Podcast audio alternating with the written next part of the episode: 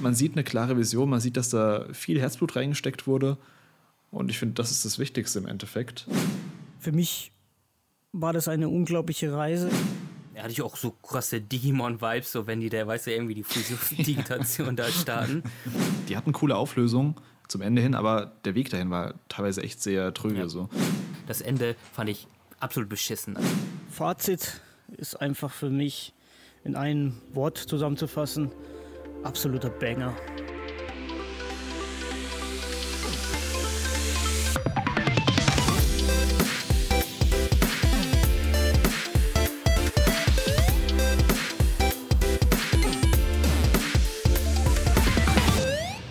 Willkommen zu einer neuen Ausgabe von Power On. Mein Name ist Chris und heute sind mal wieder unsere Podcast-Freunde von The World Square am Start. Hi Miguel, hi Dustin, wie geht's euch? Dustin, bitte.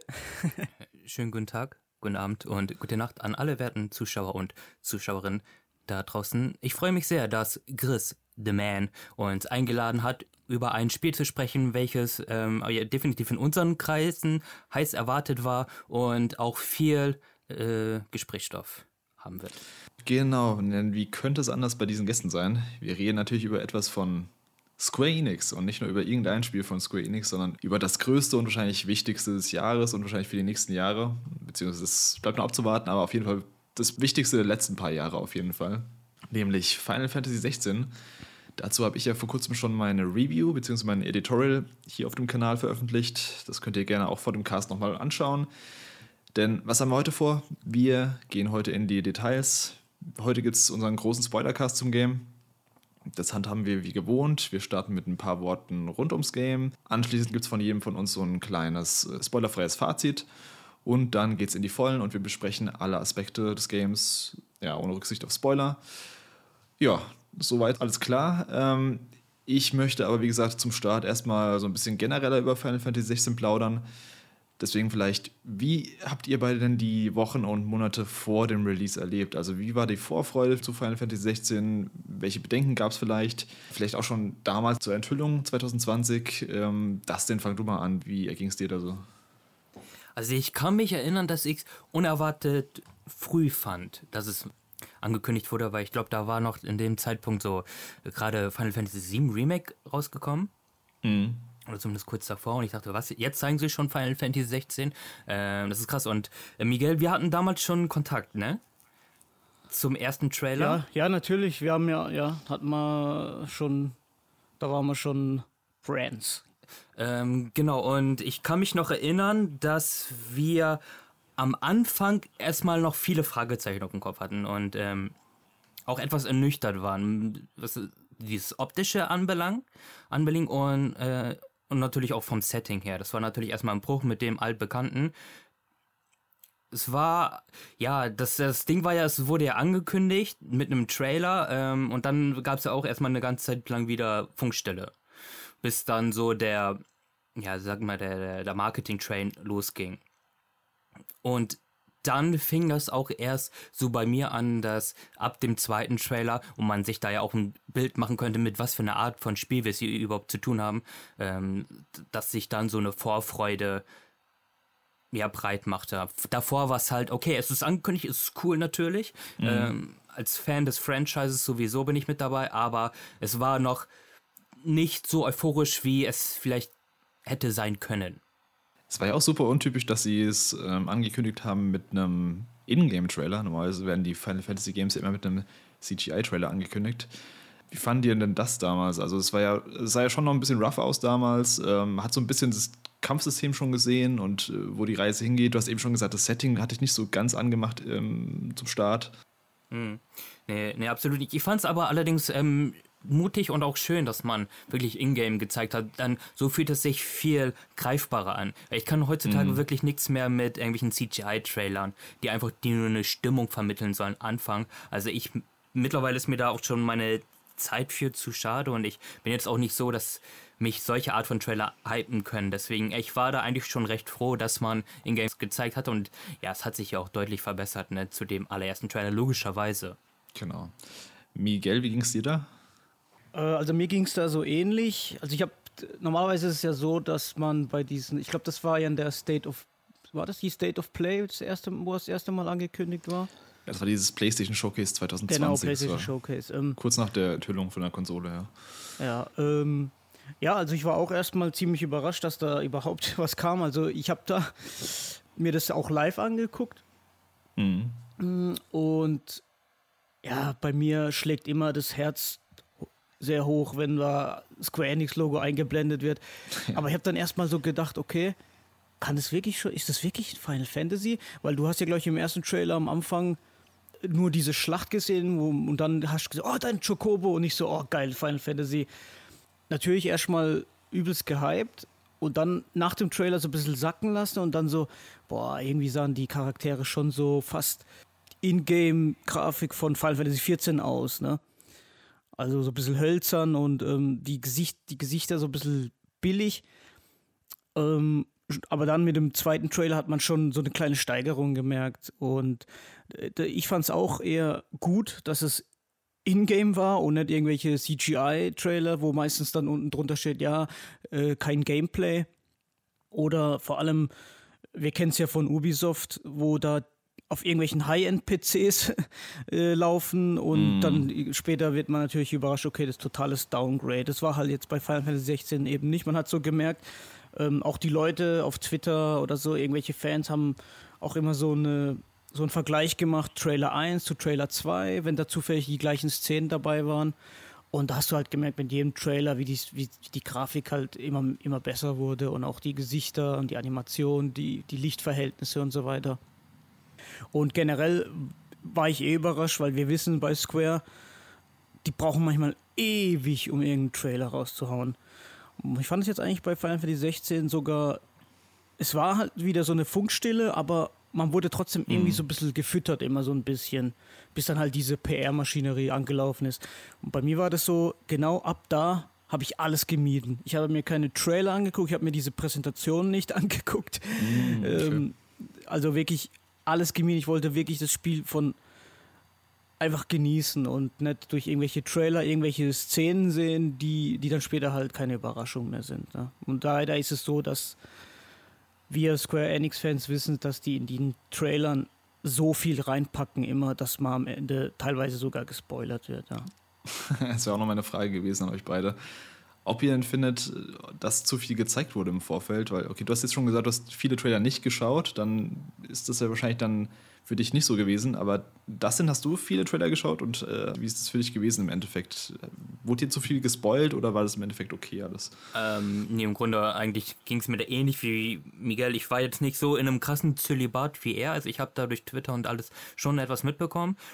Ähm, also ich habe vielleicht die, also den ersten Trailer sowieso, den zweiten Trailer, da hatten wir dann auch nochmal so eine Nachbesprechung gemacht, äh, Miguel und ich. Und dann vielleicht noch den dritten, ähm, den habe ich noch gesehen. Und dann habe ich aber auch die konsequent gemieden. Ich meine, die waren dann ja auch wirklich Stammgäste bei jeder, bei jedem Showcase, bei jedem ja. State of Play und so. Und ich, ich wusste ja schon, was was es erwartet, dass es so ein Day-One-Kauf wird, dass ich gehuckt bin und also mich mussten sie da nicht mehr mit ins Boot tun. Ich meine, ich war ja auch nicht dann die Zielgruppe. Die haben ja dann versucht, wirklich ähm, jeden Hans und Franz dann äh, so schmackhaft wie möglich zu machen, ne? was ja auch vollkommen, vollkommen okay ist. Mm. Ja, ich ich habe ja relativ viel geschaut, auch weil ich diesen Twitter-Account hatte, diesen News-Account, wo ich immer die News gepostet habe. Da musste ich natürlich auch ein bisschen up-to-date sein. Ich habe die letzten paar Trailer habe ich dann auch nicht mehr so super ähm, detailliert geschaut. Weil ich finde schon, also sie haben schon super viel gezeigt, muss man halt echt sagen. Also sie haben von den, es gab diese Icons oder ja, Esper, wie sie im Deutschen heißen, diese Bossfights, diese riesigen, da hat man im Endeffekt jeden einzelnen davon im mhm. Trailer vorher gesehen. Ja, klar, es gab so teilweise Phasen oder Szenen, die man halt noch nicht kannte, klar, im Kampf selbst, aber insgesamt hat man schon jeden mal gesehen, wie er aussah und wo es ungefähr stattfand. Das fand ich leider schon ein bisschen schade, dass sie da so rausgeballert haben alles was sie gar nicht gebraucht hätten, finde ich, weil es gibt so viele geile Actionsequenzen und die haben einfach, zum Beispiel im ersten, ich glaube, im ersten Trailer, als es wieder, als die Maschinerie wieder anlief, haben sie ja quasi alle Icons einmal gezeigt. Dachte ich mir auch nur so, okay, ähm, cool, aber hätte ich jetzt nicht unbedingt gebraucht. Ähm, das, hat, das gehört für mich auch mal so ein bisschen dazu noch, dass man die Sachen dann entdeckt im Spiel selbst. Aber ja, also ich bin es schon gewohnt durch Square Enix, dass, dass sie eben super viel spoilern. Ähm, gerade bei so Launch-Trailer gucke ich mir auch gar nicht mehr an oder so Pre-Launch-Trailer. Ich glaube, da fährt man ganz gut mit, wenn man die, wenn man die einfach weglässt. Ähm, ansonsten aber ganz ehrlich, die könnten in Zukunft einfach noch weniger zeigen. Das wäre auch okay. Und ich glaube, die würden da auch genauso viele Leute noch abholen mit. Also, ja. Ja, ich äh, würde gern später im Spoiler-Part nochmal darauf zurückkommen, was im Trailer gezeigt wurde, ist die eigentlich viel eigentlich, äh, ich sag mal, schon was vorwegnehmen. Ne? Mhm. Ja, können wir gleich machen dann. Äh, vielleicht noch zu mir ganz kurz. Ich habe das Game natürlich auch super eng verfolgt seit der Enthüllung. Und ich habe mich da richtig drauf gefreut, wegen zwei Gründen vor allem. Einmal wegen dem Action-Kampfsystem, dass es eben Full-on-Action geht. Was ich, wenn es gut gemacht ist, immer einem passiven menübasierten Kampfsystem bevorzuge. Und weil es ein Final Fantasy war, das nicht an eine jüngere Zielgruppe angepasst werden musste. Also man hat ja schon im ersten Trailer gesehen, dass es super brutal war, dass, dass die Härte so präsentiert wurde, wie es eben glaubhaft für die Welt gepasst hat. Und das hatte mich ja bei Final Fantasy VII Remake so ein bisschen genervt, dass sie so ein paar Sachen entschärft hatten, die wir aus dem Original kannten, die damals schon härter waren, aber die jetzt eben für, ja, in der neuen Grafikpracht quasi ein bisschen expliziter aussehen in der, ähm, ja, in der Detail, Detailgewalt, zum Beispiel mit Blut, das irgendwie verfärbt wurde oder ja, mit äh, ja, Dolchstößen oder Messerstößen, die nicht wirklich so in der Härte dargestellt wurden, wie sie eigentlich im Original waren. Deswegen war ich da ganz froh, dass Final Fantasy 16 quasi gesagt hat, nee, wir machen keine Kompromisse, wir machen das so, wie wir es durchziehen. Wir haben eine Vision, die ziehen wir durch. Und das haben sie im Endeffekt dann auch gemacht, das kann ich schon mal vorwegnehmen. Also bevor wir jetzt in den Spoiler-Part gehen, wie gesagt, nochmal von jedem so ein kleines, spoilerfreies Fazit vielleicht. Wer möchte von euch starten? Dann fang einfach mal ich an. Also Fazit ist einfach für mich in ein Wort zusammenzufassen. Absoluter Banger. Okay, das war sehr kurz. kurz und knackig, das ist mein Junge. Ähm, ich muss auch, also unterm Strich mal da so vorwegzunehmen, für alle, die sich jetzt fragen, wie, die sich brennend natürlich fragen, ähm, wie ist meine Meinung zu dem Spiel. Es ist ein sehr gutes Spiel. Also es ist wirklich, ähm, ich hatte sehr, sehr viel Spaß damit. Es, Final Fantasy 16 hat wirklich so die ganze Bandbreite und Tonleiter der äh, Gefühle bei mir abgespielt. Also ich habe bei Final Fantasy 16 gelacht, geweint, war sauer, war glücklich und auch vom Gameplay-Technischen war im Grunde alles mit dabei, mit dabei. Also es gibt Momente in dem Spiel, die für mich persönlich waren das die mit atemberaubendsten Stellen in, in den gesamten Franchise an sich und auch so das krasseste, was ich in Videospielen bis dato mhm. gesehen habe. Dann gab es natürlich aber auch Stellen, die waren ja relativ ähm, solide, äh, normal. Ähm, die haben sich jetzt nicht wirklich aus der Masse hervorgehoben, aber dann gab es natürlich auch Stellen, die fand ich einfach nicht gut. Und ähm, teilweise haben die mich auch gestört. Also es war im Grunde alles dabei. Und jetzt, wenn ich so, jeder hat ja natürlich so sein persönliches Final Fantasy Ranking. Ähm, wenn ich das so irgendwie einordnen müsste, dann äh, kommt es nicht ganz in die Top 5, aber nichtsdestotrotz ist Final Fantasy 16 so im guten Mittelbereich der mhm. anderen Spiele. Meine spoilerfreie Meinung gibt es ja, wie gesagt, schon in meinem Review, aber vielleicht nochmal ganz kurz. Also, mir hat Final Fantasy 16 super viel Spaß gemacht und es hat mich auch, ja, wie selten eigentlich ein Game an den Bildschirm gefesselt über Stunden und Tage. Die Stärken liegen vor allem, finde ich, in der Inszenierung und der, ja, in der Inszenierung der Hauptstory und äh, der krassen Action. Während es eben, wie gesagt, so in anderen Punkten, ja, vor allem so Weltstruktur, Nebentätigkeiten eben ja schon deutlich hinter seinen Möglichkeiten bleibt, finde ich. Ich finde, das Spiel generell bietet super viel Angriffsfläche, wenn man danach sucht äh, und sich dann an Sachen aufhängen möchte. Aber wie gesagt, hast du eben auch schon gesagt, ähm, dass den auf der anderen Seite hat halt so krasse Höhepunkte teilweise, wie man sie äh, nur selten oder gar nicht sieht in anderen Games, was das Ganze wieder aufwiegt. Ja, so viel dazu vielleicht.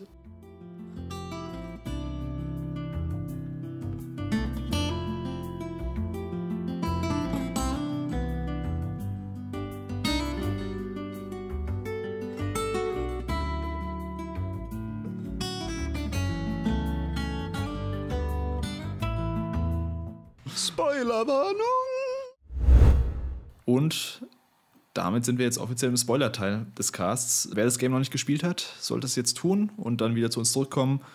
Und wem das egal ist, aber wer schon durch ist, der ist jetzt bei uns im Spoiler-Teil willkommen. Und ja, Miguel, du hast eben schon erwähnt, äh, Teile, die im Trailer gezeigt wurden, die vorweggenommen wurden. Vielleicht kannst du ja da schon mal nochmal drauf eingehen jetzt.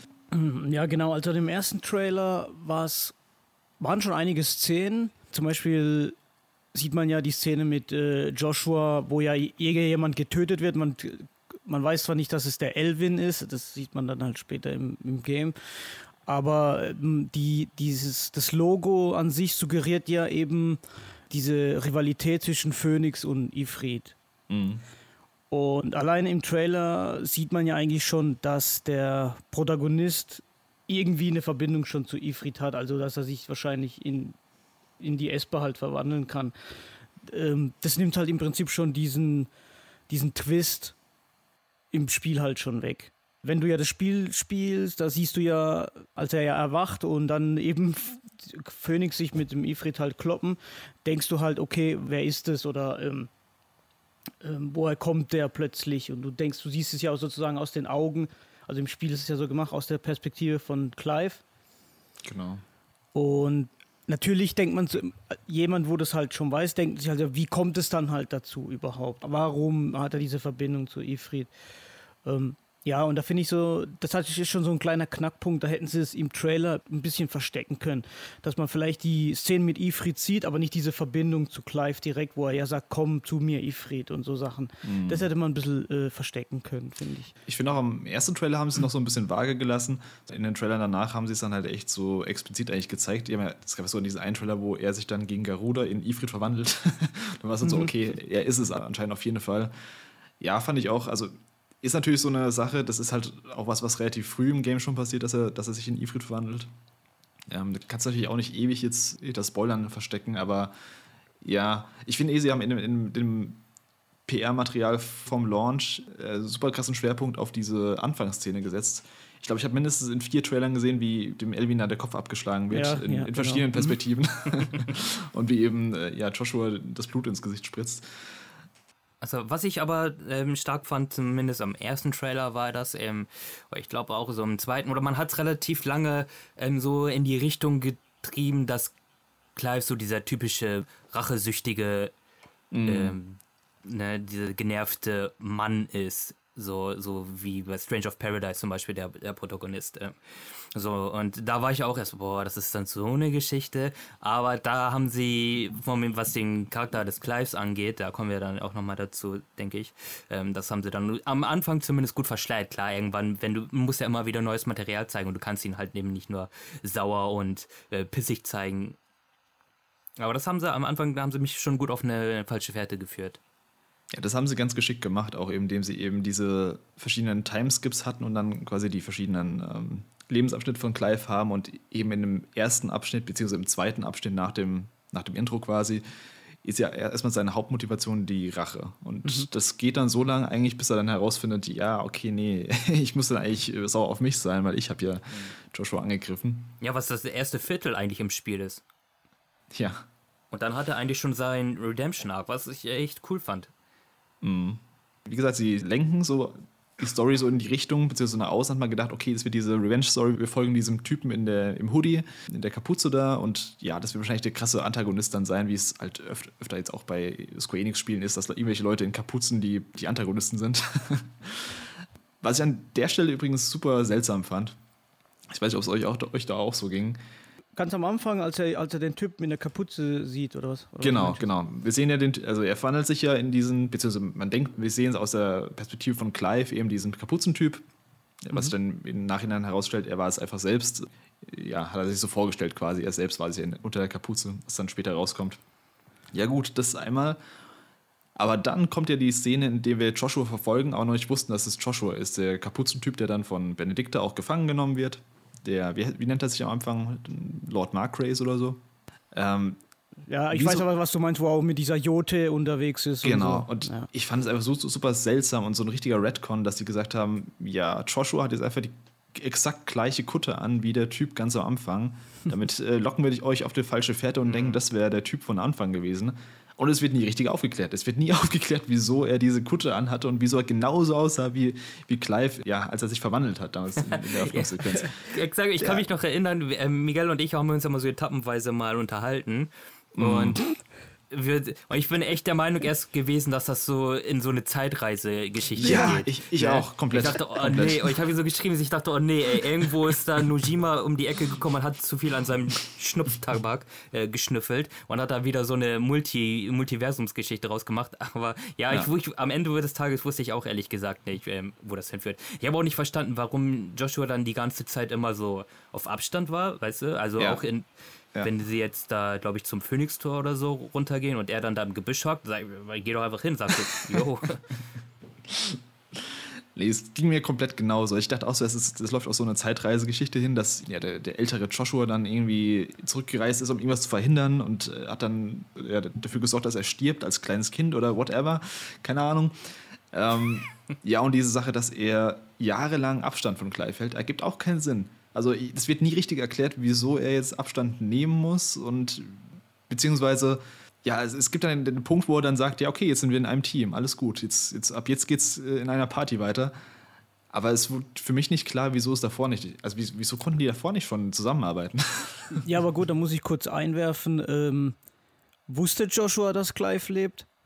Weil nachdem ja alles kaputt war, haben die ja die Mutter, also diese Annabella oder wie die heißt, haben ja den Clive mitgenommen und haben ihn ja zu so, zu so einem Sklaven ja sozusagen gemacht, zu so einem, zu einem Trägersklave, wo halt nur als Soldat für die kämpft. Und Joshua wurde ja von diesem ewigen, äh, von diesem Blind, diesem ewigen Bund oder wie der heißt, ja irgendwie aufgegabelt. Ja, das schon, aber ich, ich meine ja schon die Szenen, nachdem er. Achso, du meinst, wo er ihn schon gesehen hat am Genau, da gab es ja dann so. auch ja, noch diese gut, fünf Jahre Skips dann auch nochmal, wo man auch denkt, okay, jetzt haben sie sich fünf Jahre anscheinend. Äh, gab es diese Szene, wo er am Schluss Joshua auch gesehen hat. Äh, das war ja dann mit, als Sid gestorben ist, in Sambrek an dem Kristall, wo er ganz am Ende ihn auch sieht. Und dann sehen sie sich anscheinend ja fünf Jahre dann gar ja. nicht und dann, dann geht es dann weiter, ja. aber. Ja, ja, stimmt, weil im Prinzip da saugt er ja diesen äh, Ultima da ein und dann siehst du die äh, Schwarzblende und dann genau. siehst du ja auch nur so und so viele Jahre später, wo er sich dann halt Sid nennt und so. Ja, gut, das sind so. Ich finde, es gibt ein paar andere Stellen, wo ich dann aber eigentlich äh, richtig gut fand, wo bei anderen Spielen oder bei Filmen, wo ich dann immer denke, Alter, denk doch mal voll logisch nach und so, aber da kommen wir bestimmt auch noch dazu. Ja, äh, ich habe ja die Demo im Stream gespielt für den Twist Games Kanal und als dann der Typ mit der Kutte kam, habe ich auch gleich gesagt, Seha Nord. wo ich dann auch gedacht habe, jetzt müssen die unbedingt noch so einen Kuttentyp reinbauen, wie bei mm. Kingdom Hearts. Weißt du? Und dann war es ja auch so dieses Gespräch, wo wir hatten, ah, ich, vielleicht kommt er irgendwie aus der Zukunft und möchte sorgt dafür, dass er Ifrit wird und was weiß ich. Und dann hat Dustin auch schon gesagt, stopp, stopp, hör auf. ja. ja, ich fand aber auch gut, dass, dass die Story dann um Clive, diese Rache-Story, schnell zu Ende war und dass es dann eher so einen anderen Fokus genommen hat. Dustin, du hast eben schon angesprochen oder angeschnitten. Ich finde auch, dass Clive ein ziemlich guter Protagonist war. Also er war ziemlich komplex und vielfältig so in den Emotionen, die er verkörpert hat. Es war nicht so diese eindimensionale, hey, ich, ich will jetzt nur das machen oder ey, ich bin so auf Rache aus. Er versucht ja schon so ans Gemeinwohl der gesamten Welt zu denken. Er versucht die Träger zu retten. Er versucht eben seinen Bruder zu retten. Das fand ich eigentlich sehr schön gelöst. Wie, wie fandet ihr Clive so als Protagonist? Also ich persönlich ähm, habe auch durch die Trailer eben diese Fehlleitung gedacht, wo ich dachte, okay, das ist nur so ein Typ, der nur diese Rache als Fokus hat, aber das wird ja eigentlich schnell, wie gesagt, recht wenn man halt länger am Ball bleibt, also mhm. ziemlich schnell losgelöst. Ich finde ihn eigentlich richtig realistisch gemacht. Man merkt seinen Schmerz, wenn äh, Joshua am Anfang stirbt. Er ist auch zerbrechlich, er ist nicht, äh, man, es lastet viel auf seinen Schultern im Prinzip, aber er ist trotzdem, also ich fand ihn mega gut geschrieben, also auch allgemein die anderen Charaktere. Also ich finde, ist man wieder ein richtig starker Protagonist. Also ich fand den wirklich klasse. Also hat mir echt Spaß gemacht, seine Reise. Er hat mich, vielleicht könnt ihr mir da folgen, er hat mich sehr an Noctis erinnert, tatsächlich so von dem Verhalten, weil ähm, mm. Noctis zum Beispiel, wenn du den aus, von der oberflächlichen Perspektive siehst, dann kannst du natürlich erstmal sagen, okay, das ist so dieser, dieser edgy Anime-Boy. Ja, aber der hat ja doch eine ganze Bandbreite an Emotionen weiß ich. Und das ist generell so, was ich auch bemerkt habe oder ähm, was in letzter Zeit bei Final Fantasy Charakteren, dass sie sehr mh, vielschichtig geschrieben sind und sich mhm. auch sehr realistisch anfühlen. Meine andere Protagonisten, die waren natürlich auch alle toll, aber die hatten, es gab viele, die hatten eine ausgeprägte Emotion so und dann hat sich im Laufe des der Reise halt immer so ein bisschen hergegeben. Sagen wir mal Squall oder so, ne? Das hat er. Oder ähm, Cloud.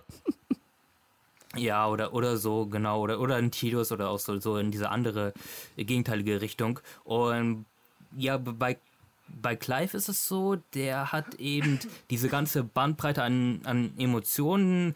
Was ihm ein bisschen fehlt, ist so, also so eine humoristische Seite. Also er lacht sehr wenig, was man auch verstehen kann anhand seiner Situation und den Shit, den er durchgemacht hat. Aber nichtsdestotrotz, ähm, Clive wirklich ein toller Charakter. Auch designtechnisch hat er mir echt gefallen. So, ich, ich liebe auch so sein letztes Outfit, was er dann so bekommt. Eigentlich so sein Main-Outfit, was mir auch so in den ja. Artworks und so nie so krass aufgefallen ist. Aber als ich in-game gesehen habe, ja, das sah das sah schon cool aus. So, also so straight aus Castlevania quasi. Also der hätte auch Clive Belmont ja. So ein Eisen Aber ähm, ja, auf jeden Fall ist ein guter Charakter. Definitiv. Und natürlich ist es auch mal ähm, schön zu sehen, einen Ü30-Charakter zu spielen der auch so aussieht, ne? Also nicht mm. so wie jemand wie, wie Auron aus Final Fantasy X, der 35 sein soll, was die größte Lüge der Videospielgeschichte ist. Ähm, ja, aber das fand ich dann mal tatsächlich erfrischend anders. Ja, das stimmt auf jeden Fall. Ich fand es auch cool, dass wir ihn also nicht nur in verschiedenen Lebensabschnitten gesehen haben, sondern generell einfach einen Charakter hatten, der schon ein bisschen erwachsener war und der jetzt nicht diesen ganzen Teenie-Kram noch durchmachen musste. Du hast eben den Final Fantasy XV Vergleich angebracht, beziehungsweise mit Noctis und das war auch noch was, was mir super krass aufgefallen ist bei dem Spiel, ob gewollt oder ungewollt, dass das Spiel super viele Parallelen mit Final Fantasy XV hat. Ähm, angefangen mit dem Kampf gegen Ifrit in der Öffnungssequenz, dann sind wir natürlich ein Prinz, ein Schwarzhaariger. Dann wird unser Vater quasi getötet, der König oder der, der Herzog zumindest. Ja, du hast so eine, so eine Seuche, die die Welt befällt. Später haben wir so einen letzten Abschnitt, wo wir echt quasi nur gegen diese Zombies äh, kämpfen. Äh, auf Valut hieß es, glaube ich, ähm, der Kontinent. Mhm. Genau, da, gab es echt super viel. Ich weiß nicht, ob das gewollt oder dieser Titan-Fight, dass wir so einen riesigen Titan-Fight haben, der hier natürlich nochmal viel krasser und viel spektakulärer war, aber es gab da echt super viele Parallelen, die mir aufgefallen sind, so als Final Fantasy-Fan. Ja, generell so die, die Inspirationen sind ja groß in dem Spiel. Ne? Ich meine, das ist ja auch das Coole, dass der Entwicklerteam macht ja selber keinen Heal heraus und hat gesagt, ey, so, ähm, so Game of Thrones war natürlich ein großer Einfluss, Attack on Titan, mm. irgendwie Herr der Ringe kommt später mit noch dazu und das ist so ein ganzer Potpourri aus Ideen plus deren eigenen Kreativität und auch der Erfahrung, die das Team halt durch Final Fantasy XIV noch gesammelt hat, sowas so ein ganz ähm, interessantes ja, Mischwerk bietet. Und was ich finde, ähm, eigentlich Final Fantasy XVI hat noch mehr so diesen Slogan Fantasy based on reality verdient. Ja. So vor ja. allein vom Setting her. Also da war Final Fantasy XV eigentlich noch fantastischer, so was mm. die Umgebung anbelangt. Ja, auf jeden Fall. Das ist mir auch direkt eingefallen, dieses äh, Fantasy Based on Reality, dieser Claim, den wir schon seit äh, Jahren von Nomura damals gehört hatten. Der, der ist ja eigentlich, ja, müsste eigentlich das Motto sein. Vielleicht mal von Clive weitergedacht zu den anderen Charakteren. Wer waren da so eure Lieblingscharaktere? Hat der Lieblingscharaktere oder ist mal die Antagonisten erstmal ausgeklammert? So erstmal so ums Versteck, ums Sitzversteck rum, die NPCs, die Kameraden von Clive. Wer hat euch da besonders gut gefallen oder wer hat euch vielleicht nicht so gut gefallen? Vielleicht das, den fang du mal an. Hast du da irgendjemanden, der dir in den Kopf kommt? Das muss ich wirklich sagen. Also, was ich auch am Anfang nicht so gedacht hätte, ähm, Final Fantasy 16 hat einen enorm starke einen enorm starken Cast an NPC-Charakteren. Ähm, hm. Wenn man was kritisieren möchte unbedingt, dann muss man sagen, die weiblichen Rollen kommen nicht so gut weg. Also ich finde, da gibt es nicht so viele starke Charaktere.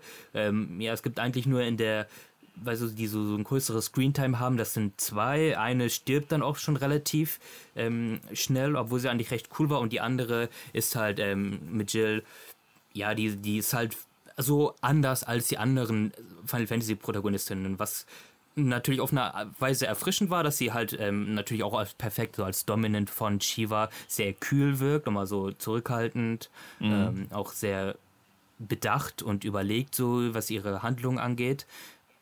Nichtsdestotrotz will, reiht sich Jill jetzt nicht so unbedingt in die Riege meiner absoluten Lieblingscharaktere.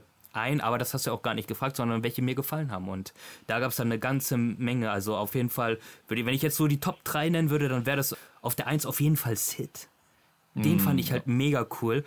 Ähm, und Leute, ich werde es jetzt sagen hier, äh, diese Worte sind in Stein gemeißelt. Also ähm, sein Tod, oh wenn ich das schon mal vorwegnehmen kann, ist für mich tatsächlich so auf Arif-Level, so was vom Impact anbelangt. Ähm, auf jeden Fall Sid auf die 1, dann würde ich sagen Onkel Byron auf die 2 und ich glaube, würde ich Gav dann auf die 3 nehmen, ja. Weil bei den Letz letzteren beiden hast du noch so eine coole, ja, so eine Buddy-Komponente. Da kommt auch noch dieses gewisse, weil Final Fantasy 16 ist ja schon sehr düster und auch sehr ernst in seiner Erzählung und der Umgebung. Und da hast du so, so ein bisschen so diese humoristische Ebene drin, die du dann viel mehr weißt zu wertschätzen, weil das eben nur in diesen, ach fuck, nee, ähm, ich hau Gav weg und nimm Dion rein. Dion muss auf jeden Fall genannt werden. Also schwer, also so viele, viele gute Charaktere. Ja, diese humoristische Ebene fand ich auch mal sehr erfrischend, wenn die mal reingebracht wurde. Es gab diesen, diese eine Szene, wo Clive seinen Onkel eben zum ersten Mal wieder trifft und dann dieses Theaterstück auf, aufführt, ähm, damit sich eben zu erkennen gibt, dass er sieht, okay, ja, ich bin Clive, ich bin's wirklich. Das fand ich sehr cool, so mal als, als kompletter Kontrast zum sonstigen Charakter von Clive.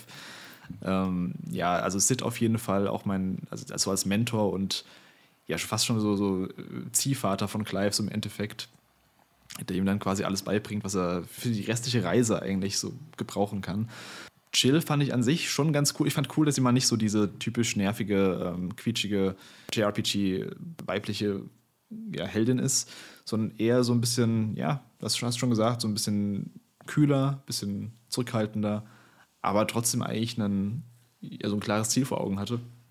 Ähm, natürlich Torgal ist natürlich ähm, MVP, also ich glaube, da sind wir uns alle einig, das äh, mit einer der besten Charaktere. Und dann, ja, Dio natürlich auch super Charakter auf jeden Fall. Der, der mir leider, also ich fand leider, der kam leider viel zu spät erst in die Story rein. Das ist der erste, das letzte Drittel oder letzte Hälfte. Hätte man gerne auch vorher so ein bisschen einführen können. Auch so die ganze, ähm, die ganze Entwicklung von Clive, als er unter Sandbreck eben dient. Ich glaube, da hätte man noch so viel mehr Story reinpacken können. Was mich überrascht hat, ich habe ich hätte schwören können, dass das dass so die Zeitebenen springen, also dass wir zum Beispiel den jungen Clive später nochmal sehen, ne? Weißt du, das ist dann mhm. irgendwie so, weißt du, dann hast du den jungen Clive, dann hast du mal den, den über den Ü30 Clive, dann springst du wieder zurück zu den ähm, ja, Ende, Ende 20. Aber dass man dann wirklich so konsequent bleibt und sagt, nein, den Clive, den spielst du in den ersten zwei Stunden des Spiels und dann halt nie wieder, hat mich schon echt überrascht, weil ich, weil eben, wie, da bin ich bei dir. Es mich hat auch überrascht. Ich hatte da auch mehr gesehen, so in der Zeit, wie er zum Träger wurde und ähm, ja dann so Session-mäßig da Aufträge machen muss. Man muss ja auch bedenken, er hat ja unter Sandbreck gedient und äh, Dion ist ja quasi der, der, ja, der Armeeherr quasi von Sandbreck gewesen, als äh, Kaisersohn und Prinz. Da müssen die beiden sich ja auch mal irgendwie über den Weg gelaufen sein. Oder zumindest muss ihm ja Clive aufgefallen sein, der ja besondere Fähigkeiten hat in den 16 Jahren oder wie viele das waren. Äh, oder 13 Jahren, glaube ich, waren es. Da hätte ich mir so ein bisschen mehr Story noch gewünscht. Aber so im Endeffekt ist es auch sowas, wo ich mir denken könnte, da könnte man vielleicht so, so irgendwie später noch ja, DLC oder whatever reinbringen. Ähm, ja. Also ich muss mich euch anschließen. Ähm, ich fand Sid auch richtig, richtig gut. Sein Charakter allgemein, die, die Sprüche manchmal auch, man merkt halt, ist so ein bisschen dieser abgebrühte Typ, aber er hat ein gutes Herz und war echt schade, dass die ihn halt halt sterben lassen, aber gut, es musste halt irgendwie sein, um, um so, so einen gewissen ähm, Motivation zu haben. Äh, ansonsten muss ich auch sagen, ich fand Chill jetzt eigentlich auch ganz gut. Also mir haben vor allem immer diese Interaktionen unter, unter den Charakteren gefallen. Also vor allem halt, ich sag mal, den Hauptcharakteren Jill, Joshua, Clive mhm. und so und Sid. Ähm, ich fand auch Gav eigentlich ganz cool, so als Speer. Und was mir halt auch gefallen hat, ist, im Endgame hast du ja nochmal so Quests mit denen, wo du dann noch so ein bisschen was mehr erfährst. Zum Beispiel, dass ja er eigentlich ein Geschwisterchen hatte, die ja dann leider umgebracht worden ist. Die war ja vielleicht ein paar Minuten alt. Mhm. Und es gibt den Charakteren nochmal so, so das gewisse Etwas. Sie sind nicht einfach nur, okay, die sind nur da, so NPCs, so Side-Charakter, sondern man hat gemerkt, die Leute im Versteck hat jeder so seine Geschichte. Ähm, auch Karon und ähm, äh, Taya und so weiter und wie die, wie die, wer da alles ist. Aber wie gesagt, Platz 1 auf jeden Fall Sid. Dann so Jill und Joshua teilen sich bei mir so den zweiten Platz, weil mm, mir hat diese Geschichte von den Brüdern eigentlich auch sehr gut gefallen, weil ich habe selber auch einen Bruder und kann es auch so ein bisschen nachvollziehen, dass man die, diese Liebe zwischen Geschwistern eigentlich und alle auf den dritten Platz würde ich dann auch ähm, eher vielleicht sogar äh, den, den Onkel setzen, weil die Interaktion von zwischen denen, man hat so gemerkt, das war so ein bisschen so der, der Clown, sage ich mal, der hat ja äh, immer so Sprüche gebracht und so, so ein bisschen diese Ernsthaftigkeit ein bisschen rausgenommen, auch in dieser einen Nebenquest, wo die mit diesen zwei Verbündeten da, einmal mit dem Quinten und wie der heißt und mit dem anderen, ähm, wo die sich halt gegenseitig so geneckt haben. Also hast gemerkt, hat, er hat so ein bisschen halt diese Ernsthaftigkeit immer so ein bisschen rausgenommen. Auch mit der, mit der Szene in der, in der Kneipe da, in der Wüste. Ja wo er dann sagt, äh, ja, für mich und mein, mein was, was sagt er da nochmal, ähm, Kumpel. Und dann merkst du der so, ah, Kumpel und so. Und wo er dann sich noch schnell die Suppe reindonnert und mhm. hinter die Theke springt, wo ja auch, wenn man diesen Fotomode macht, kann man ja hinter die Theke gucken und sehen, dass er immer noch seine Suppe da isst. Ja. Also ähm, wirklich, es hat es auch irgendwie gebraucht und auch eben, dass da nochmal so ein zweiter Verwandter ist halt vom Clive, weil im Prinzip sind ja alle von seiner Familie eigentlich ja dann tot, sag ich mal, außer Joshua und so. Ja, aber wie gesagt, allgemein sehr starker Cast, auch, ähm, auch von den Antagonisten sind auch einige sehr, mhm. sehr gut, finde ich. Ich war auch überrascht, wie viele man von den Charakteren im Endeffekt dann auch so mit dem Namen gekannt hat. Wenn ich jetzt mal so an ältere Final Fantasy oder die letzten Final Fantasy so zurückdenke, da kommen mir nicht so viele NPCs so in, in, ins Gedächtnis. Und ich glaube, da trägt auch viel zu bei, dass man eben dieses Hub hat, dieses Versteck, wo man eben mit den Charakteren immer wieder interagiert, mit äh, Charon, hast du eben schon gesagt, mit ähm, Schledon, der Schmied, ähm, mit Mit, der, der, Tochter von Sid zum Beispiel, ähm, dass man die dann, dass es tatsächlich nicht nur so einfache NPCs waren, bei denen man irgendwie einkauft oder so, sondern dass die dann alle auch so eine eigene Geschichte hatten und die dann auch zum Glück ähm, mit den Sidequests teilweise dann echt noch schöne Auflösungen hatten und schöne so Storybogen geschlagen haben. Wo ich sagen musste, das ist ja so einer meiner größten Kritikpunkte bei dem Spiel, dass so die Nebenaufgaben ziemlich, ja, zumindest die meiste Zeit ziemlich oberflächlich sind und ziemlich belanglos.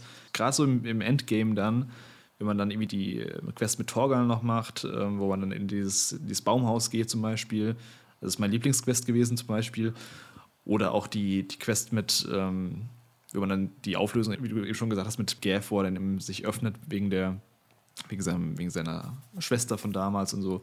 Also mich hat es echt schon überrascht, wie, wie gut man die Charaktere dann doch kennenlernt, wie gut sie einem doch gefallen, weil das hast du vorhin das Ding gesagt, ganz am Anfang. Beim ersten Trailer damals dachte ich auch so, die, also die Designs von den Charakteren sind nicht so die super ikonischen Designs, die einem so hängen bleiben, wenn man die mal ähm, einfach so vorbeilaufen sieht.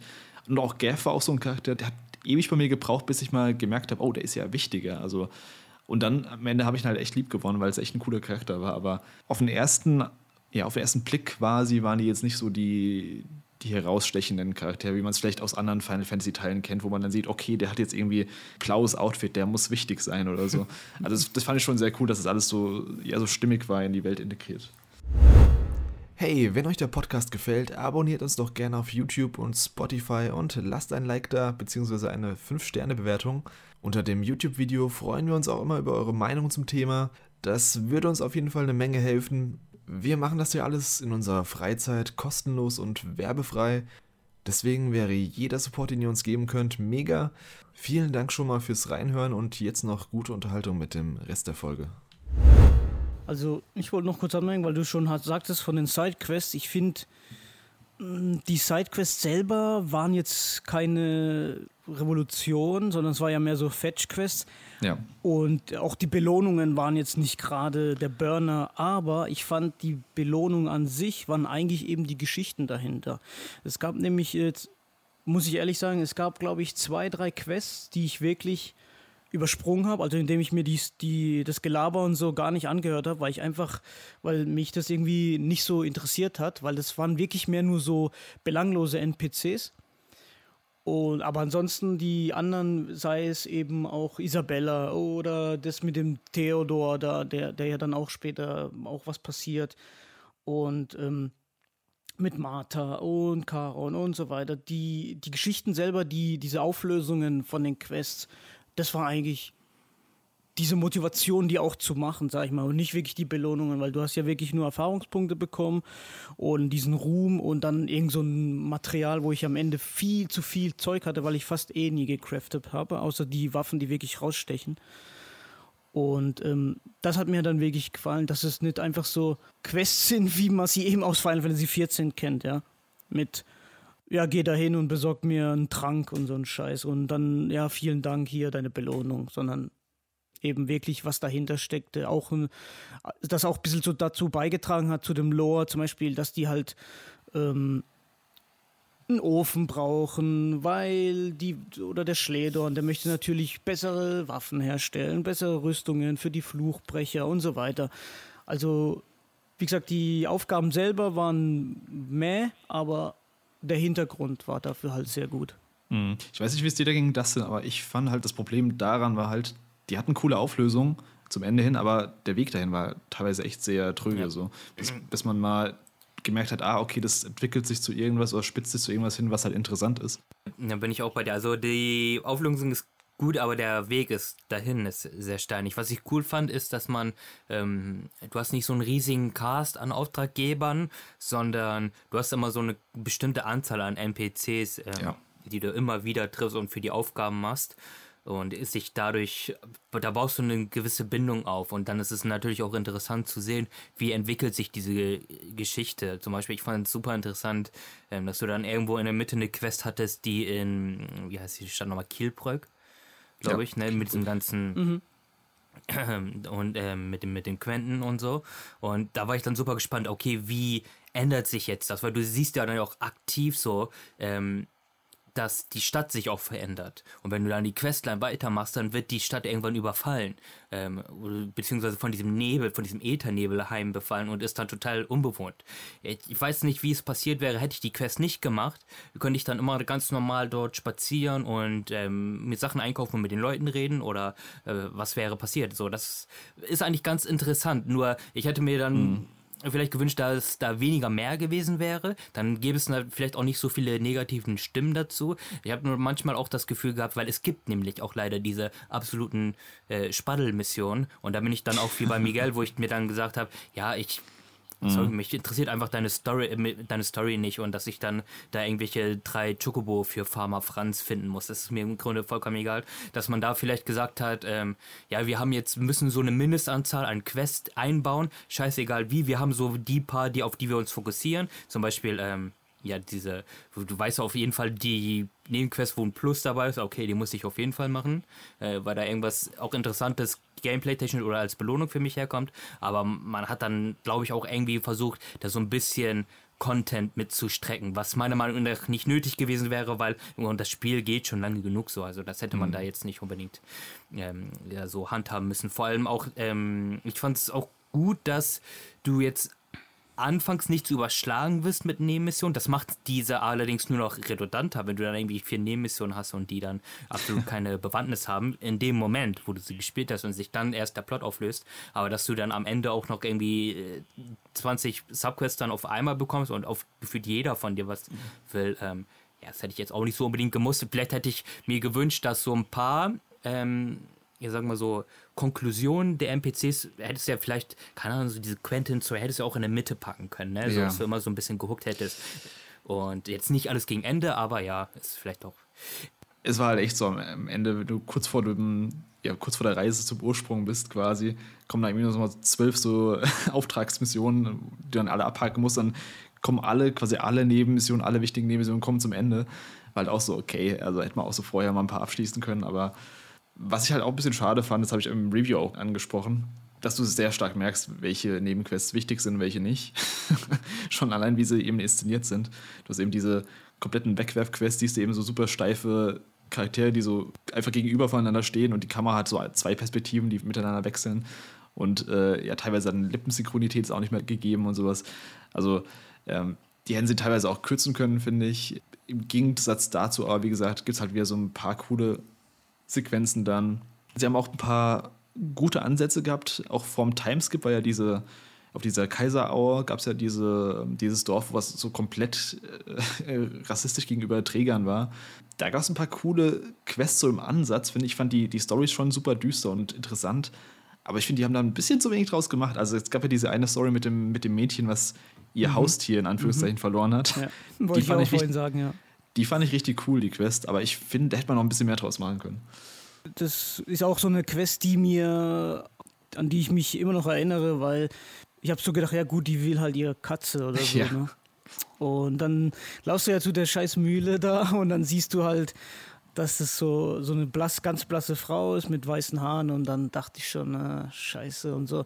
Und auch mit dem kleinen Jungen da, den du ja retten sollst von dem Wolf und, und dann ähm, da war auch diese total bedrückende Musik im Hintergrund, mhm. wo du genau schon wusstest, hm, hier ist irgendwas nicht ganz koscher. Ne? Und ähm, ich gehe so ein bisschen mit, dass am Ende eben kurz vorm Finale, dass die da halt noch so voll Content reinballern. Das hat so ein bisschen wieder so eine Bremse gehabt, aber ich finde, es waren wirklich schöne Missionen. Mir hat zum Beispiel auch die Mission mit Torgal eben, die du gesagt hast, äh, gefallen. Mhm. Ähm, da, da haben sie ja richtig Herzblut reingesteckt halt. Und auch mit der Jill, wo du dann auf diesem Blumenfeld bist und nochmal diese Love Interest nochmal so ein bisschen gepusht wird und mit Gav und so und auch diese, dieses mit Taya auch, mit diesen Trägern, wo die ja von diesem, in diesem Behemoth immer verfüttert werden und mm. ähm, ja, also war wieder viel, aber hat sich auch wieder gelohnt. Da waren wirklich ein paar gute dabei. War auch wieder ein bisschen Fetch-Quest äh, lame. Wie gesagt, der, den, wo ich geskippt habe, war der Lubor, diesen Sindbad-Typ da in der Wüste. Der hat mich nur angekotzt eigentlich die ganze Zeit. den fand ich auch von den ganzen, es gibt ja diese ah diese wichtigeren NPCs, die immer dieses Siegel gegeben haben, oder so ein, so ein Pin quasi. ja. Und ich fand den auch von, von den ganz am uninteressantesten. Ich fand ja, den echt. Der war voll unsympathisch irgendwie. ich hab gesagt, hey Sindbad, ich skipp deine Quest, überspringen. und ähm, ja. Da kam ja im Endeffekt raus, dass er auch ein Träger ist und der dann verscheucht wurde aus dem Dorf und ja, war so ganz okay erzählt. Ja, war aber nicht, aber war nicht so dieser nee, Impact, ne, wie nee, gar nicht, bei anderen. Gar nicht. Ja. Ähm, mich würde mal interessieren, wie war, also du hast es ja anscheinend ordentlich durchgeballert, so wie wir mitbekommen haben. Mm. Und bei mm. mir ging das eher schleppend und beim Dustin, vor allem auch äh, bei ihm halt wegen familienmäßig. Und bei mir, ich war dann eine Woche flach gelegen. Also ich hatte das Spiel hier und war krank, aber ich konnte nicht spielen. Mm. Und ähm, wie gesagt, ich habe dann immer so alle paar, alle paar, am Wochenende immer sehr viel gespielt und unter der Woche vielleicht immer so zwei, drei Stündchen.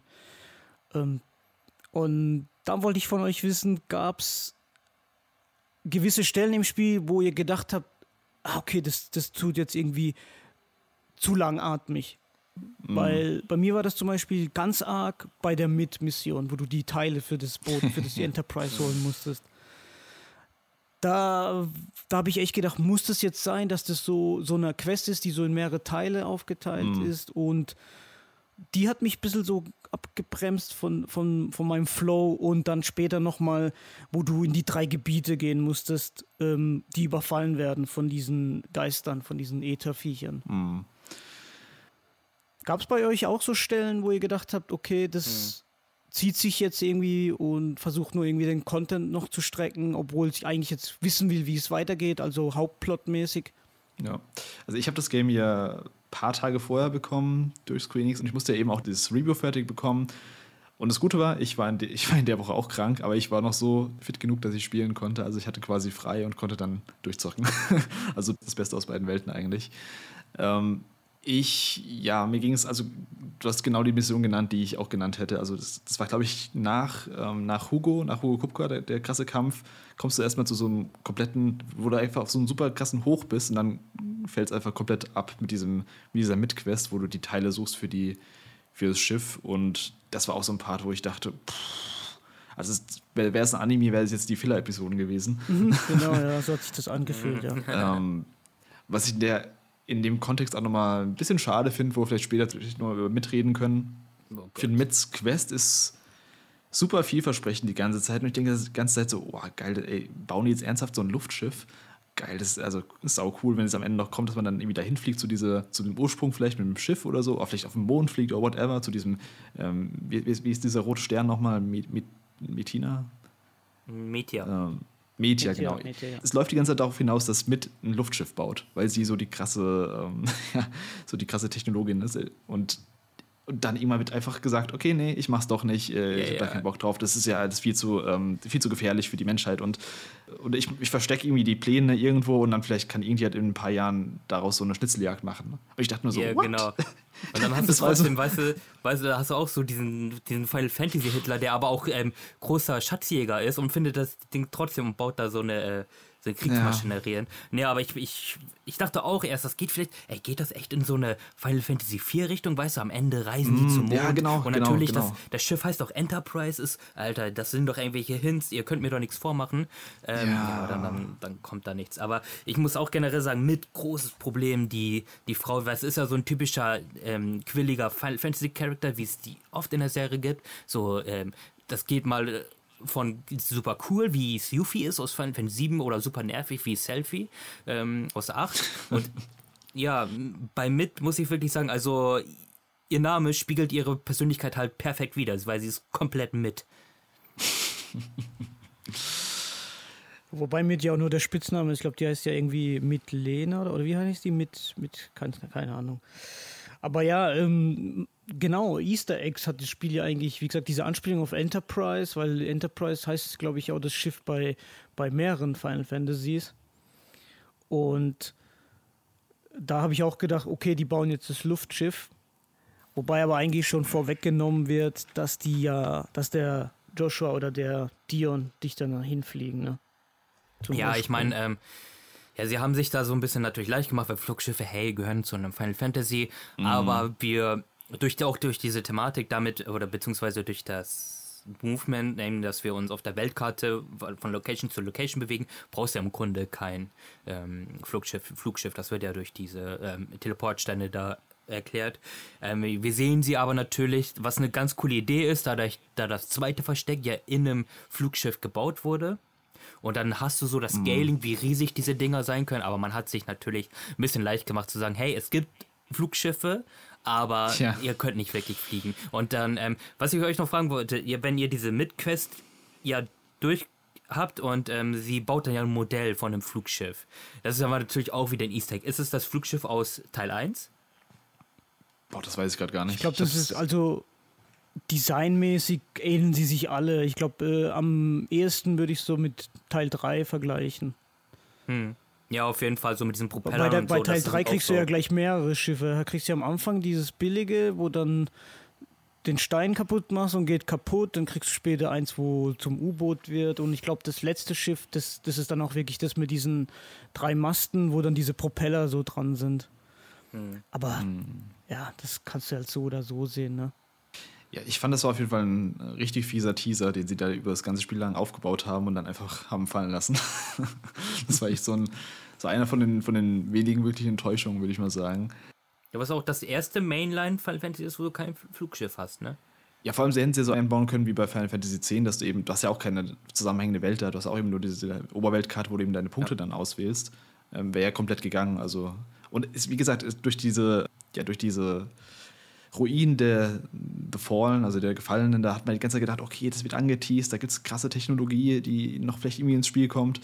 Auch mit diesen, ähm, einmal beim Phoenix-Tor da, diese, diese Höhle da, oder diese, dieser, nennt man das, dieser Bunker da, wo diese krasse Technologie drin war, oder später auch bei Barnabas im, im Turm da. Ich dachte, das, das spielt nochmal eine krasse... Äthericum, oder wie das heißt, oder? Mm, ja, genau, diese, diese, ähm, diese Städten da.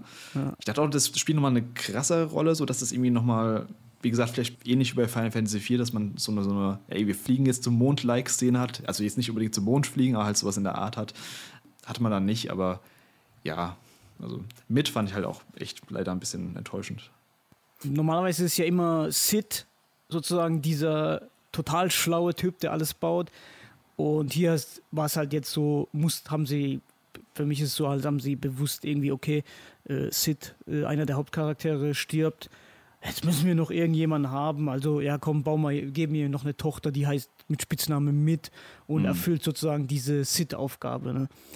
Äh, was mich enttäuscht hat, war, dass die den, die zwei Typis am Anfang, wie heißen die nochmal? Äh, ja, dass die nicht Bix und Wedge genannt haben. Ja, ja. da fand ich ein bisschen voll Verschwendung eigentlich. Komplett vertane Chance auf jeden Fall, ja. ja. Und wie gesagt, auch noch eine Parallel zu Final Fantasy 15. Sid hat eine Tochter, eine Mechanikerin und. ah, genau, ja, Sidney, ja. Okay. Da hat man auch mehrere Dinge gehabt, ja.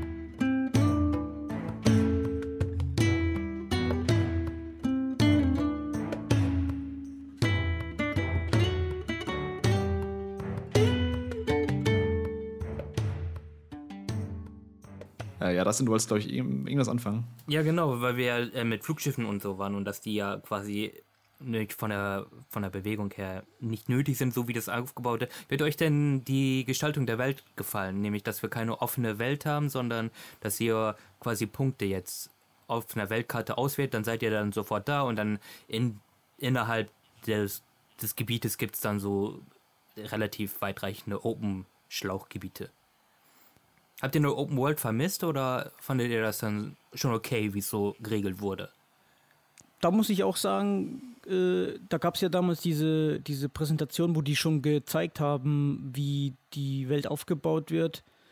Das habe ich ja, wie gesagt, gar nicht gesehen. Ich habe dann zum Dustin gemeint, bin mal gespannt, wie sie das lösen, wie sie das machen, ob das so schlauchmäßig ist oder größere Gebiete wie bei 14 und 10 im Prinzip. Und ja, fand ich jetzt nicht schlimm. Ich hätte jetzt, äh, das Spiel ist ja ziemlich Cutscene-heavy und da brauche ich jetzt nicht irgendwie so eine richtig offene Welt. Auch fand ich gut mit diesen Monolithen da, dass du auch im Gebiet selber nochmal so Punkte hast, weil ich fand, das hat auch eben diese Laufwege zu den Quests auf jeden Fall viel erleichtert. Ich hätte jetzt keinen Bock gehabt, so eine richtig fette Open World zu haben, wo ich dann von einem Gebiet zum anderen ewig rumgurken muss. Ähm, auch diese Auswahl mit der Map äh, fand ich gut. Also hätten die das jetzt wirklich so so eine Art Chapter Select gemacht, die wo du nicht Sachen erkunden kannst, dann wäre ich arg pisst gewesen, weil dann hat es mich wirklich so an so ein Devil May Cry erinnert. Mal so ein Missionsmenü, ne? Mhm. Ja, genau, so ein Missionsmenü, wo du einfach nur so von Mission zu Mission so ein kleines Gebiet hast und fertig. Nee, da fand ich die diese Reduzierung von statt einer riesige Open World eben zu diesen Gebieten, die auch ein bisschen weitläufig sind, wo du auch äh, teilweise von Gebiet zu Gebiet auch in-game gehen kannst, hm. war absolut okay. Also. Hier bin ich auch bei dem, also mich hat das nie überhaupt nicht gestört so. Also die Welt hat sich trotzdem immersiv für mich angefühlt und auch wie du sagtest, so die einzelnen Teleportsteine, die waren ja auch mal fair gesetzt. Also es war ja nie so, dass du zu ewig lang durch die Pampa rennen musstest. Und wenn du da mal irgendwie eine, einen Mob oder eine Mission hattest, die ein bisschen weiter weg von dem Teleportstein ist, ja, dann setzt du dich auf den Chocobo und dann ist die nächste Mission auch schon irgendwie 300 Meter entfernt. Da bist du ja ähm, bist ja direkt da. Und ähm, ich fand auch, dass ähm, die Gebiete weitläufig waren. Also die waren ja auch recht weitläufig so innerhalb des Dings. Und das fand ich eigentlich auch geil. Es, sah wunderschön aus. Ähm, ja, das, das einzige also äh, lass mich mal anders anfangen. Und zwar aus Gameplay-technischer Sicht fand ich natürlich mega. Sagen wir, du bist in deinem Versteck ähm, und dann hast du eine Mission, beziehungsweise die sagen dir, ey, da irgendwo in, in Rosalia, da brennt gerade die Hütte, ähm, wir werden überfallen, du musst jetzt sofort dahin, ähm, sonst ist alles vorbei und natürlich für dich ist das easy. Und du drückst einmal ne, auf, deinem, auf deinem Controller, aufs Touchpad, wählst die Location aus, auch dank der Power der PS5 bist du zapsarab da und alles cool. Storytechnisch storytechnisch ist das natürlich immer so eine Sache, weil ähm, da werden natürlich auch die ja sagen wir mal, die, die, örtlichen Abständen ja komplett oder beziehungsweise die zeitlichen Abstände, die es ja geben müsste, werden ja komplett über Bord geworfen. Und das Spiel sagt es nicht direkt, aber möchte eigentlich so, dass du dir nicht genauer drüber Gedanken machst, weil wenn es heißt, du musst jetzt unbedingt dahin, dann wäre es ja theoretisch so in der Lore, dass sie da erstmal mit dem Schiff drei Tage oder so hin schippern müssten. Mhm. Und vielleicht ist das, ich meine, das Spiel hat viel Inspiration von Game of Thrones und vielleicht ist das auch noch so ein weiteres Ding, weil dort wurden ja auch in den letzten Staffeln, hatten die Charaktere da den Teleportstein für sich entdeckt. Vielleicht ist das oh no. so eine Sache. Ähm, auch, so die, ähm, ja, die, die Geschichte mit Valut oder so, dass sie da einfach so hinschippern können. Das kannst du zwar noch erklären, maximal mit, mit Clive so und diesen Teleportstein, dass sie auf ihn reagieren, obwohl das auch so eine Ingame-Geschichte ist, weil in den Cutscenes wird ja immer gesagt, hey, wir müssen das Schiff ready machen und zu Ort XY oder auch mit ja. diesem, mit dieser Vivian, glaube ich, heißt sie, ne, diese ähm, ja, die, die, die Kartenfrau da, die dir immer ja, über die genau. Locations aufklärt und die sagt auch, ja, der Weg, da, da sind die Truppen dann so und so lange unterwegs so. Und ähm, ja, das macht im Grunde später dann einfach keinen Sinn, auch vor allem, wenn NPCs sich einfach so ähm, kilometerweit hinwarpen können. Das ist ein Ding, ja, das musst du dann halt hinnehmen. Sinn macht's nicht, aber ist okay. Ja, das fand ich auch ein bisschen schade. Auch gerade bei so, es gab auch die Szene, wo man kurz vor Sandbreck steht. Man hat diesen coolen Shot, wo man quasi auf diese Burg schaut, diesen großen Kristall, der im Hintergrund ragt. Und dann Schnitt, du bist auf einmal drin in der Stadt. Ich dachte nur so, ja, wie sind die jetzt da reingekommen? Also sind die jetzt irgendwie unter den, also sie haben gemeint, es gäbe irgendwie einen geheimen Durchgang. Den hat man aber nicht gesehen. Man konnte nicht durch die Stadttore ähm, selbst, da waren ja so Soldaten vorne dran. Und solche Szenen gab es häufiger mal, dass ja, das einfach so Cut war und dann, dann waren sie in der nächsten Location. Das war bei, ähm, wie heißt die Stadt nochmal, in der der Bahamut-Fight ist? Die ja. Oder? Ja, genau, diese, diese Riesenstadt da auf jeden Fall, die dann später zum zweiten, ähm, zum zweiten Standort der sandbreckischen Armee wird quasi. Bist auch auf einmal einfach drin so. Und das finde ich ein bisschen schade, dass sie da die Möglichkeiten von ihrem ja, sie haben ja schon einen sehr linearen Weltenaufbau gemacht. Also sie mussten ja keine Open World Design, die man jetzt von der einen Ecke bis zur anderen frei begehen kann. Das ist ja quasi den Vorteil, den sie sich ja erlaubt haben, dadurch, dass sie eben das so separiert haben in verschiedene Kontinente oder verschiedene Landmassen, dass sie da nicht noch mehr so Übergänge geschaffen haben. Ich, klar, es ist super teuer sowas und ähm, auch so eine Sache, die, die ich ja auch schon kritisiert habe in meinem Review, dass das eine der Sachen ist, dass sie keine großen Städte begehbar gemacht haben. Also klar, du hast eben Kielbrück, du hast ähm, dieses kleine Dorf im, in der Wüste, Dalmakia. Nee, ich weiß gar nicht genau, wie es hieß. Ja, nee, schon. Äh, Dal Damilil oder so komisch. Ja, also Dalmekia ist, glaube ich, die, das, die ganze Region heißt, glaube ich, Dalmekia. Ja, genau, genau. Genau, und du hast dann Break, du hast eben dieses, dieses Kristalldominium, du hast eben auch Valut, hast du ja auch äh, so ein heftiges Ding. Du hast dieses, ähm, da wo Chill gefangen genommen wurde, dieses, diese Feuerlocation, weiß ich gerade gar nicht mehr, wie die hieß, wo du teilweise immer nur so lineare ja so Schlachtfelder hast, wo du linear durchläufst, aber du hast halt nicht mal so einen, du hast nicht mal so einen Ruhepunkt, wo du sagen kannst, hey, ich gehe jetzt mal nach Sambrek und gucke mir die Stadt so ein bisschen an. Klar, das haben sie durch die Story auch begründet. Du bist halt eben ein Träger, darfst da nicht einfach so rein und alles. Aber ich fand es ein bisschen schade, weil man dadurch halt eben schon sehr limitiert war in den Locations, die man tatsächlich so erkunden konnte. Also du hast, wie gesagt, du hast halt mit deiner großen Flächen, deine Wiese, deine, deine Sand-Area, dann eben Valut ist einfach komplett wasted gewesen. so ein bisschen Fallout-mäßig. Ja, also ich, ich finde die Struktur an sich cool. Ich, ich mag das lieber als eine Open World, muss ich sagen. Ähm, das ist persönliche Präferenz. Ich mag es lieber, wenn du geführt wirst durch die Welt. Aber ich finde, sie hätten da mehr mit anstellen können. Auch so was ja, Interaktivität und auch so Secrets angeht, die man zu finden kann zum Beispiel. Also du findest ja echt nicht viel in der Welt. Du findest ab und zu mal so eine Schatztruhe oder so ein paar, so ein paar Giller, die auf dem Boden liegen, so zwei ja, Gill. zwei Gill, Alter. Diese scheiß zwei Gill. Diese Exploration ist auch so leider. Und die Welt ist auch wirklich schön. Ey. Ich bin da mm. rumgelaufen und sich mal die Kamera gedreht und das sieht auch cool aus, weil wenn du, sagen wir, diesen so ein richtig eine richtig weite Steppe vor dir hast und du siehst über diese ja runtergefallenen Gebilde der, dieser alten Zivilisation, die es ja mal gab. Und ich fragst dich, okay, irgendwie das ergibt ein cooles Gesamtbild und dann guckst du in die Ferne und du siehst ja überall Monster weit und breit. Die kannst du ja schon ewig weit sehen. Das ist ja richtig cool. Ähm, aber du siehst dann noch irgendwie eine, eine geile Location und dann, dann rennst du dahin, guckst, was, was es da gibt. Und dann findest du zwei Gill. Weißt du, vor allem das wird ja auch manchmal dann so durch einen stärkeren Gegner auch noch bewacht. Und du denkst, okay, wo es dann auch dann die Folge hatte, wo ich dann wirklich ähm, später nicht mehr geguckt habe. Dann bin ich wirklich, habe ich dann einfach nur die, die Ortschaft genommen als das, was es ist, nämlich eine nette Location, ein netter Wallpaper, durch den ich durchlaufe. Ja.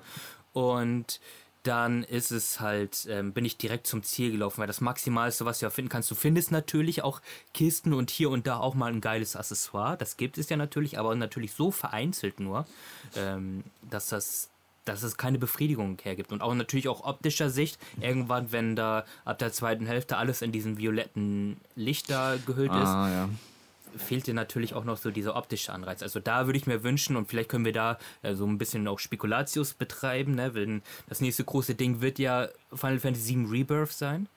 Ja. Und natürlich fragen sich schon Leute, ey, wird es eine Open World geben, das bis jetzt in der großen, weiten Welt? Und ich gehe mal auch stark davon aus, dass man so Open World Schläuche machen wird. Was ich ja, auch vollkommen Fall. okay finde. Also ich finde auch schon im ersten oder beziehungsweise im letzten Trailer, du siehst einfach so natürliche Begrenzungen wie irgendwie Felswände und so oder ähm, Flüsse, die dir suggerieren, okay, du kannst nicht über lang. Aber wenn man diese Welt oder diese Gebiete noch mit irgendwas Coolen füllen kann, dann bin ich da vollkommen dafür. Also ich finde, 16 ist da schon ein richtige, einen richtigen Weg gegangen und wo man noch, es gibt aber noch, es gibt aber noch so ein paar Schrauben, an die man drehen könnte ich kann es halt nicht so leiden, wenn einem so Locations oder ja, Ortschaften angeteased werden, die so super groß sind und super schön aussehen und dann im Endeffekt ist es ja nichts weiter als so ein, so ein Wallpaper oder mal so, so ein kleiner, so ein kleines Setpiece-Moment. Ich hatte echt so ein bisschen PTSD-Momente mit äh, Tenebra von, ähm, von Final Fantasy 15, wo du eben in diese coole, schwebende Stadt gehst im Zug und dann ist es abgebrannt. Du, du, siehst im Hintergrund die, ja, die, die brennenden Häuser quasi. so kam es mir mal ein bisschen mit Zambrek vor zum Beispiel. Erkundung ist jetzt nicht so die große Stärke von Final Fantasy 16. Das machen andere Spiele besser. Aber wie gesagt, ist super schön. Also gerade so diese Kaiserau, wenn du da entlang läufst und so, ja, das Meer so siehst und dann hinten dran eben die Stadt, die große. Äh, ja, das sieht schon super geil aus. Und auch später in Valut, wenn du da diese große Treppe runterläufst oder einfach so super weit in die Ferne auch schauen kannst, bis du da die, die Burg siehst, zum Beispiel von Valut, ist schon krass beeindruckend auf jeden Fall. Ja, was meint ihr jetzt eigentlich auch mal so mit dem, mit dem Auge so auf zukünftige Final Fantasy Titel. Mm. Meint ihr, wir werden noch wirklich große Städte sehen? Weil das machen sie ja seit 13 jetzt. Um, ne, da wird dann immer, wo ich mich auch frage, was ist der Vater des Gedanken? Ist es wirklich die Story, die dir sagt, ähm, dass du nicht durch diese Location kannst, weil du auf der Jagd bist oder weil es zerstört ist oder was auch immer? Oder ist es so, dass sie diese großen Städte nicht animieren können, nicht bauen wollen und dann die Story so geschrieben wird, dass es eben halt eine Erklärung dafür gibt. Mhm. Ja, ich glaube genau, der letzte Punkt ist die Sache. Äh, ich glaube, sowas wie, äh, wie hieß die Stadt nochmal in Final Fantasy 15? Altissia, glaube ich, hieß die Stadt. Diese ja. riesen Wasserstadt, wo du einfach im Trailer gedacht hast, geil, da will ich einfach jede, jede, jede Ecke erkunden und so. Und jetzt auch bei Final Fantasy 16 auch wieder. Und dann wird die Story so geschrieben, dass entweder die Stadt kaputt geht, klar, nicht mehr zugänglich gemacht wird, oder dass du eben gar nicht reinkommst. Oder dass es eben so, wie jetzt bei Valut zum Beispiel ist, dass eben alles ausgestorben ist, kann man natürlich auch machen. Oder bei, ähm, wie ist die Stadt in 15 nochmal ganz am Ende, die feindliche Basis, oh fuck. Niffel, Niffelheim? Niffelheim? Ja, mhm. genau. Das war ja genau, das war ja genau dasselbe Ding, war alles ausgestorben, hat so einen kleinen linearen Weg. Und ich glaube, das sind einfach produktionstechnische Gründe. Ich, also, ich könnte mir nicht weismachen, dass keine einzige Stadt davon wirklich begehbar geplant war, irgendwann mal begehbar gemacht zu werden. Also, das ist ja so ein Staple der Franchise, was man eigentlich früher immer gehabt hat. Du hast super viele Städte gehabt, super viele. Klar, früher war es einfacher, du hast eben deine paar pre-rendered Backgrounds gehabt und hast dann irgendwie deine Charaktere drauf laufen lassen, wodurch man halt eben einfacher so das Gefühl von einer Stadt herstellen kann, ohne jetzt die Stadt selbst auszumodulieren in 3D. Aber ich, also ich hoffe zumindest, dass wir jetzt auch in Final Fantasy VII Rebirth wieder mehr, ja, mal so auf Blick auf äh, Gold Saucer zum Beispiel, dass wir da schon richtig krasse Location bekommen, die auch so ein bisschen ja, das Gefühl vermittelt, dass du in einer großen Stadt oder einem großen Freizeitpark bist. Also das wäre meine Hoffnung auf jeden Fall. Ja, das wäre doch auch geil gewesen, wo du das auch nochmal erwähnt hast, dass man ja nochmal ein bisschen mehr mit Young Clive so zeig, hätte zeigen können, ne? Ja, so ein ja. bisschen mehr wie in der Armee, so dass er dann gefangen genommen wird und dann in dieser Hauptstadt von Samprek erstmal ist, dass du da vielleicht so kleine Missionen machen kannst, dort rumlaufen kannst, weil die Stadt sieht auch mega geil aus, so Minas Tirith mäßig angelehnt, so diese weiße Stadt und im Hintergrund ragt dieser übergroße Mutterkristall, also designtechnisch sieht das Hammer aus, aber im eigentlichen Spiel siehst du ja nicht mal. Es ist ja nicht mal ein Dungeon. Du bist ja gleich direkt da in diesem Mutterkristall, da diesen Eingang. Und von der eigentlichen Stadt siehst du ja im Grunde eigentlich nur da, wo der Kaiser und seine Gefolgschaft dort tagen. Genau, und halt eben diese ganz, diese ganz kurze Abschnitt da in diesem ähm, Bordellviertel da, aber das ist ja echt nur so drei Sekunden oder so. Also scheinbar haben sie da irgendwas modelliert, aber ähm, sie haben es anscheinend nicht begehbar gemacht, aus welchen Gründen auch immer. Da wäre das natürlich interessant, wenn es dann irgendwann mal im nächsten Jahr, sobald diese, dieser Exklusivdeal mit Sony da fertig ist und das für PC kommt, wenn sich da die Modder dran setzen und dann mm. vielleicht so, mm. weißt du, so Out-of-Bounds-Geschichten finden und dann gucken, ähm, wie bei Final Fantasy 15 damals, wo sie halt ein so gut wie fast komplett begehbares Insomnia gefunden haben in den ja. Spieldateien, so was einfach im fertigen Spiel dann fehlt. Wie viel im Teil 16 dann da äh, da weggestrichen werden musste ja, oder nicht. Diese Out-of-Bounds-Sachen sind immer super interessant, auf jeden Fall, ja. ja. Aber sie hätten auch zum Beispiel mit Young Clive, also noch, jünger, noch jüngerer Clive, hätten sie auch in, in Rosalia noch super viel machen können. Sie haben diese Burg da so ein bisschen gebaut, ganz am Anfang, wo man dann so ein bisschen durchläuft. Aber das war es ja dann. Also man läuft nur einmal durch diesen Garten und durch diesen Vorhof und das war es dann. Also, aber theoretisch hätte man ja noch viel mehr machen können. Das war auch sowas, man sieht dann, man kann ja später dann von dem Versteck aus, was man mit Betorgel hatte, mit diesem Baumhaus, sieht man ja Rosalia so in der Ferne. Aber man, man kann es nicht mehr betreten. Man kann nicht mal die Ruinen betreten, was ich echt schade finde. Also. Ja, also man merkt, dass das Spiel wirklich Hauptfokus ist halt Story. Und davon hm. hat es ja auch mehr als genug. Also das ist wirklich. Ich fand es auch schön, dass man so den Mut zu langen und ausgiebigen Cutscenes sich genommen hat. Haben auch wieder manche, manche, manche bemängelt, so dass das dadurch das Pacing irgendwie stört, aber ich fand das eigentlich so ganz ich cool. Ich fand's mega gut. Ich fand's auch richtig gut. Das, was das Pacing gestört hat, waren eher so die dann die, wie gesagt, die Mit-Quests oder sowas. Mhm. Das waren nicht ja. die Cutscenes für mich. Also ich habe mich auf jede Cutscene gefreut und ich war auch immer froh, wenn die lang ist und wenn, wenn die spektakulär ist und wenn da irgendwelche. Es waren ja oft einfach interessante Sachen, die passiert sind. Also es war oft immer so nach einer nach einem krassen Bossfight ist erstmal irgendwie so ein Reveal passiert, dass, dass man jetzt mhm. sieht, wo jetzt gerade Joshua unterwegs ist oder was passiert jetzt gerade mit ähm, Dion und äh, Barnabas auf dem Schlachtfeld. Also ich finde, die haben das echt gut gepaced, so von ähm, hier haben wir was abgeschlossen und hier teasen wir noch was Neues an, was da gerade im Hintergrund abläuft. Ähm, kurze Frage, Story. Wie oft habt ihr ins Kompendium reingeguckt während Cutscenes oder habt ihr das nachträglich noch beim Hippokrates gemacht oder wie war das bei euch? Also gerade am Anfang sind ja einige Sachen, die eigentlich voll wichtig sind. Zum Beispiel, wer ist eigentlich Chill und äh, wie steht die Verbindung äh, von ihr? Das siehst du ja auch eigentlich immer nur in diesem Kompendium, dass sie im Prinzip so, so ein Mündel ist. Äh, und äh, ja, wie war das bei euch? Also ich habe am Anfang das Kompendium eigentlich äh, oft recht regelmäßig benutzt, mhm. äh, gegen Mitte und Ende dann immer, immer weniger. Ich habe das gar nicht so oft benutzt. Ich habe die meisten Charakterverhältnisse schon vor Release eigentlich gekannt. Also man hat ja, die haben ja schon super viel veröffentlicht mit, ah, das ist Chill, das ist äh, Joshua und sowas. Hatte ich damals schon durchgelesen, dass sie eben so ein Mündel ist, so ein Theon Greyjoy im Endeffekt. Also ich habe es dann im Spiel selbst so ab und zu mal benutzt, aber eigentlich nicht in Cutscenes, sondern eher nach den Cutscenes dann nochmal mhm. geguckt, ähm, gibt es irgendwie einen neuen Eintrag oder so, vielleicht irgendwie neue Zusatzinformationen. Und ich habe eigentlich das meiste dann auch verstanden. Ich habe dann eher das benutzt, um noch mehr Details so über die Welt zu erfahren. Ja.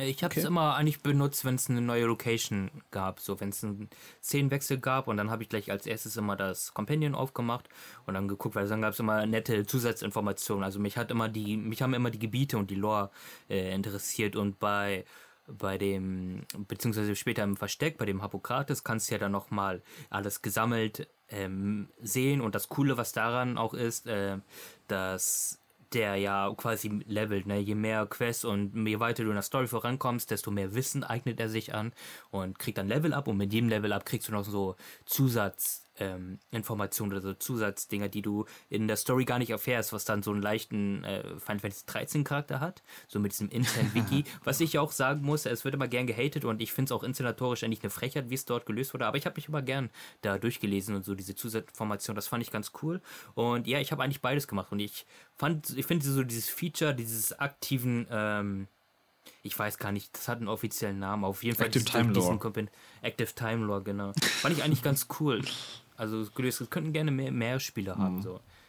Ich fand es nur ein bisschen schade, dass man das, also man hat ja diese Active Time Law und dann immer diese Mini-Beschreibung, aber die ausführlichen Beschreibung, beziehungsweise das komplette Kompendium kriegst du ja erst, wenn du dann zu Hippokrates äh, im Versteck gehst. Und da muss man halt erst immer hinlaufen. Ich hätte halt gerne so einen Knopfdruck gehabt, wo ich dann sage, okay, ich will einfach die, die komplette Stammbaum jetzt mir mal anschauen. Von jeder Location aus. Ja, das sind dann eher so Komfortsachen, die, die noch hätten besser werden können. An sich war es echt eine coole Sache, ja.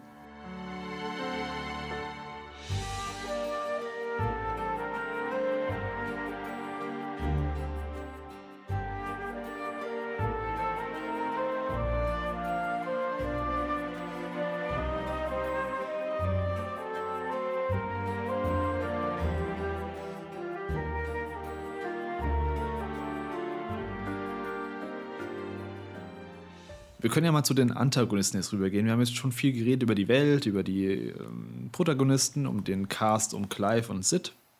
Wie haben euch denn so die Antagonisten gefallen? Also vor allem, wir haben ja als große Antagonisten, ganz am Anfang wird eben Annabella inszeniert, als, also die Mutter von Clive, die eben ja, die Familie hintergeht oder beziehungsweise ihren ganzen, die ganze Provinz hintergeht und dann ja, mit Sandbreck gemeinsame Sache macht und quasi dafür verantwortlich ist, dass Rosalia fällt. Wie hat euch denn vielleicht erstmal mit Annabella angefangen? Wie hat euch Annabella gefallen? Miguel, fang du mal gerne an. Gefallen oh, ist auch ein schönes Wort. Ich habe sie gehasst. ich fand sie schon am Anfang so mega unsympathisch, schon die Szene, als sie da reinläuft in den Hof und dann, oh, Joshua, und, und dann guckt sie schon so voll widerwärtig den Clive an und, und er guckt dann schon so zu Boden, so voll äh, am Schämen und oh, ich habe sie gehasst, ey. Ich war froh, ähm, ich hätte ja auch nicht gedacht, dass die so einen großen Fokus dann hat, auch mit dem, dass sie halt noch dem, wie heißt der König, der Vater vom Dion, dass sie mit dem halt noch den Olivier mhm. da bekommt und so. Ähm, hab aber am Anfang auch nicht erwartet, äh, als dann eben die, das Intro vorbei ist, dass, dass sie eben dahinter steckt an diesem Angriff äh, da am Phoenix-Tor. Das habe ich nicht erwartet aber schon diese übelsten Cersei Game of Thrones Vibes hat sie mir schon am Anfang gegeben, ja. War dann irgendwie so, ich habe dann gedacht, vielleicht so ein bisschen Character Building, als du dann später eben in der Stadt bist und gegen Bahamut kämpfst und wo, wo sie dann irgendwie so, sie versucht sich so zu rechtfertigen, aber dann war ja eigentlich schon recht Schluss dann, wo sie sich dann umbringt und ja, konnte ich nicht leiden. Ich meine, sie hat es ja auch hier überhaupt nicht schwer gemacht, ne? Ähm, sie über sie nicht zu mögen, so. Ähm, eigentlich war das im Grunde super easy, weil sie hat ja keinen wirklichen Moment, an dem sie mal sympathisch wirkte. Also neulich mal, wenn du mm. wirklich das aufs Übelste runterbrichst und die sagt, oder eben wie diesen Cersei-Moment sagt, ja, aber sie ist doch eine Mutter, die Liebe für ein Kind hat. Also ich, das rechtfertigt halt nicht die Taten, die sie getan hat. Und ähm, auch wie sie dann letztendlich geendet ist, also es hat mich überhaupt nicht gerührt. Also ich war auch nicht froh, dass sie dann den, dass sie dann den Suizid gewählt hat, weil sie da komplett mm. loco geworden ist. Ja, war, Im Grunde war es letztendlich auch egal. Sie war halt ein wichtiger, sie war natürlich ein wichtiger Stein oder sie war natürlich so der, der Anstoß so quasi, der den ganzen Stein zum Rollen gebracht hatte, das ja, aber im Grunde hat man dann auch gemerkt, wie sie dann immer weiter weg vom Fokus ähm, gedingt ist, als es dann klar wurde, wer eigentlich der eigentliche Obermacker so des Spiels ist. Ja, das war so ein bisschen mein Problem mit ihr vor allem. Ich fand sie super interessant am Anfang, als die, ja, als dann am Ende vom Intro rauskam, dass sie hinter, zumindest mit hinten dran stand hinter dem ganzen Anschlag und dass sie alle hintergangen hat. Da wird sie so angelegt als so ein super spannender Antagonist, der dann aber irgendwie nichts aus dem Potenzial eigentlich macht. Also wir haben dann, ja, wir haben dann sie mit, mit dem König von Samprecht, die dann eben diesen Olivier bekommen. Übrigens, der auch, wo man auch denkt, er, er wird irgendwie noch größer so in Stellung mhm. gebracht und dann ja. wird er einfach fallen gelassen. Fand ich auch ein bisschen schade. Aber auch sie, sie gibt keiner, also hast du eben schon gesagt, sie ist sehr eindimensional in der Hinsicht, dass man sie gar nicht richtig nachvollziehen kann. Also wieso hasst sie Clive so sehr? Also wieso hasst die Träger so sehr? Das ist vielleicht auch eine Frage für das ganze Spiel. Wieso werden die Träger so sehr gehasst? Also es wird im Spiel, finde ich, jetzt keiner, äh, kein richtiger Grund geliefert, wieso die Träger so gehasst werden. Weil die ja locker. Sind. Ja, aber ich meine ja deutlich, du weißt, wie die Menschen sind. Sobald ich, du musst ja, man, das, das sieht man auch im Prinzip. Ähm, klar, ist eben sehr einfach formuliert, ja, weil die anders sind. Aber wenn man so vielleicht so diesen, diesen Lore im Hintergrund oder vielleicht auch so ein bisschen mit, mit, mit, äh, mit uns, mit äh, unserem, äh, jetzt wie wir leben, wenn es damals ein behindertes Kind auf die Welt gekommen ist, die, die haben das teilweise halt einfach getötet, weil es einfach äh, nicht zu, zu, zu, dir, zu dir gepasst hat. Du warst halt komplett anders. Sie, sieht man auch ein bisschen ähm, jetzt bei Game of Thrones auch mit dem Tyrion, sag ich mal. Äh, für die war das ein Monster, wo ja auch der, der, also habt ihr Game of Thrones geguckt, ja, oder?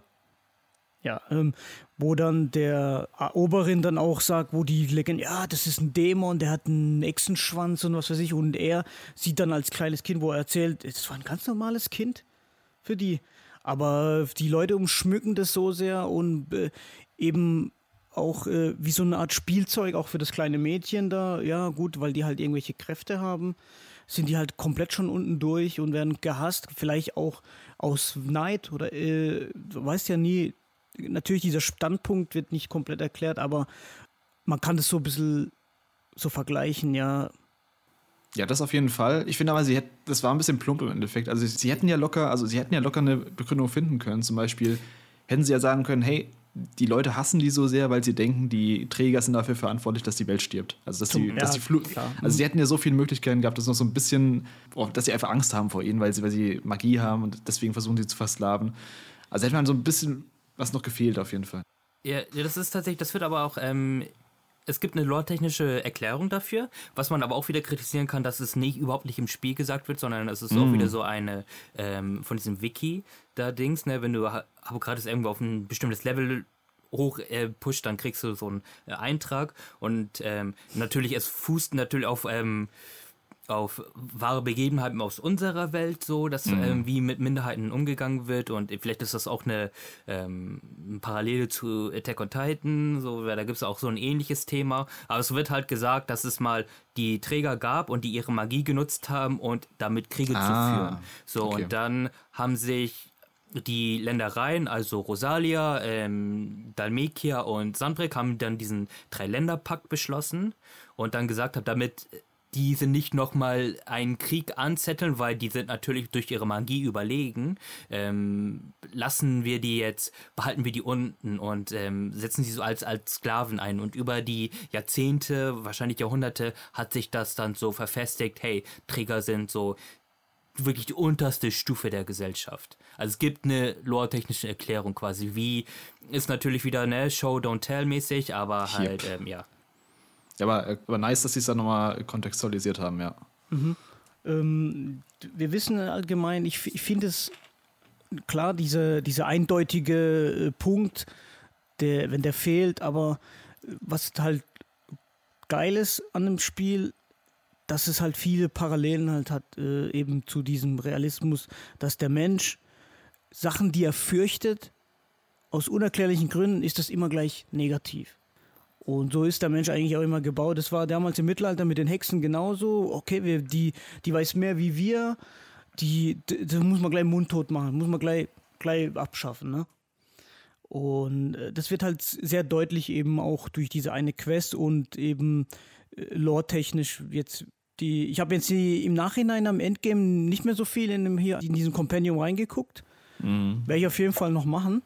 Aber äh, daher ist es auch äh, eh wichtig, dass es eben in diesem Lore eben verankert ist. Und du kannst ja auch immer, ist auch am Ende war auch viel Interpretationsspielraum, wo ich auch gedacht habe, oh, okay, die, die Menschen mit ihrem Willen und, und mit, mit Ultima und ziemlich viel, wo du auch auf uns so projizieren kannst. Und das finde ich halt immer, immer richtig geil bei Spielen, wenn das, ähm, wo du dann irgendwie so deine eigenen Schlüsse, ah, okay, das jetzt mal weit hergeholt, könnte man auch diese Fäule und so. Und dass die Menschen trotzdem ihren Willen haben, dafür zu kämpfen, kann man auch mit dieser mit der Klimakrise eigentlich ein bisschen so jetzt weit hergeholt irgendwie ähm, ja, voll, voll, paralysieren mit ähm, dass im Prinzip wir steuern auf diese Katastrophe zu, die wir irgendwie nicht vermeiden können, aber trotzdem sind die Menschen, weil wenn man zum Beispiel jetzt, was ich immer höre, ist, ja, willst du wirklich Kinder in die Welt setzen, weil die, die müssen dann im Prinzip äh, die Scheiße, die wir gebaut haben, ausbaden. Und das war eben dieses, diese Stärke dann eben, die, diesen Willen zu haben und zu sagen, hey, ich kämpfe für die Menschheit, ich kämpfe für das und, und ja, da habe ich halt viel so, hat es ein bisschen so diese Parallelen irgendwie gehabt, gehabt ja.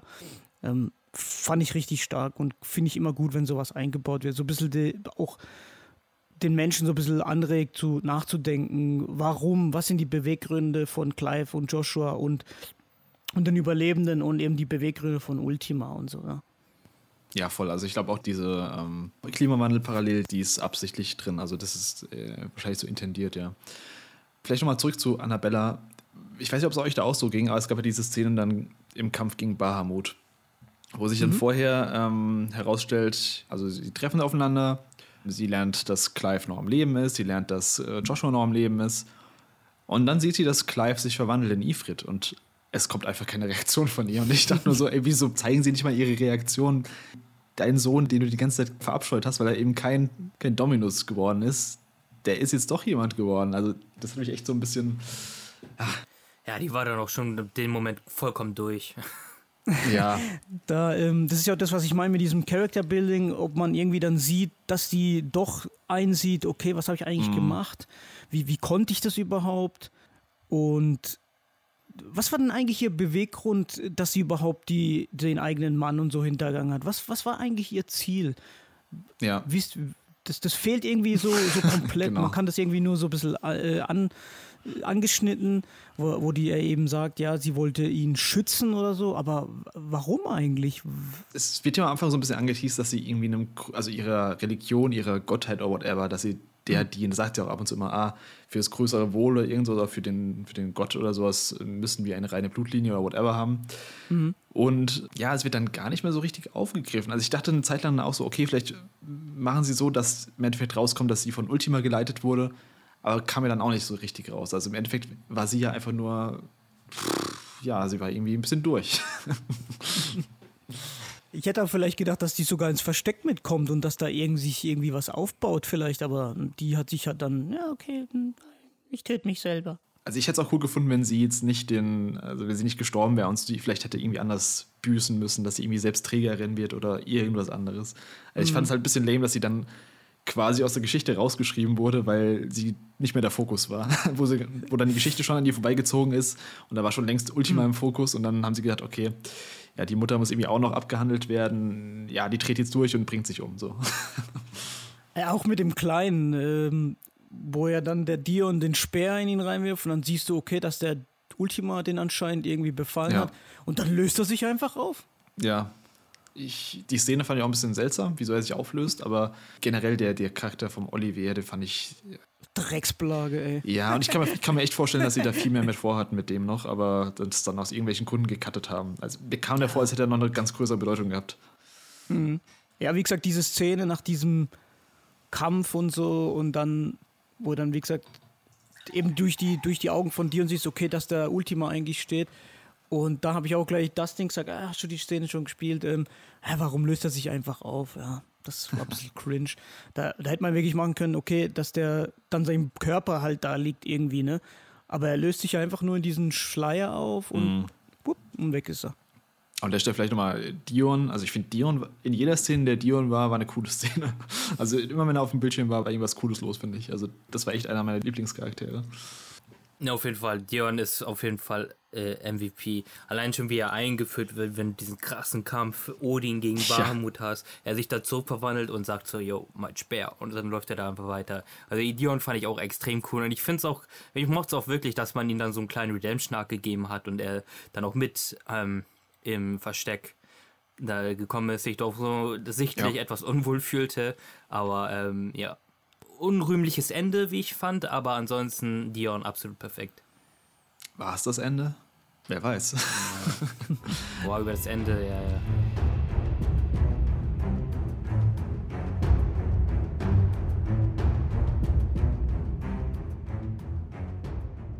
Wo wir gerade bei den Antagonisten waren, lass mal über Ultima reden. Das große Böse. Ähm, wie, wie fand der Ultima das denn? Wie hat der Ultima gefallen? Also ich muss erstmal sagen, ich fand's ganz geil, weil ich auch überhaupt nicht gerechnet habe, dass es ähm, zu so einer Kill the God-Geschichte wird. Naja. Ähm, an und sich, ja, das ist ja immer so das Problem, wenn du, das hast du ja auch in einigen Final Fantasies, wenn, wenn du dann gegen so gegen Gott himself antreten muss. Der ist immer sehr unnahbar. Ne? Natürlich, so aus persönlicher Sicht findest du es immer interessanter, wenn du einen Antagonisten hast, dessen Motive du nachvollziehen kannst und der vielleicht auch so ein Spiegelbild des Protagonisten darstellt, ähm, damit du mehr Punkte hast zum Connecten. Ich fand es ganz cool, dass man schon ab der Hälfte so sagt, okay, hier ist Ultima, er ist jetzt der Bad Guy und nicht so wie in anderen Teilen der Serie ähm, so im letzten Moment, ja übrigens, es gibt hier noch das große Böse, kämpft jetzt gegen das. So. ähm, ja, das ist also das absolute Worst-Beispiel. Und ähm, deswegen, ich fand Ultima ganz cool, auch so, dass er ähm, ich dachte erst, er wäre so Gollum-mäßig unterwegs, dass er immer so von wir gesprochen hat. Er stellt sich halt später heraus, ja, es gibt mehrere Ultimas. Ähm, mhm. Ich fand die designtechnisch auch ganz cool, aber ja, das ist immer das Problem. Ähm, das ist halt, ist halt gut Mensch gegen Gott. Der, der Mensch ähm, setzt sich seinem Schöpfer ähm, widersetzt sich seinem Schöpfer und so. Und ja, es sind so Stories oder es sind so Antagonisten, die mich nie so kicken können. Ähm, ich hätte mir vielleicht dann vielleicht noch ein bisschen besser gefunden, wenn er einfach nur böse wäre und arschig, so wie ein Kefka aus Teil 6 oder so. Ähm, aber ja, es ist ein okayer Antagonist, sagen wir es mal so. Hm, Miguel, wie fandst du den? Also erstmal vom Design her fand ich ihn, seine Augen waren mega creepy. ähm, und ansonsten, ja, ich finde es halt schade, wenn es immer darauf hinausläuft, so ja, gegen Gott kämpfen. Das kommt so in so vielen Final Fantasy irgendwie und das fand ich ein bisschen schade, aber ähm, ich fand immer diese, diese Gespräche dann kurz vorm Ende, wenn du ja immer durch diesen ganz dunklen Raum läufst, durch die Treppen und dann kommen immer so kleine Cuts, also die Cutscenes, wo, wo dann eben erfährst, okay, dass die eigentlich diese göttliche Rasse ist, die dann auf unserem auf dem Planeten gekommen sind, Valistea und dann auch die Menschen erschaffen haben und so. Das fand ich eigentlich ganz geil gemacht. Ja, ähm, und dass eben allein eben die durch die Trailer eben nur diese Rache-Story war, die ja eigentlich schnell beigelegt wurde und dann aber eben diese, diese Ultima-Geschichte, wo auch Barnabas eben total fokussiert ist auf eben diesen Gott und eben versucht eben diesen Wille von dem oder eben seine Idealien eben zu erfüllen, dass so eine gewisse Motivation da ist ist immer so gemischte Gefühle. Ich finde es ganz gut. Und nicht irgendwie so zum Beispiel wie der Emperor aus Final Fantasy II, der eigentlich so ein bisschen so der, der blödeste Antagonist ist, weil einfach nur, ja gut, ich will einfach so die. Einfach, bin einfach böse, bin einfach ein Arsch, ne? Mhm. Ähm, da fand ich irgendwie Ultima schon interessant. Ähm, auch am Ende habe ich nicht damit gerechnet, dass es eben so mehrere sind und mit dem Wir und so und ähm, was, das fand ich ja eben auch ganz geil, weil ich gedacht habe irgendwie, hä, Joshua hat ihn doch in sich eingesaugt, warum kommt er da immer wieder oder ist es irgendwie nur so ein Geist, so eine geistige Form oder so? Ähm, das fand ich dann eigentlich geil, diesen Reveal, wo dann plötzlich aus der Brust von Joshua eben dieser, dieser Bruder eben da rauskommt. Das fand ich schon stark gemacht. Ähm, ansonsten sehr interessant, teilweise aber auch so ein bisschen, hätte man ein bisschen mehr machen können, ja. Ja, ich, ich fand den auch okay. Also ich fand das Design war cool, war so ein bisschen creepy, ein bisschen Horror-like auch schon fast. Ich fand aber insgesamt war der auch zu, der hat viel zu viel Meter Gibberish von sich gegeben. Dieses typische Godlike Gelaber, wo man dann nach drei Sätzen so ein bisschen innerlich abschaltet. so komplett unnahbar und ja, das sind also schon gesagt, so, da fehlt so die Personality irgendwie, die persönliche Ebene auch. Er kam mir eher so ein bisschen vor wie so eine KI, gegen die man kämpft, gegen so eine Böse, die durchgedreht ist. Ja, ist nicht so der stärkste Antagonist jetzt in der Reihe, aber war okay, sage ich mal, ja. Ich hätte halt persönlich lieber gehabt, dass sie irgendwie aus Annabella irgendwas Besseres machen, aber die ist ja dann, haben wir eben gesagt, die ist ja dann fallen gelassen worden.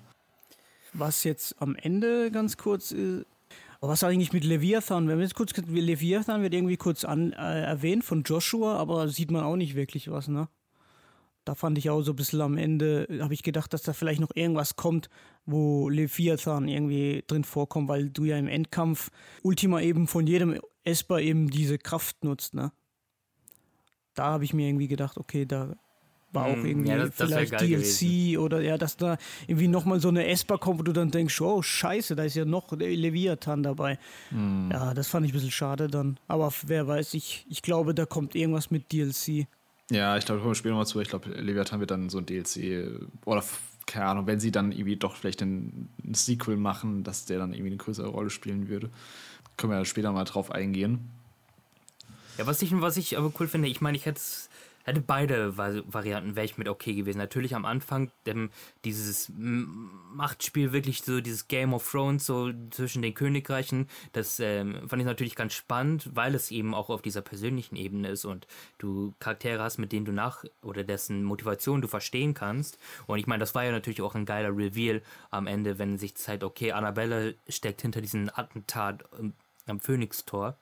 Und wie sich dann diese Wirrung und so, weißt du, wirklich so dieses Schachspiel, wie das dann weitergeht. Das hat man dann irgendwie dann alles gestrichen und gesagt hat, okay, so eine göttliche Entität steckt hinter allem. Ähm, fand ich auch okay, wie es dann letztendlich gelöst wurde. Was ich halt mega geil fand, eben, weil du auch Chris so schön sagtest, dass er Ultima die ganze Zeit mit irgend so einem Kladderadatsch rumlabert, ne? Den, wo du eh irgendwann abschaltest. Mm. Und der sich auch immer so erhaben sieht, dass dann wirklich bei seinem Endfight dann gewählt wurde, dass so der Finishing Move ein simpler Faustschlag ist. Also kein Laserstrahl, weißt du, oder irgendwie so ein ähm, Hieb mit dem Schwert, sondern so wirklich die persönlichste Art, quasi jemanden zu verletzen, einfach mit der äh, Faust direkt in die Fresse. Also, dass dann, da steht noch so, dass du 99.999 Schaden machst. das, das, ist halt mega das geil. Ich so geil. Und das war richtig heftig und ähm, ja, das, das fand ich einen schönen Weg, das dann so zu beenden. Im Englischen sagt er ja sogar, um, ähm, this will be your Final Fantasy oder irgend sowas. Also er, er referenziert ja sogar den Titel. Also Echt? ja, genau. Ja. Auch nice.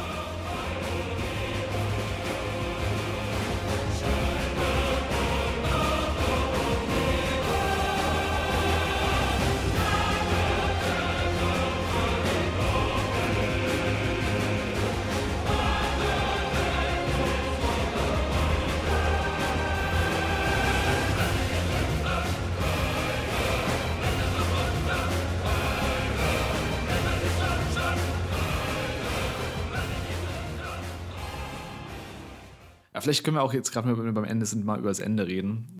Wo fangen wir denn da am besten an? Wie habt ihr es empfunden? Wart ihr irgendwie emotional berührt? Wart ihr wütend? Wart ihr aufgewühlt? Wie sah das bei euch so aus? Soll ich anfangen? Ja, ja bitte. da würde mich interessieren, wie du es fandest. Ähm, also bei mir hatte ich am Anfang eigentlich mega Schiss vor dem Ende, weil bei Twitter habe ich ja meinen Account auf privat gesetzt und da waren schon ein paar, als ich schon angefangen habe zu spielen, waren schon so ein paar Sachen unterwegs mit irgendwas mit dem Ende.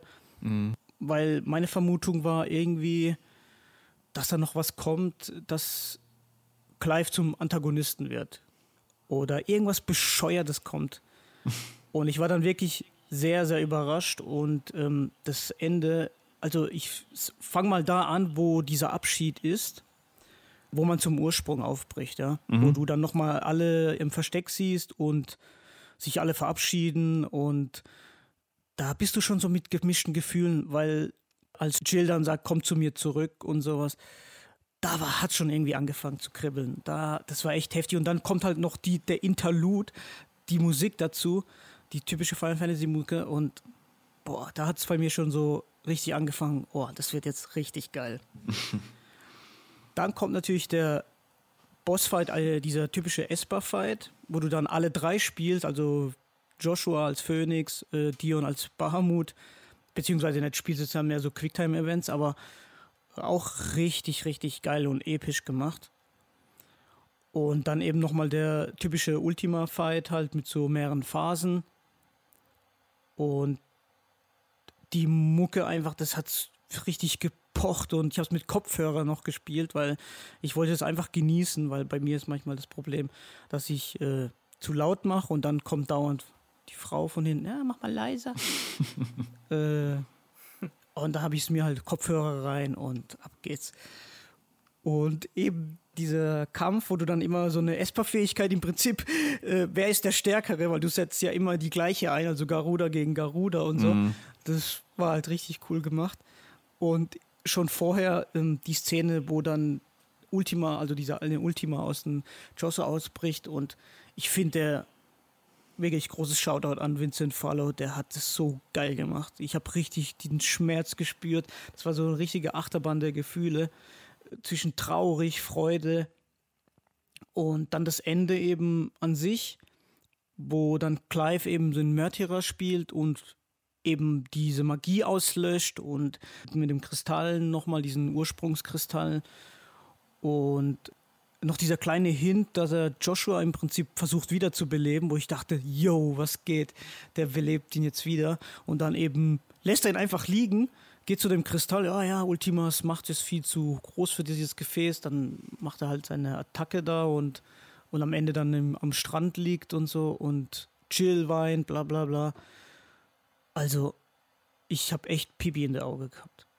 Es schaffen so wenige Spiele, dass, sie, dass man ab und zu wirklich dann so da sitzt und schluckt und, und die Tränen in die Augen springen. Und echt, ich war traurig, ich war happy, ich wirklich komplettes Gefühlschaos. So war es bei mir auf jeden Fall. Und äh, natürlich wünscht man sich so ein richtiges Happy End. Das Ende lässt halt wieder so ein bisschen die, die After-Credits-Szene, lässt dann wieder so ein bisschen Spekulation zu. War das wirklich nur eine Geschichte?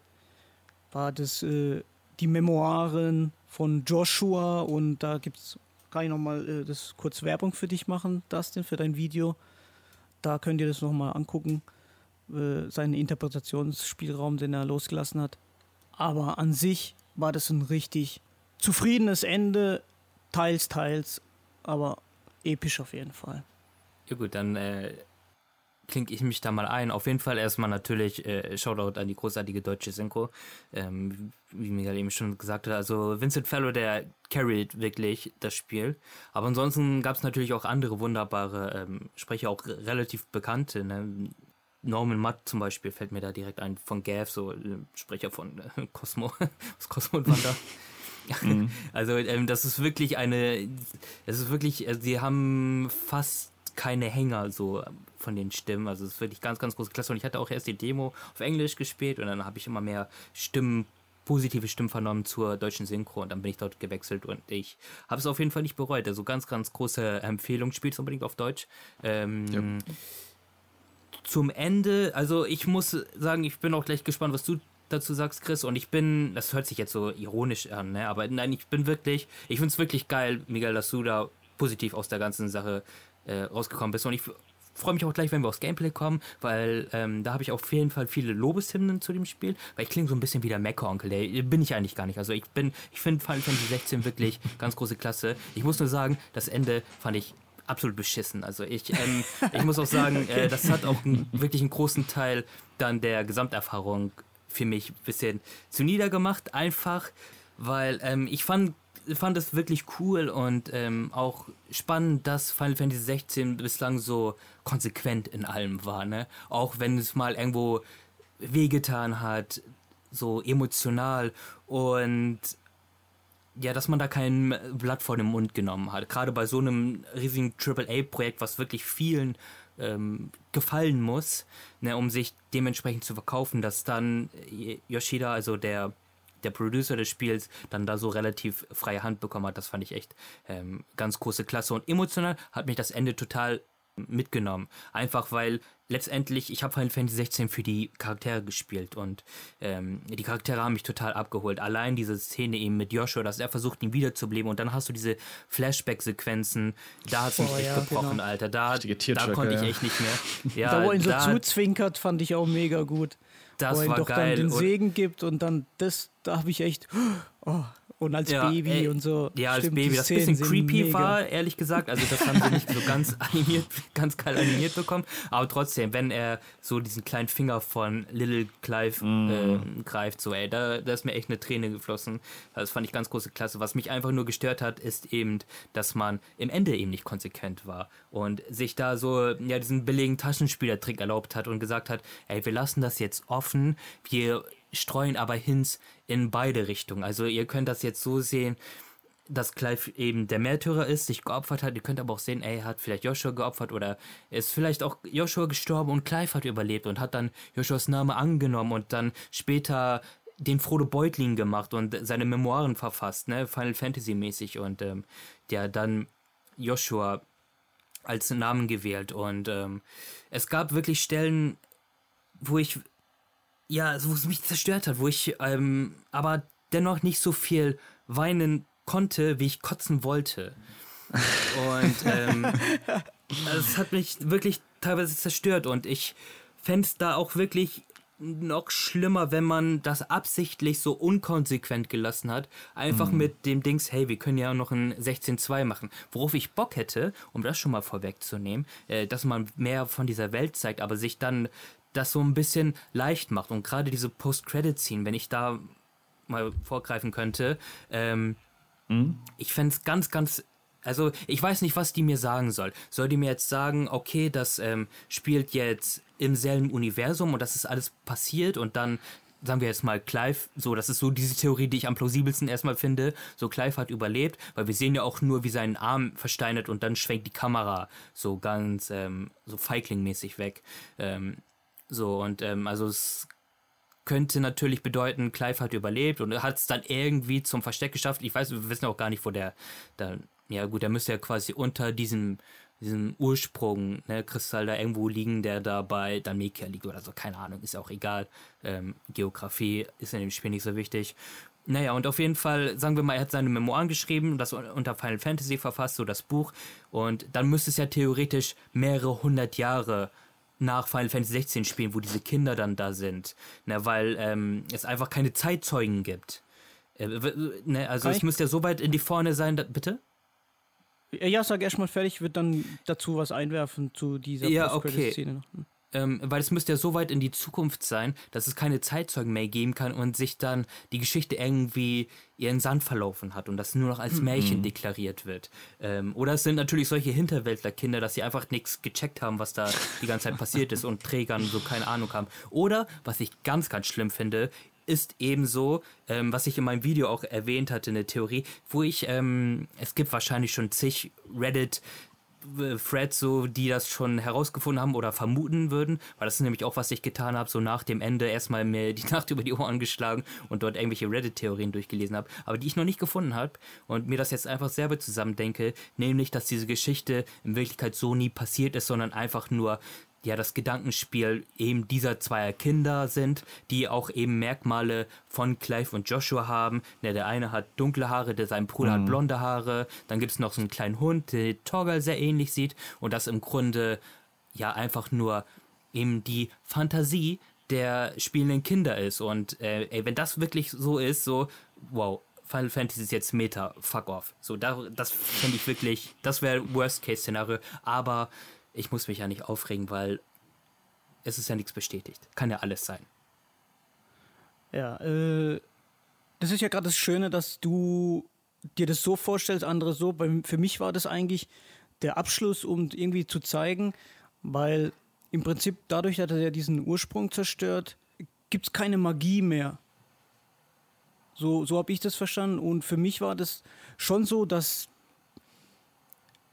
wie gesagt, wenn du das jetzt interpretierst, ja, vielleicht hat der Clive den, den Namen angenommen. Ich finde, wie gesagt, ich feiere dich dafür, dass du so gute Theorien hast. Für mich war das aber eigentlich nur so die Bestätigung, dass die Welt noch existiert. Ja, weil was man halt nicht weiß, ist, spielt diese Postcredit-Szene, ist es noch Valistea?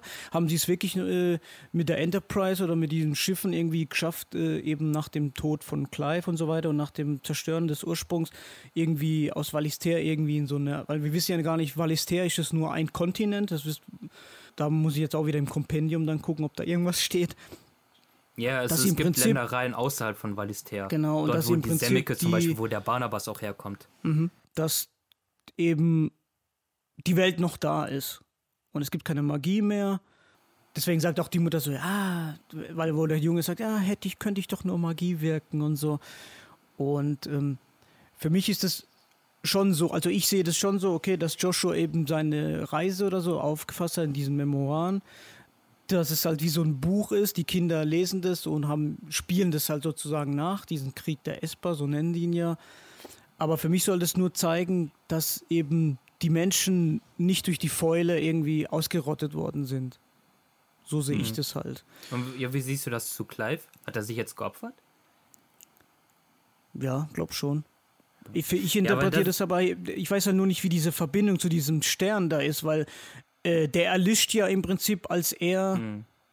eben durch diesen Fluch stirbt, was natürlich auch auch Interpretation zulässt, weil eben nur, du siehst ja nur seine Hand und die anderen Leute, ja. die ja dran gestorben sind, sind ja komplett versteinert, ja. Ähm, ja aber das, das ich glaube glaub schon, dass, der, dass er gestorben ist. Also durch ja. diesen, diesen, diesen Stern wird es irgendwie so symbolisiert.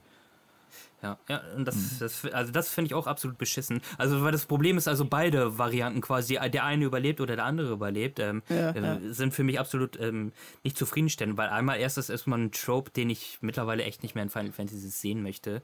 Und außerdem, ich kann das schon fast nicht ernst nehmen, wenn wirklich Clive so der Märtyrer ist und sich selbst geopfert hat, weil erstmal, ähm, warum kann er das dann auf einmal? Warum merkt er, ah ja, ich kann mit Fingerschnipsen die Magie auslöschen? So, das wird im Vorherfeld gar nicht erklärt. Dann natürlich, ähm, ähm, diese Steinseuche, die gibt es, finde ich auch geil, dass man so eine Zustandsveränderung in Final Fantasy zum Inbegriff der Lore, Lore gemacht ja. hat.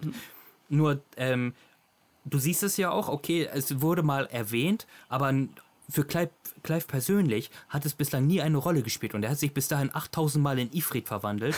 und du hast nie in der Szene gesehen, wo er sich mal so, oh, irgendwie kribbelt meine Hand oder so. Aber dann plötzlich soll, dieser, äh, soll diese Magie so krass sein, dass sich sein Stein ähm, hier ähm, sich seinen Arm versteinert hat. Plus, das würde ja erstmal noch bedeuten, dass Ultima eh komplett Plan komplett für den Arsch war, weil mhm. ähm, was soll er Clive übernehmen, wenn er sich eh versteinert? Vielleicht, natürlich kannst du da auch eine gewisse Ironie sehen, dass so Ultimas Plan am Anfang, zu, beziehungsweise bis zum Ende eigentlich nie engen Sinn hatte.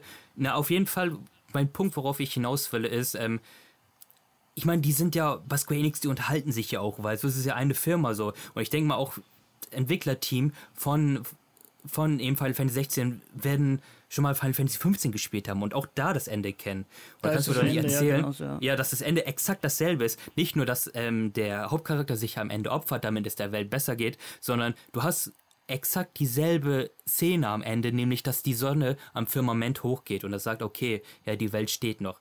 Boah, Alter, das, also ich merke wirklich, wie in, mit jeder Minute, die vergeht, werde ich, ähm, werde ich wohlgesonder mit dem Ende oder kann es mehr akzeptieren. Aber so ganz gefallen hat es mir nicht. Hm. Ihr habt jetzt viele Punkte aufgemacht. Ich, ich fange mal irgendwo an. also erstmal das Ende vielleicht. Ähm, ich habe es erstmal so interpretiert. Das stimmt genau. Clive hat eben diese Macht vor Ultima am Ende bekommen, die ultimative Macht. Deswegen hat er eben die Power gehabt ja, die ganzen, äh, den letzten Kristall zerstören, also den, quasi den Ursprung davon und dadurch ist eben die Magie in der Welt erlischt. So, wenn wir jetzt zur Endcredit-Szene springen, ist es für mich, also meiner Interpretation ist es dieselbe Welt, ist halt nur irgendwie hunderte oder tausende Jahre später und die Menschen erinnern sich eben nicht mehr daran, was damals passiert ist und die haben sich eben so schon daran gewöhnt, dass es keine Magie mehr gibt, dass es eben so äh, Geschichten von Magie eben eher Fantasy oder Geschichten sind. Die Sache mit dem Buch, da kommen wir später nochmal zu, da bin ich mir auch noch nicht ganz sicher. ähm, vielleicht mal so okay. generell zum Ende. Wie gesagt, nochmal so ein Parallel zu Final Fantasy XV. Du hast dieselben Storybeats, du hast eben diesen Abschied am Ende. Übrigens auch in Valut, in diesem, kurz bevor wir gegen Barnabas kämpfen, gibt es ja auch diese Szene, wo sie alle vor diesem Tor sammeln. Hat mich super an Final Fantasy VII Remake erinnert, wo man ganz am Ende, kurz vor Sephiroth ist und mit jedem NPC nochmal so reden kann und ein bisschen Items kaufen kann und sowas das Ende an sich fand ich überraschend, nicht überraschend. In der Hinsicht, ich dachte auch, es passiert noch irgendwas Überraschendes, irgendwas, womit ich nicht rechne. Und tatsächlich ist es eigentlich so gekommen, wie ich es mir gedacht habe. Wir haben den Kampf gegen Ultima, wir siegen Ultima, Joshua oder ähm, Clive sterben oder beide sterben oder einer von beiden stirbt. Irgendwas wird da passieren auf jeden Fall. Das habe ich mir gedacht. Und dass Dion vorher auch, ja, quasi sich nochmal opfert, war, war mir eigentlich auch ziemlich klar mich hat es dann doch ziemlich berührt. Also gerade als dann diese, was ich übrigens überraschend fand, sie haben ja eigentlich einen Theme-Song gehabt, der damals mhm. erst für die Credits verwendet wurde, wo ich dachte, oh, okay, sie haben jetzt nur mal so ein, ja, schon fast so was äh, Jazziges, Leichtes mit so einer Sängerin ja. gehabt, wo ich dachte, oh, okay, das hat komplett andere Vibes, als ich mir jetzt das Ende von einem Final Fantasy vorgestellt habe. wo ich auch dachte, ja, okay. Du sagst da was, ähm, Entschuldigung, ey, und dann, dann höre ich aber auch mit dir unterbrechen. Ähm, das ist auch ein Ding, was ich mich ähm, gewundert habe, warum man das, was das für eine Entscheidung ist. Und ein kleiner Funfact, ich mag auch diesen, ähm, diesen Main-Song, den man gewählt hat, ne, Tsukio Miteta, also Moon mhm. Gazing, so, ähm, was bei uns, also was eigentlich nicht an der an, bei der Strandszene spielt, sondern erst in den Credits. Genau. Wenn du aber die japanische Synchro nimmst, dann hast du den Song am Strand und den anderen, Echt? diesen Jazz-Song in den Credits, ja. Also ich frage mich auch, was ah, sie sich dabei okay. gedacht haben. Nee, das finde ich dann auch nicht gut. Ich dachte, das wäre eine, äh, eine, Entscheidung, die sie einfach so durchgesetzt haben, weil sie gedacht haben, okay, das, das passt irgendwie einfach besser von den Vibes her. Aber das sind ja komplett andere Vibes dann. Du hast ja immer dieses, ähm, diesen Titelsong, der mich so eher an so einen, ja, an so einen Titelsong wie von äh, Type Zero erinnert. Ja, so ein bisschen tragender und, und dann hast du eben diesen Mondschein-Song quasi, der mich eher an so ein Theme von Chiller erinnert hat fand ich aber trotzdem, also mich hat es halt trotzdem emotional gegriffen, gerade als dann Torgel dann angefangen hat zu, zu weinen. Das ist auch immer so, so Tiertracker-Momente, wenn, ja. wenn, wenn, Tiere irgendwie traurig sind. Auch wenn ich das ein bisschen, ich kann es ja mal so vorwegnehmen, ich habe ja mit äh, Vincent Fellow, mit dem deutschen Sprecher, ein Interview geführt vor ein paar Tagen. Der Podcast kommt wahrscheinlich auch vor dem hier. Ähm, da haben wir auch drüber geredet. Einmal die Szenen, die du gemeint hast, Miguel, wo er eben, ja, Joshua beweint quasi, als er stirbt. Er hat gemeint, es wäre die krasseste Szene für ihn gewesen. Die hat ihn auch danach noch mitgenommen, äh, heftig, also als er die aufgenommen hat. Und ich hatte ihn explizit gefragt, ja, was ist denn jetzt mit Clive? Also ist der jetzt tot oder was? Also stand da irgendwas im, im Drehbuch bei dir? Und er hat zu mir gemeint, ja, also da, da, stand klar drin, du stirbst jetzt. okay. Also in der Hinsicht, es stand auf jeden Fall im Drehbuch, dass Clive stirbt. Natürlich können sie irgendwelche Schlupflöcher immer noch finden und im Nachhinein sagen, okay, ähm, ja, Clive ist irgendwie wiedergeboren oder whatever, irgendwas oder Joshua lebt auch, also keine Ahnung. Also für mich, aber Stand jetzt sind für mich beide gestorben okay. und ich weiß nicht genau, woher das Buch kommt. Vielleicht hat Joshua es vorher schon geschrieben, vielleicht war es irgendwie ein Auftrag von Hippokrates oder whatever, aber das ist auch so, eine, so ein Ding. Also die ganze Endcredit-Scene finde ich eh so ein bisschen unnötig, äh, Fragezeichen, weil ich nicht genau weiß, wo sie jetzt hinaus, wo es jetzt hinauslaufen soll, so rum. Klar, sie wollen einmal zeigen, dass, dass die Magie verschwunden ist, aber dann dieses, dieses Buch, ähm, written by Joshua Rossfield, also das fand ich auch ein bisschen merkwürdig, was da jetzt die Implikation ist. Ob das jetzt heißt, dass Joshua doch noch lebt, dass er dann doch wieder, wieder erweckt wurde. Oder ob dann Clive doch noch lebt, was ich jetzt aber nach den Aussagen nicht so glauben kann. Oder ob es jemand ganz anderes geschrieben hat als Pseudonym. Hat man jetzt auch mehrfach in dem Game, dass Leute andere Namen annehmen. Wenn ja das äh, Clive Sid zum Beispiel heißt, die Hälfte der Zeit quasi, dass dann vielleicht irgendjemand gesagt hat, ey, ich nenne mich jetzt einfach Joshua Rossfield und schreibe da irgendwas zu Ende. Ähm, das ist echt die Frage, die ich auch noch habe. Aber da habt ihr ja schon ein paar Theorien rausgeworfen. Hm. Ja, das ist nämlich auch interessant. Also, äh, ja, Vincent Fellow, der hat ja auch nur unter meinem Video kommentiert, ja, schöne Theorie, wo ich jetzt zurück antworten wollte, hey Junge, sag doch, was Phase ist. Aber gut, jetzt halt, das haben wir da die Bestätigung. Ja, das, ähm, da gibt es ja auch, ähm, auch Theorien, eben gerade da durch das Clive ja Sids Name schon mal angenommen hat, dass er jetzt das halt wieder macht mhm. mit Joshua. Oder was auch im Englischen ja so ein Phantom auch vermutet wird, da du eben im Englischen diese Line hast beim Ende beim Ultima, wo es ja nur Ultima und Clive waren und er dann sagt, ja, my Final Fantasy oder Your Final Fantasy oder so, dass sich dadurch dann der Titel ergeben hat, weil er es halt am Ende zu Ultima gesagt hat, was Joshua de facto ja eigentlich nicht wissen kann. Aber ja, ist so Theoriengedöns. Und ich finde, ähm, nee, mach gerne weiter zu Ende erst. Ähm, nee, ich, ich wollte nur sagen, vielleicht wird das ja dann irgendwann mal. Ähm, genau, wir warten, auf, wir warten aufs Ultimania und dann zählen wir auf dich, Dustin, weil wir können hier kein Japanisch. ja, habt ihr doch. Da gibt es auch jemand auf Twitter, der das alles übersetzt. Wer, die Audrey? Ja, aber die hast du geblockt, ja. ne? Die habe ich gemutet. Die muss ich, muss ich alle paar Mal wieder muten und entmuten, weil die spoilert ja, mir zu hat, arg. Sie hat leider sehr viel gespoilert. Ich habe die, ich habe es zum Glück vorher schon durchgespielt gehabt, aber ich fand es auch ein bisschen zu krass und zu schnell, wie dann teilweise Leute, also nicht nur sie, sondern generell Leute auf Twitter irgendwie Spoiler gepostet haben. Ja, fand ich äh, nicht so cool. Bei mir war das ganz schlimm, weil ich wurde damals bei, bei Remake, bei 7er Remake, mm. wurde ich gespoilert. Dass da das mit diesen, mit diesen Whispers und so kommt und okay. das, das, war halt richtig scheiße dann. Und dieses Jahr habe ich dann gedacht, nee, ich mache mein Bacano äh, auf privat und ich habe alles gestummt. Final Fantasy 16, mm. Final Fantasy 16, äh, alles mögliche habe ich. Yoshida, alles, alles mögliche. Es ist wirklich nichts durchgekommen. Ja, ich war einfach kaum dann auf Social Media in der Zeit und ich hatte ja so Glück das Glück, dass ich das Spiel ein paar Tage vorher hatte. Das heißt, ich hatte auch noch gar keine so Wertung. Das, ist ja auch, das kriegt man dann sowieso immer mit. Ah, das hat jetzt irgendwie so einen Metacritic-Score bekommen, hat irgendwie die Kritikpunkte oder sowas. Das war mal schön, einfach zu starten und keine so äußeren Einflüsse zu haben. Mir hat das Ende jetzt in der Hinsicht auch nicht so gut gefallen. Ich fand es gut eigentlich schon. Es war, finde ich, auch rund. Man kann es interpretieren, wie man will, aber ich mag auch diese offenen Enden nicht so sehr. Das lässt so eine Lücke halt. Ja, ich, ich habe auch lieber so ein bisschen Closure. Und wie gesagt, dass es eben so krasse Parallelen zu Final Fantasy XV hat, ich dann, fand ich dann auch wieder heftig. Also, dass es dann doch wieder diese Märtyrer-Tod ist anscheinend. Ja. Die besten Filme sind so. Nennt man Heroic Bloodshed-Filme. Ja, kann man ja machen. Ist ja auch nicht verkehrt, aber ich finde es halt, wenn es zu oft benutzt wird, ist halt auch so ein Trope, den man. Ja, halt kommt, der hat man halt kommen sehen. Ich fand es halt nicht so überraschend einfach. Nee, also dass es so, so eine Lücke hinterlässt, wo du dir dann auch nicht sicher bist, ja. Aber ich fand diese Angst, wo ich hatte, oh, dass es irgendwas so was richtig Beschissenes, wo mhm. dann irgendwie kommt, wie gesagt, mit so Zeitreisen, das kann ich gar nicht mehr leiden. Oder wenn irgendwas ist, äh, es ist nur ein Traum oder so ein Scheiß, weißt du, so, so Sachen. Das, davor hatte ich halt echt Angst, weil ja, ich habe ja Babylons voll gespielt und da war das Ende halt leider so.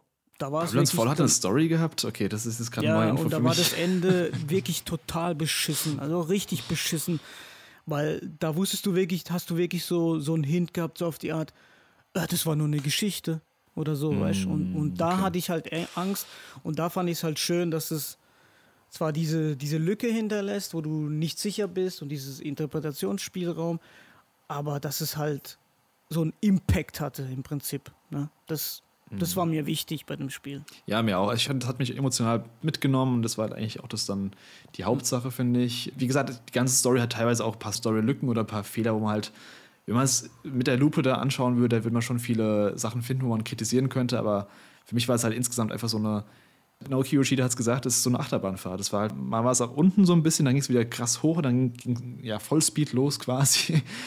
Aber insgesamt war das schon ein cooles Erlebnis, finde ich. Habt ihr noch irgendwelche Gedanken zum Ende oder zum Charakteren? Wenn nicht, würden wir dann einfach mal zum Gameplay rübergehen. Ich finde es schön, dass sie Torgal nicht gekillt haben. Wäre auch so ein leichter Tierbreaker gewesen, ne? Ja, das war ein Punkt, den ich am Ende leider nicht so geil fand.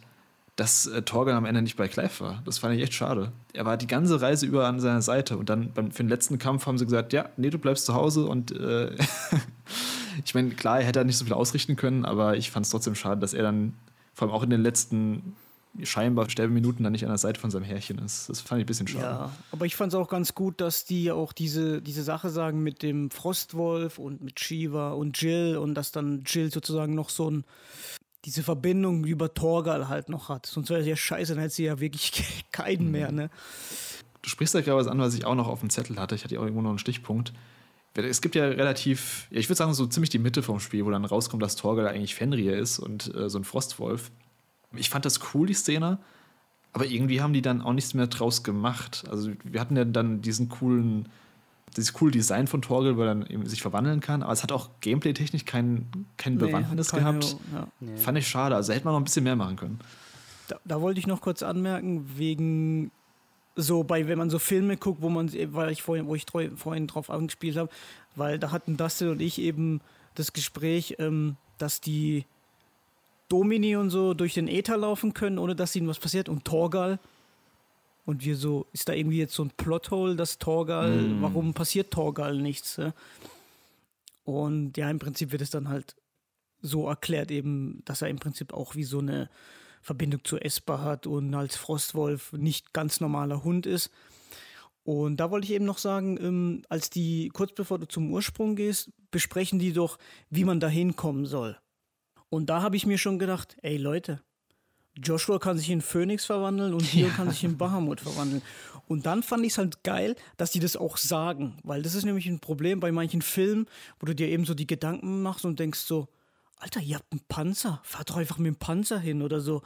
Ja, und da fand ich das halt cool, dass die wirklich so sich schon den Gedanken gemacht haben, ja, die können ja dahin fliegen, ne? Warum muss man jetzt noch so ein Schiff bauen, wenn für, als Phoenix eben die tragen kann oder Bahamut? Ja, das oder waren eben so die, diese, diese zwei Punkte, wo ich halt ganz gut fand. Ja, oder eben die, die Vögel bei Herr der Ringe am Ende. Das ist ja immer die Diskussion, wieso gab es die nicht vorher schon so. Ja, das haben sie, haben sie gut kontextualisiert dann, ja. Ja, Gott sei Dank.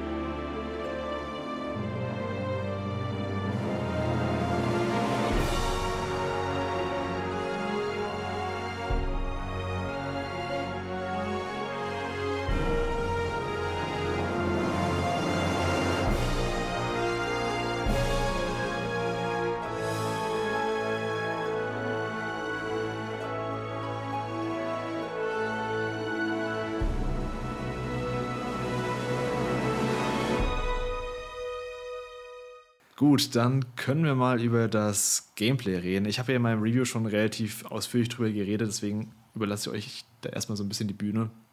Ja, wir spielen ja nur Clive dieses Mal, ähnlich zu Final Fantasy XV am Anfang, wo wir eine Noctis hatten. Wieder ein Action-Kampfsystem, diesmal noch mehr Action, würde ich sagen, noch direktere Action. Wie hat euch das denn gefallen? Oder hattet ihr Bedenken, bevor ihr das Spiel gespielt habt? Oder habt ihr gedacht, ey, geil, Action mit dem Devil May Cry Combat Designer, das wird fett? Ähm, also Bedenken hatte ich keine. Einfach aus dem Grund, weil ich immer sehr offen bin, was Kampfsysteme bei einem Final Fantasy anbelangt. Die können mir dann am Ende des Tages natürlich mal mehr, mal weniger gefallen, aber im Grunde sage ich immer, macht was ihr wollt. Also mir, um auch mal so, es hat ja so die Frage, was ist ein Final Fantasy für einen persönlich? Und für mich ist immer so, dass die Vision des jeweiligen Developer-Teams möglichst so umgesetzt werden können, wie sie sich das vorstellen können. Weil klar, mhm. natürlich, verschiedene Interessensgruppen treffen dann immer aufeinander. Du hast das Entwicklungsteam, die möglichst kreativ arbeiten möchten, dann hast du irgendwie die Marketingabteilung, die das Ding aber verkaufen möchte. Und dann trifft man sich irgendwo in der Mitte und es folgt daraus ein Kom äh, Kompromiss. Und wenn es, wenn dieser Kompromiss dann aber so die, der Ursprungsversion am nächsten kommt, dann bin ich da zufrieden. Dann nehme ich mich als Konsument immer weiterhin an und sage dann, ey, bietet mir irgendwas an und ich versuche dann am Ende damit klarzukommen. Na, na klar, kommt dann noch meine subjektive Meinung dazu und es muss mir dann mhm. nicht gefallen. Ähm, aber ansonsten bin ich immer da relativ offen bei einem Final Fantasy, weil ist auch klar, die Reihe war schon immer im Wandel. So und, ähm, und schon seit Final Fantasy X, ja, und das Spiel ist mittlerweile auch schon äh, fucking 20 Jahre alt. Deswegen fand ich es vollkommen okay, dass sie jetzt mir ein komplett actionbasiertes Kampfsystem gegenüber, ähm, gegenüber ähm, beziehungsweise vorgestellt haben. Und ähm, mir hat es auch Spaß gemacht. Am Anfang war es noch ein bisschen rudimentär, weil, na klar, du hast einfach diesen Character-Action-Game-Vergleich. Es ist ja auch so, dass Square Enix selber immer sehr prominent mit ihren Battle Director wirbt, der eben an Devil May Cry auch beteiligt war. Ja. Und dann setzt du es natürlich automatisch im Vergleich. Auch einfach, weil Clive auch wirklich eins zu eins ein paar Moves von Dante hat, sowas wie Enemy Step oder Stagger, so, die sind auch im Spiel ähm, enthalten. Und wenn ich es jetzt wirklich mit einem Devil May Cry vergleichen müsste, dann ist Devil May Cry in seinen Mechaniken etwas komplexer. Man muss allerdings auch beachten, dass das Kampfsystem von Devil May Cry so aufgebaut ist, dass es für ein eine relativ kurze Spielzeit funktionieren muss. Also Devil May Cry sind in der Regel sehr knackig mit sieben, acht Stunden und sind auf Wiederspielwert ausgelegt. Ja. Und in Final Fantasy hast du jetzt das aber in einem 50-Stunden-Rahmen, mehr oder weniger. Und was, also ich muss sagen, musste sagen, mich hat Final Fantasy 16 dann doch mehr erinnert an so ja, Spiele von Platinum Games à la Nier Automata oder Astral Chain, die eben auch so seichte RPG-Elemente haben, aber das mit einem mhm. Character-Action-Game ähm, kombinieren. Und je weiter du im Spiel dann vorangekommen bist bei Final Fantasy 16 und je mehr Skills du freischaltest und dadurch auch eine taktische Komponente kommst, mit was für Skills arbeitest du dann?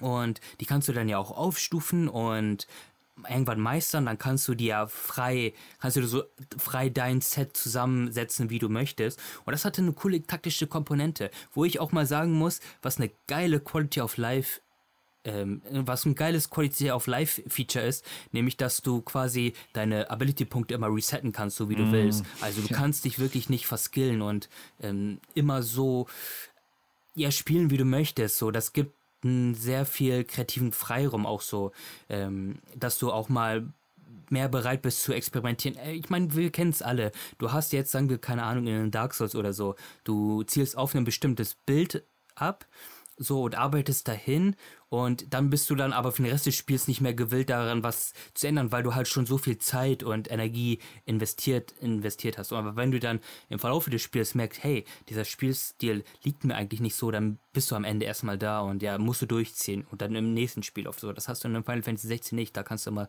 ähm, hin und her wechseln, wie du möchtest. Ähm, natürlich gibt es ein paar Elemente, die ich vermisst habe in dem Spiel was aber einfach nur daran liegt, dass es ein Final Fantasy ist. Und auch wenn ich immer da dazu stehe, dass jedes Final Fantasy für sich bewertet ähm, wird, natürlich, du setzt es automatisch in den Vergleich. Ich meine, das macht ja auch Spaß so. Und dann auch zu sehen, wie über die Jahrzehnte sich die Serie gewandelt hat. Und ähm, ne, es gibt ein paar Elemente so gerade im passiven Bereich, die mir gefehlt haben, weil du kannst in dem Kampfsystem von Final Fantasy 16 unglaublich viel aktiv machen. Also es kommt darauf an, wie du im richtigen Moment ausweichst, ähm, springst, ein Parry machst, ein Konter und so.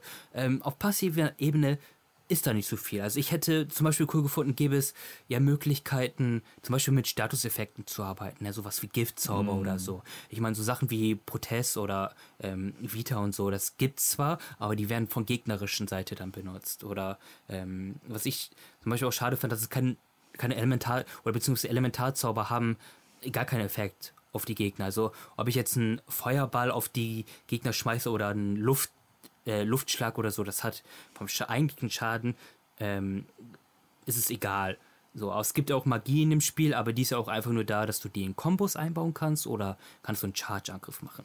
Ich hätte zum Beispiel ganz spannend gefunden, wie wenn sie es wie in Final Fantasy 15 zum Beispiel gemacht hätten, ähm, auch wenn da die, die Umsetzung immer so eine Sache war, aber rein konzeptionell fand ich es immer ganz cool in 15, dass du zum Beispiel mit Attacken bestimmte ähm, Körperteile von Gegnern kaputt machen kannst und die damit so anfälliger sind für Schaden. Mhm. Oder sowas super simples wie super simples wie hey, da ist eine Pfütze und wenn ich da einen Blitzzauber drauf caste, dann werden alle ähm, alle Leute, egal ob Gegner oder Mitstreiter von dieser von diesem Blitzzauber getroffen so, äh, so dass du quasi mehr mit deinem Environment agieren kannst. So, das gibt es in Final Fantasy 16 nicht, aber im Laufe des Spiels ist mir immer klarer geworden, das ist auch gar nicht das, worauf das Kampfsystem, äh, Kampfsystem abzielen will. Weil ähm, das Spiel möchte dir eben halt eben so diese Action-Erfahrung geben, dass du halt auch viel mit Kombos arbeitest und eben auch deine Cooldown-Fähigkeiten so gezielt ähm, einsetzt. Weil du kannst ja auch wirklich mit, ähm, mit, mit spielen, so dass du, es gibt Attacken, die eben auf diese Stagger-Leiste gehen ähm, diese weiter verringern und es gibt eben Attacken, die mehr auf, ja, auf Damage abzielen.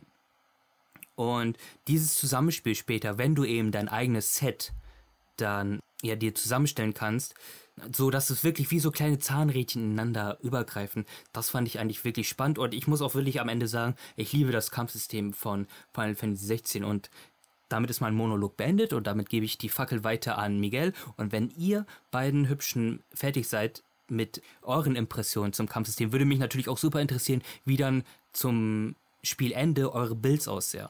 Also ich kann mich da nur anschließen. Es gibt äh, gewisse Sachen, die eben gefehlt haben. Äh, man spielt ja auch nur Clive und ähm, auf einer Seite hätte ich mir auch gewünscht, dass man vielleicht zumindest Kommandos geben kann an deine Mitstreiter. Weil bis auf Torgal, dem man ja eigentlich nur zwei Attacken irgendwie zuweisen kann, die eigentlich fast gar keinen Schaden machen und äh, das Heilen hat auch nicht wirklich was gebracht. Das waren dann so 10 HP, 20 HP. Und eigentlich im Hintergrund, wenn man mal Joshua hat kämpfen lassen und chill und sich einfach nur zurückzieht und mal guckt, was die so machen, dann hatten die eigentlich schon richtig coole Attacken. Und dann hätte ich mir eher sowas gewünscht wie bei Final Fantasy 15 dass du eben so eine, noch so eine ATB-Leiste irgendwie hast, wo du dann eben den gezielt eine Attacke irgendwie zuweisen konntest und dann eben per Knopfdruck eben die Attacke ausführst, bis du halt wieder so, ein, so diese ATB-Leiste halt gefüllt hast. Das hat mir jetzt, jetzt so im Nachhinein, wenn man drüber nachdenkt, gefehlt, aber ist jetzt in meinem Playthrough irgendwie habe ich das gar nicht so wirklich realisiert, weil für mich war, habe ich gemerkt, der, der Fokus bei Final Fantasy 16 ist einfach die Inszenierung, die Esper-Kämpfe und die Story. Da war irgendwie so der Hauptfokus für mich. Die, die Kämpfe gegen die Mobs, die waren halt, umso mehr Skill du bekommen hast und mit denen halt rumprobiert hast, konntest man schon so ordentlich Kombos machen. Vor allem war es auch immer interessant, wenn du die Gegner gebrochen hast, wie viel Schaden kann ich da rausholen. Ja? Das ging dann bei mir manchmal bis zu 60.000 wo es auch eine Trophäe gibt, wo man mindestens 50.000 Schaden machen muss.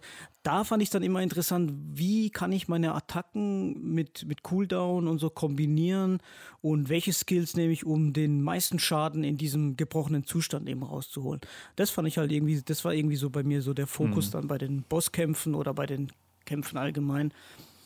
Aber ansonsten war für mich das Gameplay eher so, so am Rande und eher so nebensächlich. Bis auf die Esper-Kämpfe, da fand ich, waren immer richtig coole Überraschungen dabei. Und mir haben auch diese filmreifen Konter und filmreifen Attacken auch immer gut gefallen. Die haben sie richtig geil implementiert. Wobei es da in einem Bosskampf immer nur zwei oder drei Stück gab. Ne? Aber ansonsten, ja, schließe ich mich Dustin an, dass es so ein paar Sachen gibt, die fehlen, wie diese Zustandsveränderung aber ansonsten hm, hat es auf jeden Fall Spaß gemacht. Und ähm, ich bin auch bei Final Fantasy immer offen, weil eben sich durch die ganzen Hauptreihe so viele verschiedene Kampfsysteme rauskristallisiert haben mit dem Paradigmen bei Final Fantasy 13, mit dem Active Time Battle, mit Final Fantasy 7 Remake, wo diese Mischung hat aus ähm, dem alten Kampfsystem und dem neuen. Und äh, ganz ehrlich, bei so einem actionlastigen Spiel oder ich sag mal, um so realistischer immer die Grafik wird und die Inszenierung, wenn das jetzt so rundenbasiert gewesen wäre, da hätte ich das einfach nicht gespürt. Ich finde, ähm, man kann heute so viel machen und wirklich, wenn das so wie Persona wäre, das hätte ich voll lahmarschig gefunden. Das hätte wirklich diese, diese Action oder diese, diese Inszenierung in den, mit den ganzen Effekten, das hätte es halt komplett rausge äh, raus, ausgebremst, ja. Ich finde das auch so besser gelöst auch, dass ja auch oft diese Kampfschreie, die dann Clive abgibt, so bleib liegen oder ja, zu langsam und sowas. Ich finde, das, das trägt dann auch nochmal dazu bei und das hast du wahrscheinlich dann in solchen rundenbasierenden Sachen eher nicht so. Ich fand das ganze Kampfsystem, habe ich ja schon gesagt, ziemlich gut. Ich fand den Anfang auch ein bisschen rudimentär. Du hast ja ewig lang nur deine eine und zwei Esper, bis dann der Timeskip kommt und dann deine drei Esper bekommst und dann, ich finde, ab dem Zeitpunkt öffnet sich dann das Kampfsystem so richtig. Dann entwickelt sich so ein Flow, dass du, wie du eben schon gesagt hast, Miguel, dass du eben versuchst, diese Stagger-Leisten, ähm, Angriffe zu, ja, zu maximieren, dass du das meiste da rausholst. Und ich finde, das kannst du dann vor allem, wenn du ja fließend zwischen genug Fähigkeiten wechseln kannst. Am Anfang hatte ich immer das Problem oder oft das Problem, dass ich äh, ja so ein Monster in so einen Stagger-Zustand gebracht habe, aber dann keine Fähigkeiten hatte, um dann genug Schaden auszuteilen. Ich habe dann mit dieser Standard-Kombo halt hauptsächlich reingehauen, aber das war dann nicht so super befriedigend. Ich glaube, wenn ich das im äh, New Game Plus dann auch nochmal spiele mit den, mit den neuen Fähigkeiten, dann, ist es auch, dann fühlt es sich wahrscheinlich auch nochmal geiler an. Ich finde, sie hätten in den Standard-Kombos noch ein bisschen mehr Variation reinbringen können. Das, das kreiden ja auch so ein paar Leute an dass es vielleicht doch so ein bisschen mehr in Richtung ja, Devil May Cry oder Bayonetta geht. Ich meine, du hast ja deine 3x4-Kombo und dann halt dein, ja, deine Stinger, wie gesagt, mit äh, X und Viereck, was glaube ich, nach vorne. Dass du da vielleicht noch ein bisschen mehr Variationen drin hast. Aber ich finde, das haben dann halt auch die Esper-Fähigkeiten meistens dann wieder ausgeglichen, dass mhm. du eben Du hast mit äh, Titan eben deinen Shield und kannst dann irgendwie äh, hart reinhauen. Du hast mit Garuda irgendwie so super schnelle Angriffe. Du hast mit Ramu hast du deine Kingdom Hearts. Äh, ich, sehe die Gegner an, Pistole. wo sie einfach, da haben wir auch gemerkt, also das Kingdom Hearts Team hat ja mit dran gearbeitet am Spiel, am Kampfsystem. Das haben sie einfach eins zu eins aus Kingdom Hearts 3 übernommen. Das, das kann mir keiner sagen, dass sie es nicht daher haben. Ganz kurz, ähm, ja. ich verstehe das auch, dass am Anfang, wie gesagt, hast du ja nur diese deine Dreier-Kombo und ähm, ich weiß nicht, hast du diese Ringe benutzt? Nee, gar nicht. Das, okay. das mache ich ähm, nicht. Ich habe mal diesen Angriffsring, wo wir den automatischen Angriffen benutzt. Und wenn du das kannst, da kannst du richtig geile Sachen machen. Weil bei diesem Ring ist es so, dass du nur Viereck drücken musst und der switcht halt automatisch, äh, zum Beispiel, wenn du einen in die Luft schlagst, dann switcht und du hast den Phönix äh, drin und äh, zum Beispiel Garuda, dann tut er automatisch eben diesen Phoenix-Flug machen zu dem Gegner hin, mhm. schlagt ihn in der Luft, macht so eine Combo, setzt eine Fähigkeit ein, schlagt ihn dann nochmal weg, dann zieht, wechselt er automatisch auf Garuda und zieht den an. Also da kannst du echt total crazy Stuff machen, wenn, wenn du das beherrschst. Aber da musst du halt wirklich diese Reaktion haben. Erstens, äh, wenn ich L drücke, auf welchem Slot habe ich jetzt ähm, Garuda drin und so, weil, weil du musst ja schnell switchen dann. Ähm, aber es, äh, wenn du das wirklich beherrschst, dann ist es schon richtig krass. Ich habe da auch schon so viele Combo-Videos gesehen, die halt einfach richtig zeigen, was, was da möglich ist. Was ich halt dann wieder schade finde, dass das Spiel dann meistens, also du brauchst es nicht im Kampf. Du kannst auch so einfach durch Buttonmashing im Grunde eigentlich gut durchkommen. Ja, die meiste natürlich. Zeit.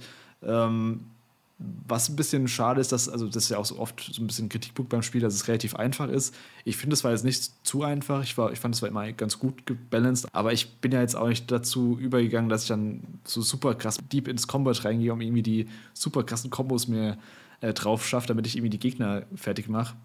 Das hat meistens auch so funktioniert, indem ich einfach die Fähigkeiten aktiviert habe und dann ab und zu mal gewechselt habe und ja, das Ausweichtiming am Ende habe ich dann auch, beziehungsweise zum letzten Drittel habe ich dann auch versucht, mal das ähm, Parrien so richtig äh, ja, zu, zu, meistern, was auch nochmal ein ganz anderes äh, Spielgefühl dann auslöst, wenn du merkst, ah, okay, da muss ich jetzt reinschlagen, damit der quasi den Angriff pariert und dann dieser leichte Slow-Mo-Effekt passiert. Wird dann auch nochmal durch die, durch die Fähigkeit von Odin, was? Ja, genau, Odin mhm. mit dem ähm, Schwert, mit dem, ähm, oh Gott, wie heißt's? Ja, auf jeden Fall das Schwert von ihm, mit dem geht es dann auch nochmal einfacher zu parryen, weil es einfach ein bisschen größer ist und größere Reichweite hat. Ja, also ich, ich hatte auf jeden Fall die ganze Zeit über Spaß mit. Ich hätte mir ein bisschen mehr so Standard einfache Kombos noch gewünscht, aber das ist dann auch so Präferenz und das Spiel will, wie gesagt, auch ein bisschen einen anderen Weg gehen. Vielleicht, das sind du hast eben gesagt, also wie so unsere ja, Loadouts aussahen am Ende. Bei mir war es so, ich hatte ja, Odin hatte ich dann im Endeffekt drin. Ich glaube sogar fast alle Fähigkeiten von ihm. Dieses Zanten, wie heißt nochmal? Zantenzuken. Genau, das fand ich einfach richtig geil. Habe ich einfach so gerne eingesetzt am Ende. Fand ich auch besser als die Attacke von Bahamut, wo du dann erstmal ausweichen musst und wo diese Leiste dann immer wieder ja, runtergefallen ist, quasi, wenn du getroffen wurdest. Und genau, das habe ich benutzt. Da hatte ich so einen Slot mit ähm, Feuerfähigkeiten, was gemischt war mit, ich glaube, mit dem Titanschlag nochmal. Und dann noch, was hatte ich noch? Ich hatte noch ähm, Ramo, hatte ich diesen einen Flächendonnerangriff, den fand ich ganz praktisch. Und was auch immer gut war, war dieses, ähm, ja genau, dieser Titanschlag einmal, der so richtig reingehauen hat. Ich weiß nicht genau, wie der heißt, den man so aufladen muss erstmal. Ja, die gibt es ja zwei, glaube ich. Einmal der, wo auf den Boden haut und den anderen, den, die, die sind ja die ersten beiden Fähigkeiten, die, die sind genau. auch am stärksten gewesen. Die waren echt ja. gut. Es gibt den einen, wo er so, so ganz oft reinschlägt, dann gibt es auch einen, wo er nur einmal so hart reinschlägt und den habe ich immer meistens genommen dann, weil der krass gut war, um irgendwie so Schilde zu brechen. Und ja, wie gesagt, als Fähigkeit dann noch diese Spezialfähigkeit vom Phoenix, die Spezialattacke, ich weiß gar nicht, wie es hieß, aber wo es so einfach super flächendeckend alle angreift.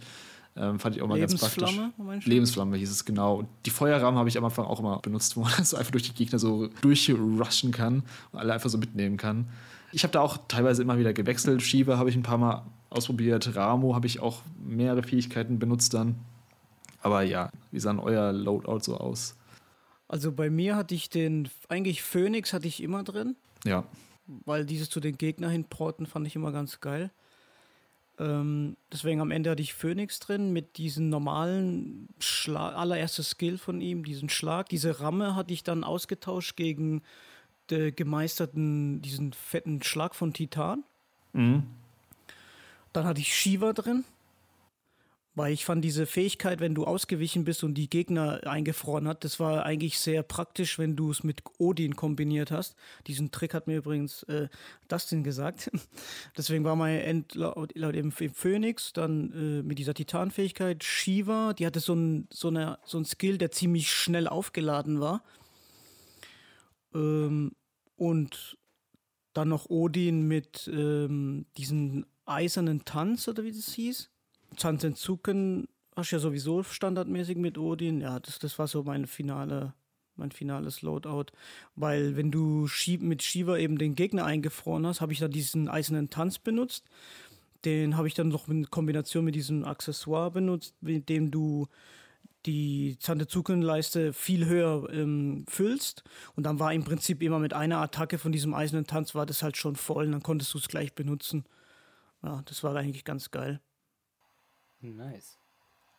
Ähm, ja, ich, bin da auch eigentlich bei euch, also gegen Ende, äh, gegen Odin geht eigentlich nichts, weil er halt mit den meisten Schaden macht. Ich hatte auch so das absolute, äh, Santetzken-Bild, äh, so auch in Kombination mit Shiva. Ja, weil erstmal Shiva so ihr Diamantenstaub, so ihr Diamond Dust Attacke, die unfassbar viel von diesen äh, von dieser Stagger-Leiste gezogen hat dass du manche Gegner so eigentlich sofort nur mit der Attacke allein staggern konntest. Und das Coole ist ja halt, wenn du, wenn der Gegner gestaggert ist und du dann den, diesen Ausweichmoves mit Shiva noch machst, dann kannst du die Gegner vereisen und dann ähm, steigert die Staggerleiste auch nicht. Mhm. Also das heißt, du kannst dann eben den, deinen Santetskin einsetzen, machst dann nochmal diesen eisernen Tanz und, und bla bla bla und steigerst das immer mehr. Ich hatte auch jetzt in meinem Video gesehen, was so ganz crazy ist, was ich im Leben nicht äh, geschafft habe und auch nicht schaffen werde, wie er einfach in einer so ähm, in einer Stagger-Phase neunmal Santetskin eingesetzt hat und dann irgendwie zwei Millionen Schaden gemacht hat, weil er auch immer oh, irgendwie shit. gewechselt hat, ähm, mit Shiva den vereist hat und dann, ich glaube auch irgendwie um eine die Animation zu canceln, ist er dann immer in, in Limit Break reingegangen, hat das so mm. sofort wieder beendet und ganz crazy shit. Aber wie du schon sagtest, also es gibt da zig ähm, Videos. Ich habe auch eine ganze Zeit lang versucht, zum Beispiel mit Odin, mit dieser einen Attacke, mit der du kurz die Zeit anhalten kannst oder so verlangsamen kannst, zu arbeiten. Weil wenn du das, glaube ich, drauf hast, dann kannst du auch, kannst du auch miese Kombos machen. Aber ich war zu dumm dafür. Ich habe das auch irgendwann nicht äh, richtig hinge hinbekommen. Wo ich mit lang gehadert habe, war mit der letzten, mit der, quasi mit der dritten Esper. Da hatte ich eine ganze Zeit ähm, Bahamut drinne, weil auch mit seinem Mega-Flair, klar, das braucht man so ein bisschen bis zum Aufladen, aber wenn du dieses perfekte Ausweichen drauf hast, dann geht es eigentlich recht ratzfatz. Nur, ähm, ich habe dann irgendwann gemerkt, wenn ich Odin und Bahamut drin habe, so das sind zwei Charge-Angriffe, ich benutze immer nur das eine von andre, vom anderen. So ging es mir auch, ja. Und dann habe ich mich letztendlich anstatt Bahamut für Phoenix entschieden, einfach um so ein bisschen ja, Movement drin zu haben. So. Und, ja, mein Denglisch wieder. Man möge es mir verzeihen. Jedenfalls hatte ich auch, hatte ich dann auch hin und, hin und her gewechselt. Ich habe auch zum Beispiel diesen, ähm, diese Titanfaust genommen, wo du dann ganz oft geschlagen hast, ne, weil er auch einen Kontermove hatte. Wenn du die im letzten Moment eingesetzt hast, bevor der Gegner dich getroffen hast, hast du nochmal so ganz viele Schläge ähm, gemacht. Damit habe ich auch immer so ein, gut die Staggerleiste gesunken. Hat mir zum Beispiel aber in dem, ähm, in dem Ultima-Kampf hat mir die, diese Fähigkeit überhaupt nichts gebracht. Also ich habe damit immer in die Leere geschlagen oder habe Schaden kassiert. Und deswegen fand ich das auch so ganz spannend, dann da zu sehen, ähm, mit diesen Fähigkeiten, wenn du die freischaltest und dann meisterst und dann da hin und her arbeiten kannst, wie sich auch dein äh, Spielstil so ein bisschen verändert, weil ich hatte zum Beispiel irgendwann bemerkt, da ich nur noch so mit Odin und Bahamut und Shiva gehandhabt habe, ich habe zum Beispiel überhaupt nicht mehr irgendwelche Aerial-Kombos gemacht. Ich habe mich super schwer getan, wenn da irgendwelche Vögel in der Luft waren, die zu erwischen. Ähm, oder auch so solche Geschichten wie mit Torgal, weil es hat, ähm, Torgal kannst du auch gut einsetzen, um zum Beispiel eine Combo zu verlängern. Denn wenn du nach einer Abschlusskombo den rufst oder dann hält er den Gegner in die Luft und so, kannst du ein bisschen juggeln und so. Das habe ich auch nicht mehr benutzt, weil ich einfach nur, weil ich nur so ein reines Angriffsbild hatte und einfach nur ähm, die Fähigkeiten so eingesetzt habe, so dass sie Odin zuspielen und dann ich dadurch den Schaden kassiere. Aber deswegen, ey, super spannend, wie ihr dann wie, wie, wie das bei euch dann am Ende aussah. Ich geh, bin auch vollkommen bei dir, Chris. Ähm, du kannst viel mit dem, mit dem Kampfsystem arbeiten, du musst es allerdings nicht. Und ähm, auf welchen auf welchen Schwierigkeitsgrad hattest du gespielt? Normal, also ist schwer. Also den Story oder Action? Ja, Action natürlich, ja. Ah, okay. Ja, ähm, ich hatte auch Action und ähm, ja, es ist, also das Balancing ist wirklich gut innerhalb der Story. Also du hattest nie so das Gefühl, dass du wirklich grinden musst, aber das war jetzt auch nicht so ein Selbstläufer. Ähm, natürlich ab einem gewissen Punkt, wenn du dann die Mobs machst und ein bisschen Sidequests, du bist dann überlevelt. Und ähm, das ist das auch das Einzige, was ich so ein bisschen schade fand letztendlich. Mir hat so ein bisschen an so Post-Content gefehlt, was wir so machen können. So zum Beispiel so, ich meine, es gibt ja diese, ähm, diese Prüfung der ESPA so, wo du eine Fähigkeit, beziehungsweise nur mhm. eine ESPA-Ability hast und dann so ein Zeitlimit da mehrere Phasen durchlaufen muss. Und das, das fand ich schon ganz spannend, aber auch von den Mob-Jagden, die fand ich leider letztendlich sehr enttäuschend, weil ähm, ja, es gab da keine wirkliche Herausforderung. Die einzige wirkliche Herausforderung war so ein Drache, aber auch nur, weil ähm, der irgendwie Level 50 war, wenn du ab dem Zeitpunkt Mitte 30 bist. Und natürlich sagst du, ja, ich komme nicht, äh, dass ich später wiederkomme, sondern du versuchst ihn jetzt sofort zu klatschen. Und dann hittete, hittete dich bei einem Angriff so. Das fand ich ein bisschen. Ich hätte mir zum Beispiel gewünscht, dass dass es da noch so einen optionalen Überboss gäbe, so weißt du, so Omega-Weapon oder so halt. Ähm, das fand ich ein bisschen schade. Aber ansonsten, das, ja, das war in deiner Review auch sehr schön. So, das Kampfsystem ist ähm, easy to learn, hard to master. Ja, auf jeden Fall. Und vielleicht nochmal zu Torgal zurückzukommen. Ich finde, der hat, also in meinem Spielstil hat er eigentlich fast gar nichts gebracht, muss ich leider sagen. Ähm, man kann ihn benutzen, um, wie gesagt, Kombo-Ketten und sowas aneinander zu reihen. Aber das funktioniert meistens eher bei so kleineren Gegnern, die man auch so juggeln kann. Und ähm, heilen, also man kann ja sagen, heil mich und das, das bringt irgendwie 2 HP oder so. also ähm, ich finde, der hätte man Torgal noch ein bisschen ähm, ausbauen können, so dass er krassere Fähigkeiten bekommt, dass er wirklich irgendwie Nutzen im Kampfsystem hat. So war ich dann halt echt eher so der Solo-Kämpfer, der dann einfach gesagt hat, okay, Torgal, mach mal dein Ding da hinten, ich, ich mach das hier allein. Ja, das ist auch wieder schade, ähm, wie er da sagt, ist das so ein bisschen ja, Potenzial liegen gelassen. Ne? Weil es gibt, du kannst ja auch im Menü sehen, dann steigert sich da so seine Fähigkeiten so. Er hat dann einen stärkeren Biss oder einen stärkeren Tritt. Ja. Aber was das jetzt genau wirklich beeinflusst, äh, musst du den jetzt oft genug streicheln, damit sich das steigert, oder oft genug einsetzen, steigert sich das random. Also das ist vollkommen äh, irgendwie Banane und also irrelevant. Auch eben mit seiner mit seiner zweiten Form, mit dieser Fenrir-Form, ja. ähm, in manchen Kämpfen hast du das, wo er sich dann random verwandelt und du dann so im Augenwinkel auf siehst, ach, der ist ja auf einmal in seiner, in seiner Super Saiyan-Form, aber ja. spielerisch hat das nicht so wirklich äh, Zweck. Nee, also er hat ja auch einen Menüplatz, also wie gesagt, im Menü gibt es so einen Slot extra für ihn, da steigert sich irgendwas, aber man kann ihm nichts ausrüsten, man kann ihm nichts beibringen. Es läuft alles automatisch ab, da hätte man noch mehr machen können.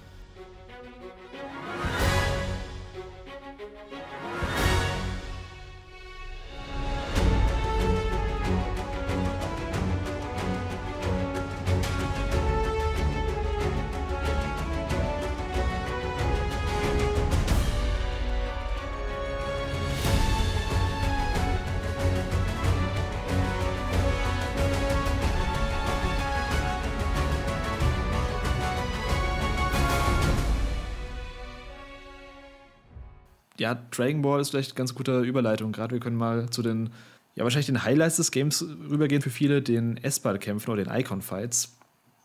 Habt ihr dann einen Favoriten?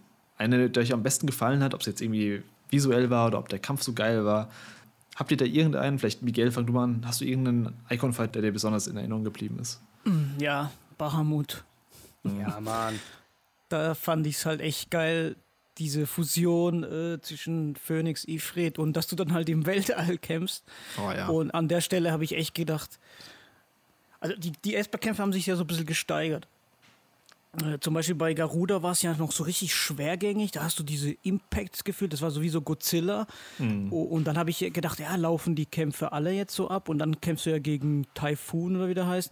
Und dann wechselt es ja wirklich in dieses, dieses schnellere Kampfsystem, wo im Prinzip wie der normale Clive-Fight ist. Da fand ich halt schon so diese Überraschung.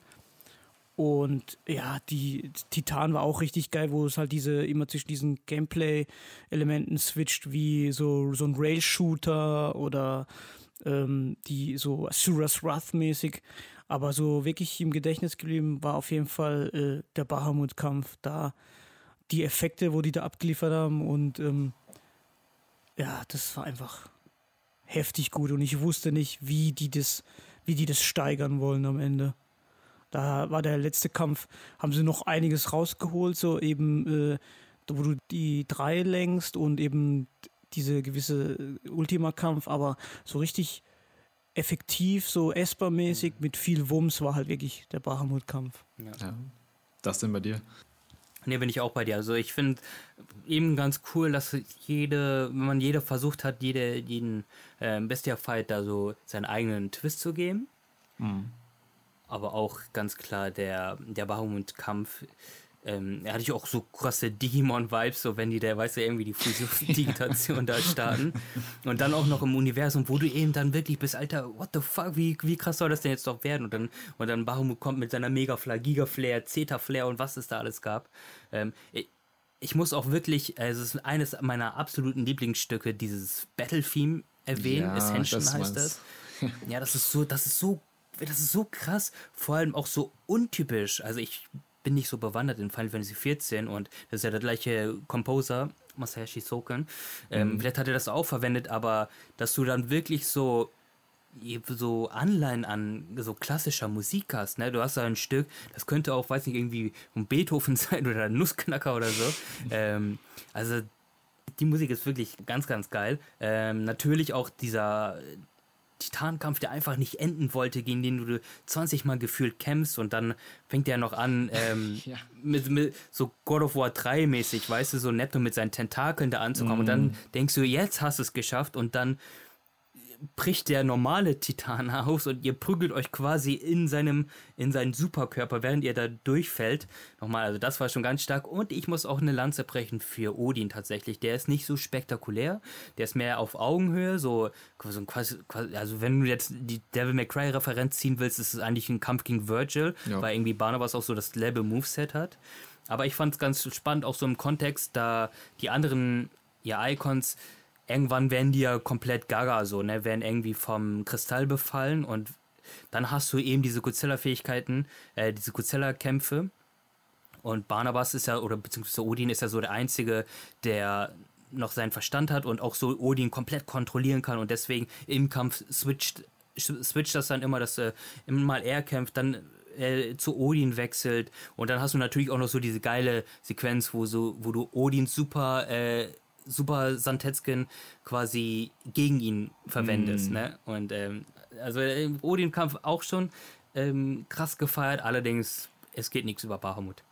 Ja, ich fand auch den Bahamut-Fight und den Titan-Fight fand ich auch mit Abstand am spektakulärsten und auch am geilsten. Also Bahamut habt ihr jetzt schon alles gesagt. Beim Titan-Fight auch, als, wie gesagt, als man da rausbricht und dann kommt äh, Titan, ähm, wie heißt der, Titan Lost, glaube ich, hieß er dann in der Riesenform fast schon wie so ein, wie so ein Sonic-Level teilweise, da wie du da auf ihn zugerannt kommst und ja, den Dingern ja. ausweichen mhm. musst. Und was ich auch erinnern kann, so dass, dass Ifrit gerade so den, den Naruto-Run macht. Mm. ja. ja, komplett. Also die Fights waren auch richtig heftig. Da war Garuda schon fast so eher der, der Low-Levelste, würde ich sagen, so von dem, ja, von der Inszenierung her, auch wenn das auch heftig war, also jetzt gerade so im Kontext von anderen Games. Aber sieht man halt einfach, auf welchem Level sich Final Fantasy 16 in den, ja, den Set-Piece-Momenten bewegt. Und ich finde auch, der Endkampf ist dann auch nicht mehr so ganz an die Höhen rangekommen von mhm. so einem Bahamut-Fight. Aber ich meine, wie willst du das noch toppen? Also, ja. wenn du dann irgendwie Joshua mit Phoenix und Clive mit Ifrit und die machen dann Fusion H und dann sind sie Ifrit, äh, Phoenix und ja, und schweben und fliegen im Universum gegen Bahamut. Also ja, da, da, kannst du ja eigentlich nicht noch mehr machen. Das ist ja, das ist ja krasser als Azura's Wrath, so, wo du auch schon gegen so ein Viech im Universum kämpfst.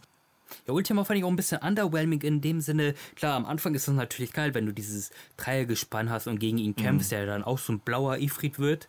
Ähm, und du dann auch noch so, wenn die da ihre drei Signature-Attacken machen, mhm. dann siehst ja. Trisaster oder so, ey, das ist, war schon ein geiler Kampf so am Ende dann gegen, wenn du selber ähm, Ifrit bist und gegen dann diesen ultimativen Ultima kämpfst, äh, ja, das fand ich ein bisschen. Ich meine, das war natürlich super Effektgewitter. Ihr seid dann irgendwo im Kosmos in der Zwischendimension ja, und beballert euch. Aber ich fand das auch so krass unübersichtlich, ja. tatsächlich. Ähm, das war so viel Bombast, dass es mich schon wieder, ähm, ja, nicht gelangweilt hat, aber so ein bisschen, ja, ist okay, more of the same.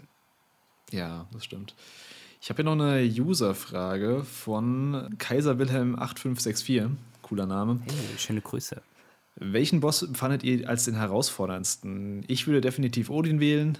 Gab es einen, wo ihr mal in Bedrängnis gekommen seid? Oder seid ihr einfach mal gut durchgekommen? Überall? Also ich muss sagen, der letzte Ultima-Kampf, also da war ich nicht in Bedrängnis, aber da ich, musste ich die meisten Potions schlucken. Was im Grunde daran liegt, also der hat mich sehr wie so ein, an einen Final Fantasy XIV Boss ähm, erinnert. Also das heißt, dass du ja quasi schon den sehr einstudieren musstest, so die Attacken, wo du ausweichen kannst und so. Das Ausweichen in dem Spiel ist ja sehr verzeihend, ne? Also du kannst ja auch direkt in einer in eine Attacke ausweichen und wirst dann nicht getroffen. Ähm, deswegen hatte ich jetzt nie so die Schwierigkeit, größte Schwierigkeitsgrad, äh, die größten Schwierigkeiten damit. Ähm, mhm. Mein Fehler war einfach nur, ich hatte völlig das falsche Set gegen ihn ähm, an Aiken Abilities, weil ich hatte null Bewegungsfreiheit ähm, und musste dann einfach nur mit diesem komischen, mit dem normalen Ausweichen halt arbeiten. Wo Clive quasi diesen Seitenschritt macht und dann auch so eine kleine ja, so eine kleine Pause hat, bevor du wieder ausweichen kannst, wo der mich dann öfters getroffen hat. Also, ja, das würde ich sagen, so, das war der Kampf, wo ich am meisten in Betrolli gekommen bin. Mm, ich glaube, bei mir war es Odin, aber ich bin nicht sicher, ob es der richtige Odin-Kampf war oder äh, wenn du das erste Mal gegen ihn kämpfst. Bin mir gerade nicht sicher. Aber ich glaube, es war dann der richtige Odin-Kampf. Aber immer wenn er in seiner, natürlich in seiner menschlichen Form da war, da hat er ein paar Mal, der portet sich ja auch ziemlich oft und da gab es ein paar Stellen, an der ich schon so einen Supertrank oder einen Heiltrank reinschmeißen musste. Aber ich habe aber, mhm. muss auch ehrlich sagen, ich habe es äh, auf dem, im Story-Modus gespielt, weil ich wollte es mir nicht schwerer machen eigentlich. Mhm, okay. Ich bin einmal bei Bahamut gestorben, da gab es so eine Sequenz, wo man ganz oben im Himmel ist und muss diese die Barrieren von ihm kaputt machen. Und ich habe es einfach mhm. einmal verpeilt, war nicht schnell genug und das ist ja dann komplett Game Over direkt. Also bist ja dann tot. Das ist ja mhm. so, so ein ja, zehn Sekunden, du bist weg. Da bin ich einmal ähm, hängen geblieben und dann ganz am Anfang bei Garuda bin ich einmal gestorben und dann wurde ich wiederbelebt mit mehr Tränken, als ich vorher hatte. Und dann dachte ich so, okay, cool. Ich weiß nicht, ob ich das so cool finde, aber ich hätte den Kampf gern selbst dann nochmal so in seiner Gänze gehabt, ohne, ja, ohne nochmal irgendwie so drei Potions dazu, zu bekommen. Aber ja, insgesamt war es halt nicht so super schwer alles. Also war alles super machbar auf jeden Fall. Ja. Nicht stimmt, gestorben bin ich, bin ich auch einmal. Und das war äh, am Anfang bei dem Phoenix King Ifrit Fight. Da habe ich es nicht geschafft, den Ifrit mm. im, während des Countdowns äh, ja, ich, ich, schießen. Ich mag solche Szenen auch nicht wirklich. Also es ist halt echt nur, da musst du halt richtig getimed immer die Angriffe auf, dem, ja, auf den Gegner haben. Du darfst keine Sekunde verschwenden und sowas. Es hat für mich auch nicht so viel mit Skill zu tun. Es ist halt einfach nur, hast du verstanden, was die wollen von dir? Ansonsten habt ihr irgendeinen Bossfight oder irgendeinen anderen Fight, den ihr irgendwie noch, äh, der euch noch im Gedächtnis geblieben ist? Ähm, also mein Lieblingsbosskampf an sich ähm, war der Odin-Kampf, der letzte, weil er eben so Mano a Mano ist und auch bei Devil May Cry immer die ähm, Gefechte gegen Virtual waren auch immer meine liebsten. Ähm, ein Kampf, den ich erwähnen möchte, der mir sehr viel Spaß gemacht hat, obwohl er an sich nicht so spannend ist, ist, im, ich glaube, es ist relativ einer der ersten Dungeons im Wald. Da bist du mit Sid und Torgal unterwegs. Mhm. Diese Echse? So, da ist die Echse und ja nicht die Echse, sondern der eigentliche, der letzte Boss dann. Ah, okay, ähm, du meinst dieser Ritter. Genau, oder? Dieser Ritter, der sich da mal mm. teleportiert, der, der, dann später einfach so ein Standardgegner ist. Ja. Ähm, den fand ich ganz cool, weil es inszenatorisch halt sehr geil gemacht haben. Ähm, der Kampf an sich hat Spaß gemacht und auch eben dann diese, die ganzen Cinematics, ne, wo du dann die Viereck-Taste da spammen musstest, so dreimal hintereinander und ähm, wie das auch chore choreografiert war. Generell so dieser Wald, den fand ich sehr schön und ähm, ein geiler Dungeon. Und das war auf jeden Fall, weil es auch mit einer der ersten wirklichen Bosskämpfe war, der mir so in Erinnerung geblieben ist. Ich muss auch sagen, mir haben von den normalen Kämpfen immer die Kämpfe am besten gefallen, wo du eben gegen so menschliche Gegner kämpfst. Also es ist, war auch schon bei Final Fantasy XV so. Ich finde, da kommt das Kampfsystem am besten zum Tragen und die sehen halt einfach am stylischsten aus, wenn du dann so geil ausweichen kannst und ja, also teilweise, wenn du gegen so übergroße Gegner kämpfst, dann schlägst du halt aufs Bein die ganze Zeit und es tut sich nicht so viel. Und bei so gleich großen Gegnern hast du eben mehr das Gefühl, du, du bewegst was, wenn du sie mal richtig schlägst auch, ja. Ja, ich finde, da spürst du auch am meisten das Kampfsystem, wie ja. du sagst. Äh, wenn du zum Beispiel einen wegschlägst, dann mit Phoenix-Fähigkeit dich zu ihm hinportest, dann haust du noch so einen Feuerattacke mit dieser aufgeladenen Attacke rein und dann noch diesen, äh, diesen, wie heißt dieses, wo du so mit Viereck und X diesen, diesen Stacker da. Ja, das Ding. Und dann macht er noch so einen Finisher und dann denkst du dir, jawohl, Mann, der steht nicht mehr auf. ja, das ist dann halt schon geil. Gut, habt ihr noch irgendwas zu den Bosskämpfen oder Kämpfen generell? Irgendein Aspekt? Also mir, mir hat eben, eben gefallen, dass du am Anfang ja gegen Garuda, da war ja dieser schwerfällige Kampf. Und als du dann schon gegen Typhoon kämpfst, dass du diese, diese Bewegungsfreiheit hast und man hat auch gemerkt, diese, diese Bossfights, ähm, zum Beispiel bei Typhoon, hat mich so ein bisschen an Nier Automata erinnert. Mm. Weil bei Nier Automata hast du ja auch immer diese, diese Stellen, wo diese ganzen Kugeln da rauskommen. Und bei Typhoon war das ja auch so, wo er diese Wände gemacht hat und du musstest dann immer zur richtigen Stelle hin sprinten und dann, damit du nicht getroffen wirst, um zu ihm, also um zu ihm vorpreschen und so. Das, das hat mich halt, äh, fand ich halt gut, dass sie, dass es nicht nur so Haut drauf ist, sondern du wirklich so ein bisschen so die, deine Angriffe und Skills nutzen musst. Bei Titan war es ja, glaube ich, auch so, wo du diesen, diesen Angriff bekommst, wo du diese, diese Welle machst und dann schmeißt er ja auch diese Steine auf dich und dann musst du das auch im richtigen Moment verwenden und so. Also so diese Spielereien haben sie ganz gut umgesetzt und ausgenutzt auch. Das, also die Esper-Kämpfe waren eigentlich immer so die Highlights. Da hat man sich auch immer gefreut, wenn so einer kommt. Mhm.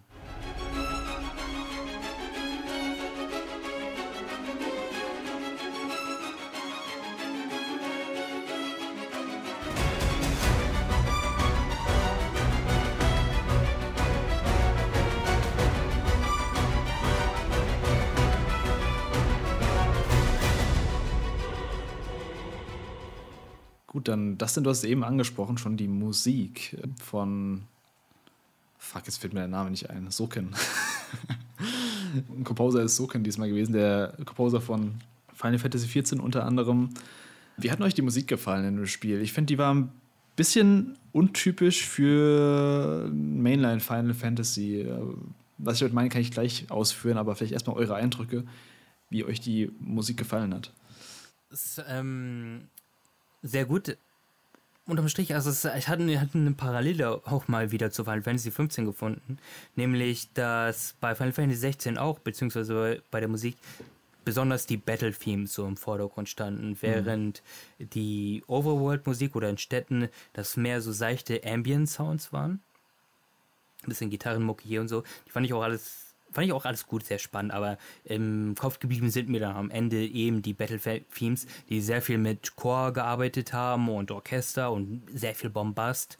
Ähm, ich fand es auch cool, dass man sich darauf geeinigt hat, ein, ein einziges Battle-Theme zu nehmen für, für die normalen Kämpfe und diesen immer wieder abspielen zu lassen, der in den Anfangsklängen sehr wie die Kampfmusik aus Final Fantasy VIII ähm, sich anhört. Ja. Don't Be Afraid, glaube ich, heißt der Track. Ja, ja. Oder auch ähm, das andere, glaube ich, Boss-Theme bei so kleineren Zwischenbossen oder ähm, Moppans, wo dann Soken sich auch nochmal Altmeister Urmatsu so ver verbeugt hat und eben diese ersten Themes der typischen Final Fantasy Musik, ne, dieses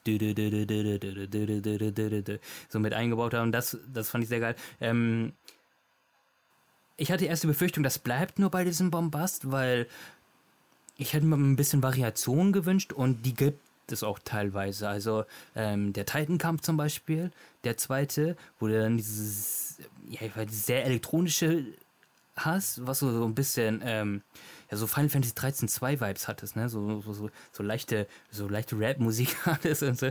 Ähm, das fand ich so ganz spannend. Auch dieser, ja, dieser erste Bruch, den ich dann so bemerkt habe, war bei dem Typhon-Kampf. Mm, wo dann ja. auf einmal so ein, ja, so, so ein, so ein Elektro, so ein ja, ne, so ein Elektro-Club-Sound hast, ähm, was das auch nochmal so ein bisschen geil verdeutlicht hast, verdeutlicht hat, dass du jetzt in dem Moment gegen ein ja, Wesen aus einer also einer anderen Dimension, etwas nicht-irdisches kämpfst und sich das dann auch in der Musik widerspiegelt.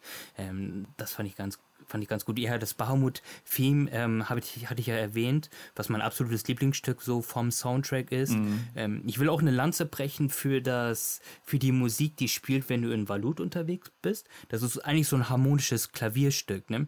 Was auch erst wirklich losgeht, so ab Minute 2, irgendwie 2 Minuten 15 oder so. Dann zieht das nochmal an, was auch sehr cool die Prelude ähm, mit einbaut. Ähm, also, falls ihr das irgendwie auf YouTube findet, da auf jeden Fall ganz große Empfehlung. Ansonsten, ja, der Soundtrack rotiert vielleicht jetzt nicht andauernd auf meiner Spotify-Playlist. Allerdings ähm, hat er mir im Großen und Ganzen sehr gut gefallen. Vor allem, ich fand es auch gut, wie oft und in wie verschiedenen, vielen verschiedenen Variationen die bekannten Final Fantasy Stücke mit verwoben wurde. Irgendwie in die Prelude oder das Main Theme von Final Fantasy also ich muss ja sagen, wir haben die, diese elektronischen Stücke, also was heißt die elektronischen Stücke, vor allem das, das Stück von Titan Lost, also dieses, die zweite Phase von Titan, äh, fand ich nicht so geil. Also das hat mich irgendwie ein bisschen abgeturnt, der Soundtrack bei dem Kampf äh, speziell. Aber ansonsten fand ich, also Final Fantasy 16 hat vor allem so einen Soundtrack, den man, finde ich, gar nicht so krass wahrnimmt, wenn man nicht drauf achtet, die meiste Zeit. Ähm, das, es gibt so ein paar Themen, die dann krass im Gedächtnis bleiben, wie das Sith-Theme im Versteck zum Beispiel, was dauernd kommt, falls man es nicht wechselt im Versteck. Oder was dann auch nochmal eine ganz neue Bedeutung bekommt, wenn es dann nochmal gespielt wird, wenn es jetzt stirbt zum Beispiel, wo zuerst denkt, oh, das ist dieses Sith-Theme, wenn es Versteck reingeht, alles gechillt und so. Und äh, dann später ist es schon, hast schon eher so eine traurige Note, wenn man ja, sich von Sith verabschiedet. Ähm, ich finde, es hat nicht so die krassen Ohrwürmer wie jetzt äh, wie ein Soundtrack von Shimomura von Final Fantasy XV letztes Mal. Ist zwar Meckern auf hohem Niveau, beziehungsweise Vergleich auf unfairem Niveau.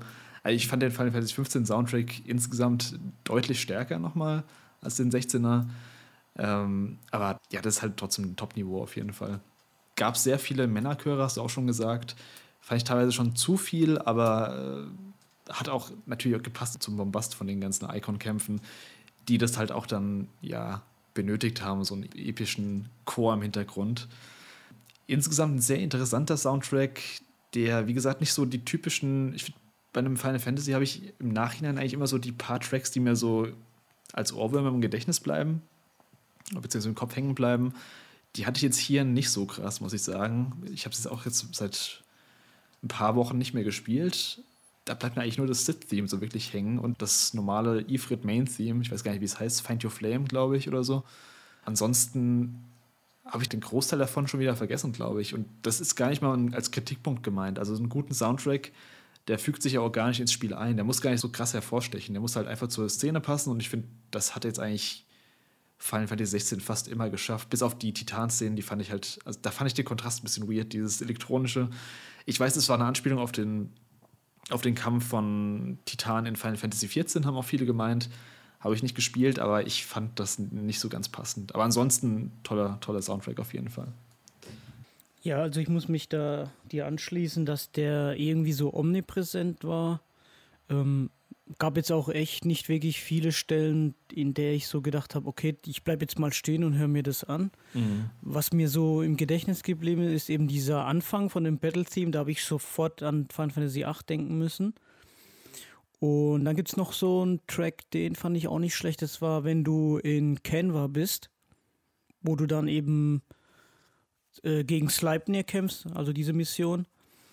Den Track fand ich eigentlich mm. ganz nicht schlecht. Also ich weiß nicht die Namen, wie gesagt, ich habe mich nicht so mit dem äh, Track befasst. Ich werde den mir auf jeden Fall, ich habe ihn mir auf jeden Fall bestellt und werde mir den dann so solo mal geben im, im CD-Player oder so.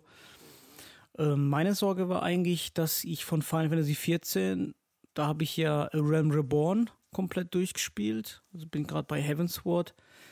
Und hm, der Soken hat leider manchmal die Angewohnheit, dass er viele so Tracks macht, in denen auch, die auch mit Lyrics sind, ja. Und meistens ist es so, so poppiger, äh, äh, also J-Pop-mäßig angehaucht. Und das, da bin ich ganz froh, dass es nicht so war jetzt bei Final Fantasy 16 sondern eher eben viel instrumental und halt in die Bosskämpfe, gut, die hätten die ohne die Chöre wären die wahrscheinlich niemals so episch gewesen. Aber ich muss auch sagen, dass ich eh Shimomura persönlich für mich immer Top, Top-Komponistin ist. Also egal bei welchem Spiel sie das, den Soundtrack gemacht, da sind immer richtig klasse Stücke dabei. Und bei Soken jetzt bei Final Fantasy 16 sind so ein paar Tracks, aber ich könnte jetzt nicht wirklich sagen, dass ich so einen absoluten Favoriten habe oder da müsste ich mir wirklich den Soundtrack so separat nochmal anhören. Ja, geht mir ziemlich ähnlich. Welchen Track ich noch hervorheben will, ist der das Battle-Theme auf dem Schiff. Das fand ich ganz cool. Das hat, das hat so einen coolen ähm, Pirates of the Caribbean-Vibe gehabt.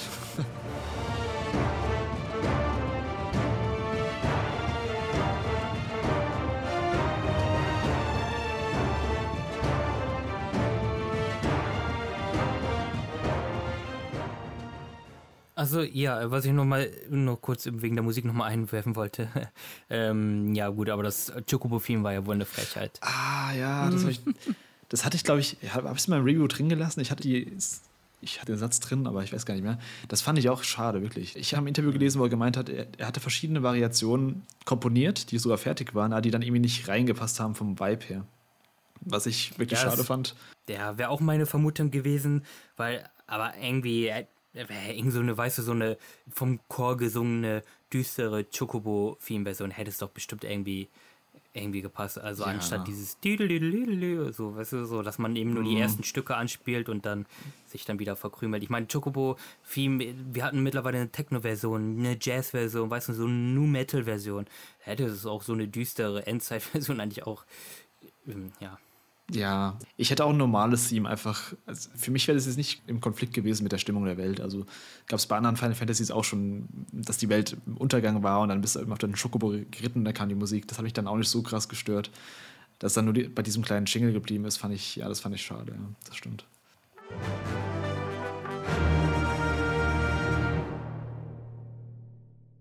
Aber dann können wir mal so langsam Richtung Ende gehen, nach fast drei Stunden. bevor wir zum ja, Fazit brauchen wir eigentlich gar nicht mehr so groß sagen, aber es gab ja immer die Diskussion jetzt bei Final Fantasy 16, was ist ein Final Fantasy? Ähm, das ist nicht mehr mein Final Fantasy von vielen Leuten, was man ja auch schon, das hören wir ja seit Jahren bei jedem neuen Teil eigentlich. Vielleicht mal so an euch die generelle Frage, was macht denn für euch ein Final Fantasy aus und wie hat Final Fantasy 16 diese, ja, die Kriterien dafür erfüllt für euch, auch vielleicht auch nicht erfüllt? Müsst ihr ja dann wissen. Ähm, Dustin, fang du mal an.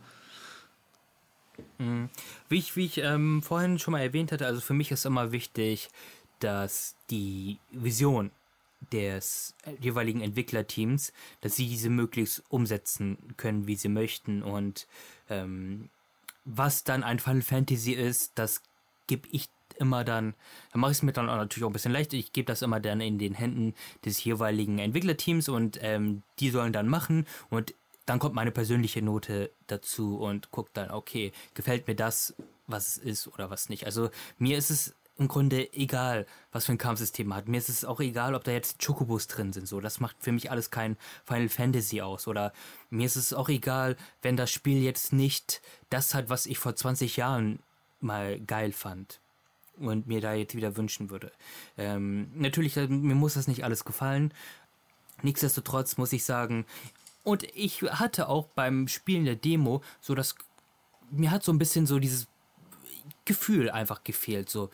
Ja, das ist alles ganz cool so, aber irgendwie es fühlt sich nicht so wie Final Fantasy an. Was sich dann aber im Laufe des Spiels komplett gewandelt hat. Also das Spiel ist wirklich ähm, Final Fantasy durch und durch. Macht das nicht nur vom Kampfsystem abhängig. Ja, es ist nicht mehr rundenbasiert, aber hey, what's up? Ähm, das war hm. Final Fantasy im Grunde noch nie, beziehungsweise ist es schon lange nicht mehr. Es ist immer eine ganz, äh, ganz wilde, wilde Mixtur aus verschiedenen Elementen und Einflüssen. Auch innerhalb der Serie. Aber nichtsdestotrotz, es versprüht absolut die Seele von dem Spiel und es gibt Easter Eggs en masse. Also mm. wer jetzt nur das irgendwie, ja, ihr habt Chocobos drin und, und sonst, da gibt es noch so viel mehr. Also eigentlich im Grunde, es gibt jedes Viech so aus der Final Fantasy Lore, hat es einen Weg in den Spiel gefunden. Also das Einzige, was jetzt nicht für mich Final Fantasy-like waren, waren dann irgendwelche Vögel, Hunde oder Riesenspinnen, die da rumgelaufen sind.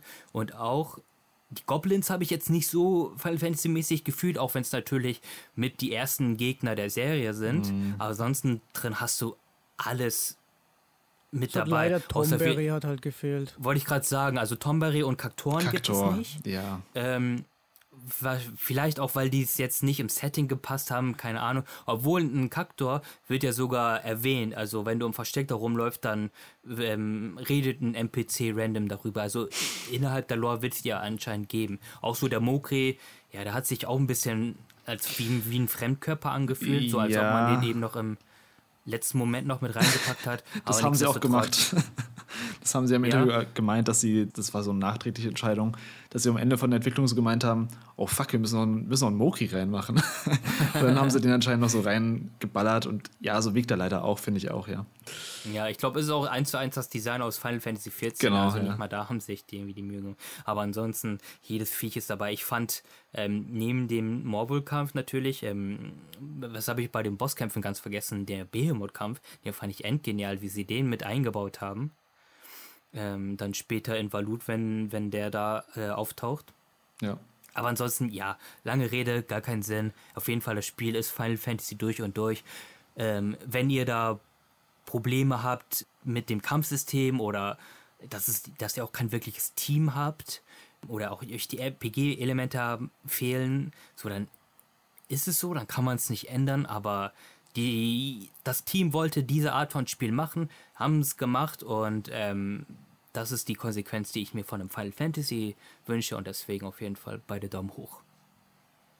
Ja, also bei mir ist es so, ich assoziiere schon gewisse Dinge mit, was muss ein Final Fantasy haben, aber am Ende brauche ich die auch nicht unbedingt. Natürlich äh, freut es mich, wenn so Sachen rückkehr, so Sachen dabei sind, die immer wieder zurückkehren, so wie ein Charakter, der Sid heißt, äh, Chocobos, Mogris. Ähm, das freut mich auch immer. Äh, damals hat mich das auch schon, äh, fand ich das mega geil, mal die, die Gegner, die man eigentlich nur so aus ähm, Sprites kannte, eben mal in 3D zu sehen. Das hat mich auch immer gefreut bei jedem neuen Final Fantasy. Wie sind die äh, Monster-Designs und so, so ein Behemoth, der, der, hat ja auch so einen gewissen Stellenwert immer, so als eine mächtige Kreatur. Und ähm, ja, dass mir jetzt, wie gesagt, das Kampfsystem ist äh, mir wirklich egal. Das sagt für mich eigentlich gar nichts aus. Als am Ende ist eben die Erfahrung, die ich damit habe. Was habe ich eben tolle, eine toll inszenierte Story? Habe ich einen guten Soundtrack, der eben das so eine Bass gibt, so das unterstützt, Szenen unterstützt, habe ich äh, Charaktere, die im Kopf bleiben, habe ich ähm, eben so Sachen wie den Behemoth, der, der eben gezeigt wird, oder ähm, ja, das sind für mich so diesen Stellenwert, die eigentlich am wichtigsten sind. Und dass jetzt ein Tomberry nicht dabei ist, haben auch viele kritisiert oder ähm, allgemein waren es auch nicht wirklich viele Gegnerarten. Die waren ja nur ein bisschen anders eingefärbt oder so, was man auch von anderen Final Fantasy kennt. Was mir halt super gefallen hat, dass die Esper wieder im Vordergrund waren und halt so gut in den Lore eben äh, drin waren und nicht einfach irgendwelche ähm, GFs oder so wie bei Final Fantasy 8 oder bei 7 zum Beispiel. Da da hat es auch eher so weniger Relevanz gehabt. Das waren ja nur diese Substanzen, aber ja, dass die halt so eingebettet waren, wie bei Final Fantasy VI zum Beispiel oder bei Final Fantasy X. Das hat mir halt besonders gefallen und ähm, man sollte sich halt nicht immer an so gewissen Sachen aufhängen mit, okay, da war jetzt auch kein Bix und Wedge jetzt dabei. Wie gesagt, das ist so ein bisschen verschenkt, aber auch nicht schlimm. Und für mich was ist, man merkt, die Seele ist einfach da und das macht eben vieles aus und kann mich auch nur anschließen. Für mich ist das äh, 100% Final Fantasy und jemand, der anfängt, irgendwie sich am Kampfsystem aufzuhängen, den, den nehme ich halt gar nicht ernst. Ja, also mir geht es ähnlich. Also ich finde auch, das Kampfsystem ist mit einer der Punkte, die am wenigsten Stellenwert für mich haben in einem Final Fantasy. Ich finde gerade die, also wenn ich jetzt an meine absoluten Lieblingsspiele, Teil 8 und 9 zurückdenke zum Beispiel, das ist Gameplay, was ich jetzt auch nicht als das Top-Gameplay bezeichnen würde, aber es ist halt vor allem die Story und die Charaktere, die für mich im Endeffekt dann wichtig sind. Und ich finde, das hat Final Fantasy 16 auch gehabt, auf jeden Fall. Wie gesagt, das haben wir ganz am Anfang angesprochen. Hat einen tollen Cast, einen tollen Protagonist, eine spannende Story und ja, auch das Kampfsystem macht auch eine Menge Spaß sogar da oben drauf noch alles. Selbst das wäre jetzt auch kein Punkt für mich, der es dann für mich nicht zu einem Final Fantasy machen würde. Ich sehe es auch so, man sieht eine klare Vision, man sieht, dass da viel Herzblut reingesteckt wurde. Und ich finde, das ist das Wichtigste im Endeffekt. Und ja, vielleicht können wir mal. Nee, ich glaube, bevor wir zur Spekulation gehen, wie es weitergehen könnte, noch die Frage an euch: Was glaubt ihr, was hinter der verschlossenen Tür im Versteck ist? Oh Gott. War bei dem Schmiedemeister da? War es beim Schmiedemeister? Auf jeden Fall war das die Tür, wo mit dem Zettel drauf stand, diese Tür bleibt verschlossen, auch du kommst hier nicht rein oder irgend sowas. Achso, ja gut, ja, das ist die, ja, das ist doch Safe DLC, wahrscheinlich Kolosseum dahinter oder so. Hier ist das Kolosseum ähm, dann hinter der ähm, Tür. Ich weiß es jetzt auch nicht, aber äh, hat, äh, ihr habt ja, wir haben sie ja alle drei durchgespielt. Ähm, am Ende schaltet man ja den Final Fantasy Modus frei. Mhm. Und da wird ja nochmal explizit erwähnt, was, was da anders ist, also stärkere Gegner, äh, höhere Level Cap. Und dann steht doch auch irgendwas mit speziell für diesen Modus irgendwelche Besonderheiten oder, oder irgend sowas. Vielleicht kann man da irgendwie im NG Plus was machen, keine Ahnung. Hm.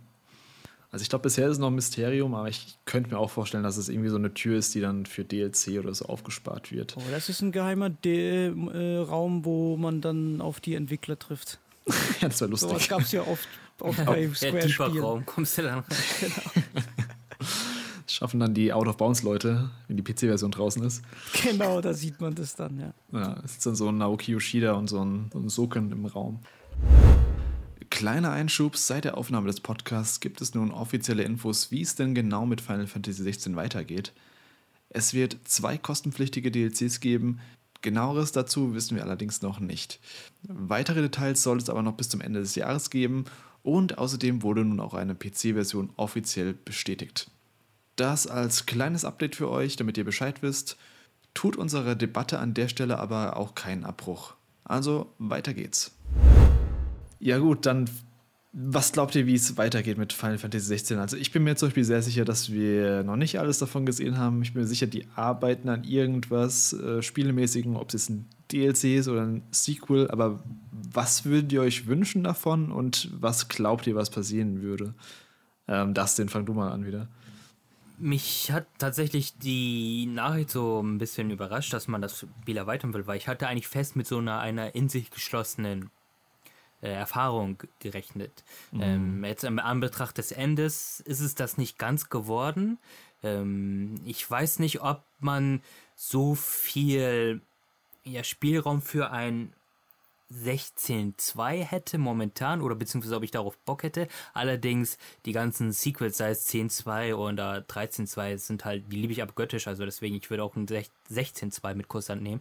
Ähm, DLC ja, denke ich mal, das sollte eigentlich gegeben sein, dass die Entwickler selber ähm, verneinen das ja auch nicht. Ne? Die haben gesagt, hey, wenn ihr Bock habt, dann machen wir dazu was. Und natürlich mhm. auch, wenn die Verkaufszahlen dementsprechend ähm, stimmen. Und da hätte ich natürlich Bock, wenn man da, lasst das Ende in Ruhe, macht Interpretationssache aus mir aus. Die müssen mir das jetzt nicht unbedingt erklären. Äh, der Zug ist abgefahren. Aber jetzt so etwas, was man zum Beispiel, ähm, zum Beispiel die Geschichten vor dem Final Fantasy 16 näher beleuchtet, andere Charaktere, ja gesagt. Es gibt ja auch dieses Interview, habt ihr das, habt ihr das gesehen mit Yoshida? Das ist jetzt gar nicht so alt, wo er da, glaube ich, irgendwo in, in Malaysia war oder irgendwo, bei irgendeiner Game Show halt, ne? Mhm. Und da haben sie ihm die Frage gestellt, DLC-mäßig so. Und das ist natürlich nichts confirmed oder so. Er hat auch nicht gesagt, ja, wir arbeiten an etwas, nur wenn es nach ihm ginge. Er findet es ganz spannend, einmal ähm, ja, die Perspektive von Sid näher zu betrachten, mhm. so seine Geschichte zu sehen. Und Gameplay-mäßig wäre es ganz cool, wenn man irgendwie Alexander einbauen könnte, so als A-Con-Ability und dann so auch mit so zeitmäßig, weißt du, dann könntest du die Zeit anhalten oder die Zeit anspeeden. So, und lore-technisch fände er es ganz interessant, wenn zum Beispiel das Schloss Rosalie in Wirklichkeit Alexander wäre. Er wüsste zwar nie, selber nicht, wie man das lore-technisch begründen würde, aber er fände das eine coole Idee. Und ähm, ja, darauf hätte ich Bock eigentlich. Natürlich, man müsste das irgendwie erklären, weil natürlich diese Icon-Ability sehr stark mit Clive verbunden sind. Mhm. Aber ja, das ist zum Glück nicht meine Aufgabe, das zu machen. Natürlich steht immer noch dieser ähm, Leviathan-DLC da im mhm. Raum, dass man auf den näher eingeht, weil den hat man ja im Sträflich vernachlässigt. Und ich habe da auf jeden Fall Bock. So, ich mochte auch die DLC-Episoden zu Final Fantasy 15. Ja. Deswegen, ey, gerne ich persönlich wüsste nicht, wie es weitergehen sollte. Ähm, natürlich so Prequel-mäßig kann man bestimmt einiges machen. Und ähm, also storytechnisch ist für mich, äh, wie gesagt, äh, abgeschlossen, wie, wie die eben die Theorien dann auch sind. Ob es Joshua geschrieben hat, das Buch, lalala. Aber an sich ist für mich dieses, dieses Kernelement Final Fantasy 16 eigentlich schon abgeschlossen. Natürlich kann man immer noch ähm, Side-Stories machen, äh, weil zum Beispiel äh, Gav wird ja immer irgendwo hingeschickt oder, oder die Sache mit dem Onkel, wo er doch da hingeht und eben Hilfe holen will und so diese ganzen Nebensachen, die halt alles passieren, während wegen halt die Hauptstory vorangeht. Da kann man bestimmt irgendwie was machen. Ähm, ich bräuchte es nicht, aber wenn die was Gescheites draus machen, dann klar, natürlich, nehme ich mit Kusshand. Ja, das sehe ich fast ähnlich so. Also ich bräuchte auch nichts mehr. Aber ich könnte mir halt wirklich sehr viele Sachen vorstellen, wo sie noch was anfügen oder wo sie Lücken schließen. Also, du hast eben gesagt, Sid, die Vergangenheit zum Beispiel, da könnte man super gut eine DLC-Episode draus machen. Man könnte die Zeit, in der Clive eben als ähm, Gefangener oder Söldner bei Insan Breck war. Man könnte die ganze Reise aus der Sicht von Joshua nochmal beleuchten, ja, wie es genau. dazu gekommen ist. Die Leviathan-Sache haben wir natürlich, dass das Viech irgendwo noch rumschwirrt, wo auch immer. Dann haben wir natürlich den Fakt natürlich, dass ähm, Valistea nur ein Kontinent ist und nicht die Welt. Ähm, das wird ja auch mehrmals angedeutet im Spiel, dass zum Beispiel Barnabas von einem anderen Kontinent kommt und teilweise auch so Materialien und Schwerter und sowas von aus anderen Kontinenten geliefert werden, dass man die Welt so irgendwie erweitert, wie Ivalis damals zum Beispiel. Oder ja, also man könnte halt natürlich einfach in einen komplett anderen Kontinent gehen. Man könnte auch einfach nochmal in der Zeit komplett zurückgehen zu der, ja, in die Zivilisation der Gefallenen da, mit der hochtechnologisierten Zivilisation, mit den Luftschiffen und allem.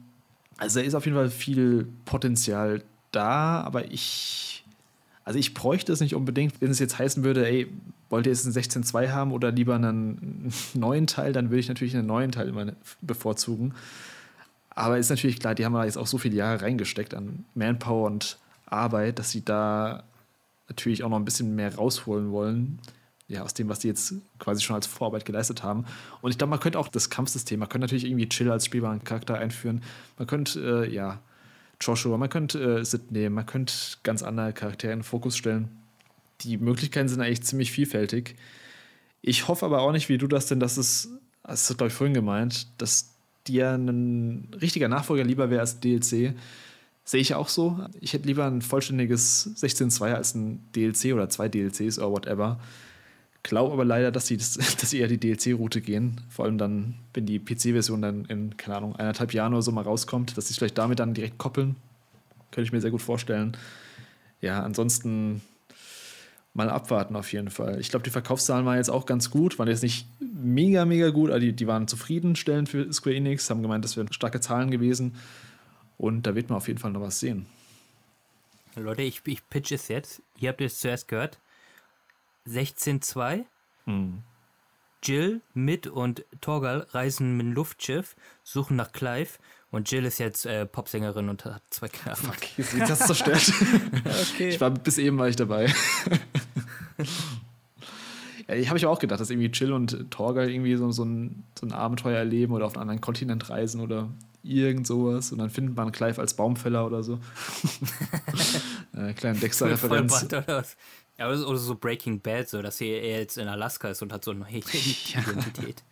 Ansonsten jetzt noch, was würdet ihr euch von einem potenziellen Final Fantasy 17 wünschen? Habt ihr da irgendwelche Vorstellungen oder sagt ihr, ey, lass einfach auf mich zukommen?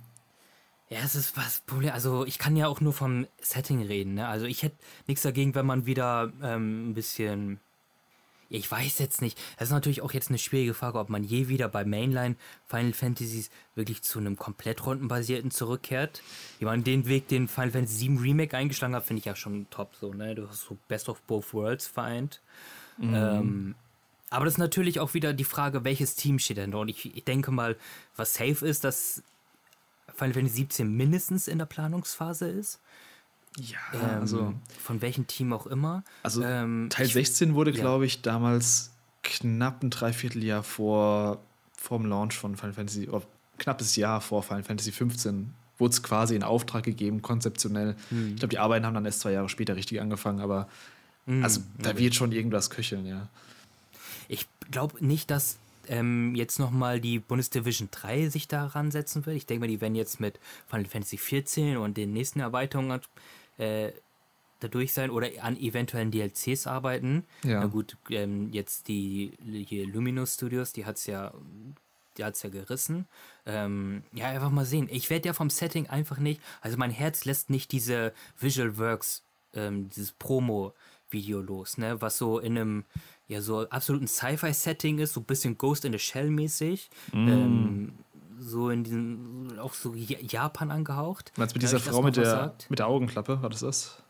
Ja, genau. Ja. Ja, oder man sagt natürlich, ey, Final Fantasy 17 bei Yokotaro, und dann ist alles möglich. Aber darauf hätte ich nicht so Bock, ehrlich gesagt. Nee, ich Der soll nicht. schön seinen, seinen Kram machen. Der soll Hauptsache irgendwas mal wieder machen, irgendwas Großes. ja, also ich äh, weiß auch nicht, ähm, ich wünsche mir irgendwie auf einer Seite, dass nochmal Yoshida irgendwie äh, was macht, weil der hat halt die Messlatte jetzt, was diese Inszenierung halt die, die Esper-Kämpfe und so angeht, die Messlatte ziemlich hochgelegt. Aber ansonsten bin ich immer offen für irgendwas Neues. Also Settings, ich, mir ist egal, ob es im Mittelalter ist, ob es futuristisch ist, ob es wieder Steampunk-mäßig ist.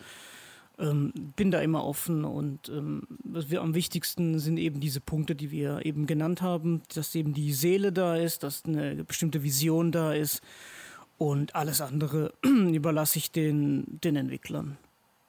Ja, jetzt haben wir jetzt auch noch nächstes Jahr Final Fantasy VII Rebirth. Danach kommt natürlich auch der nächste Teil vom Final Fantasy VII Remake-Projekt.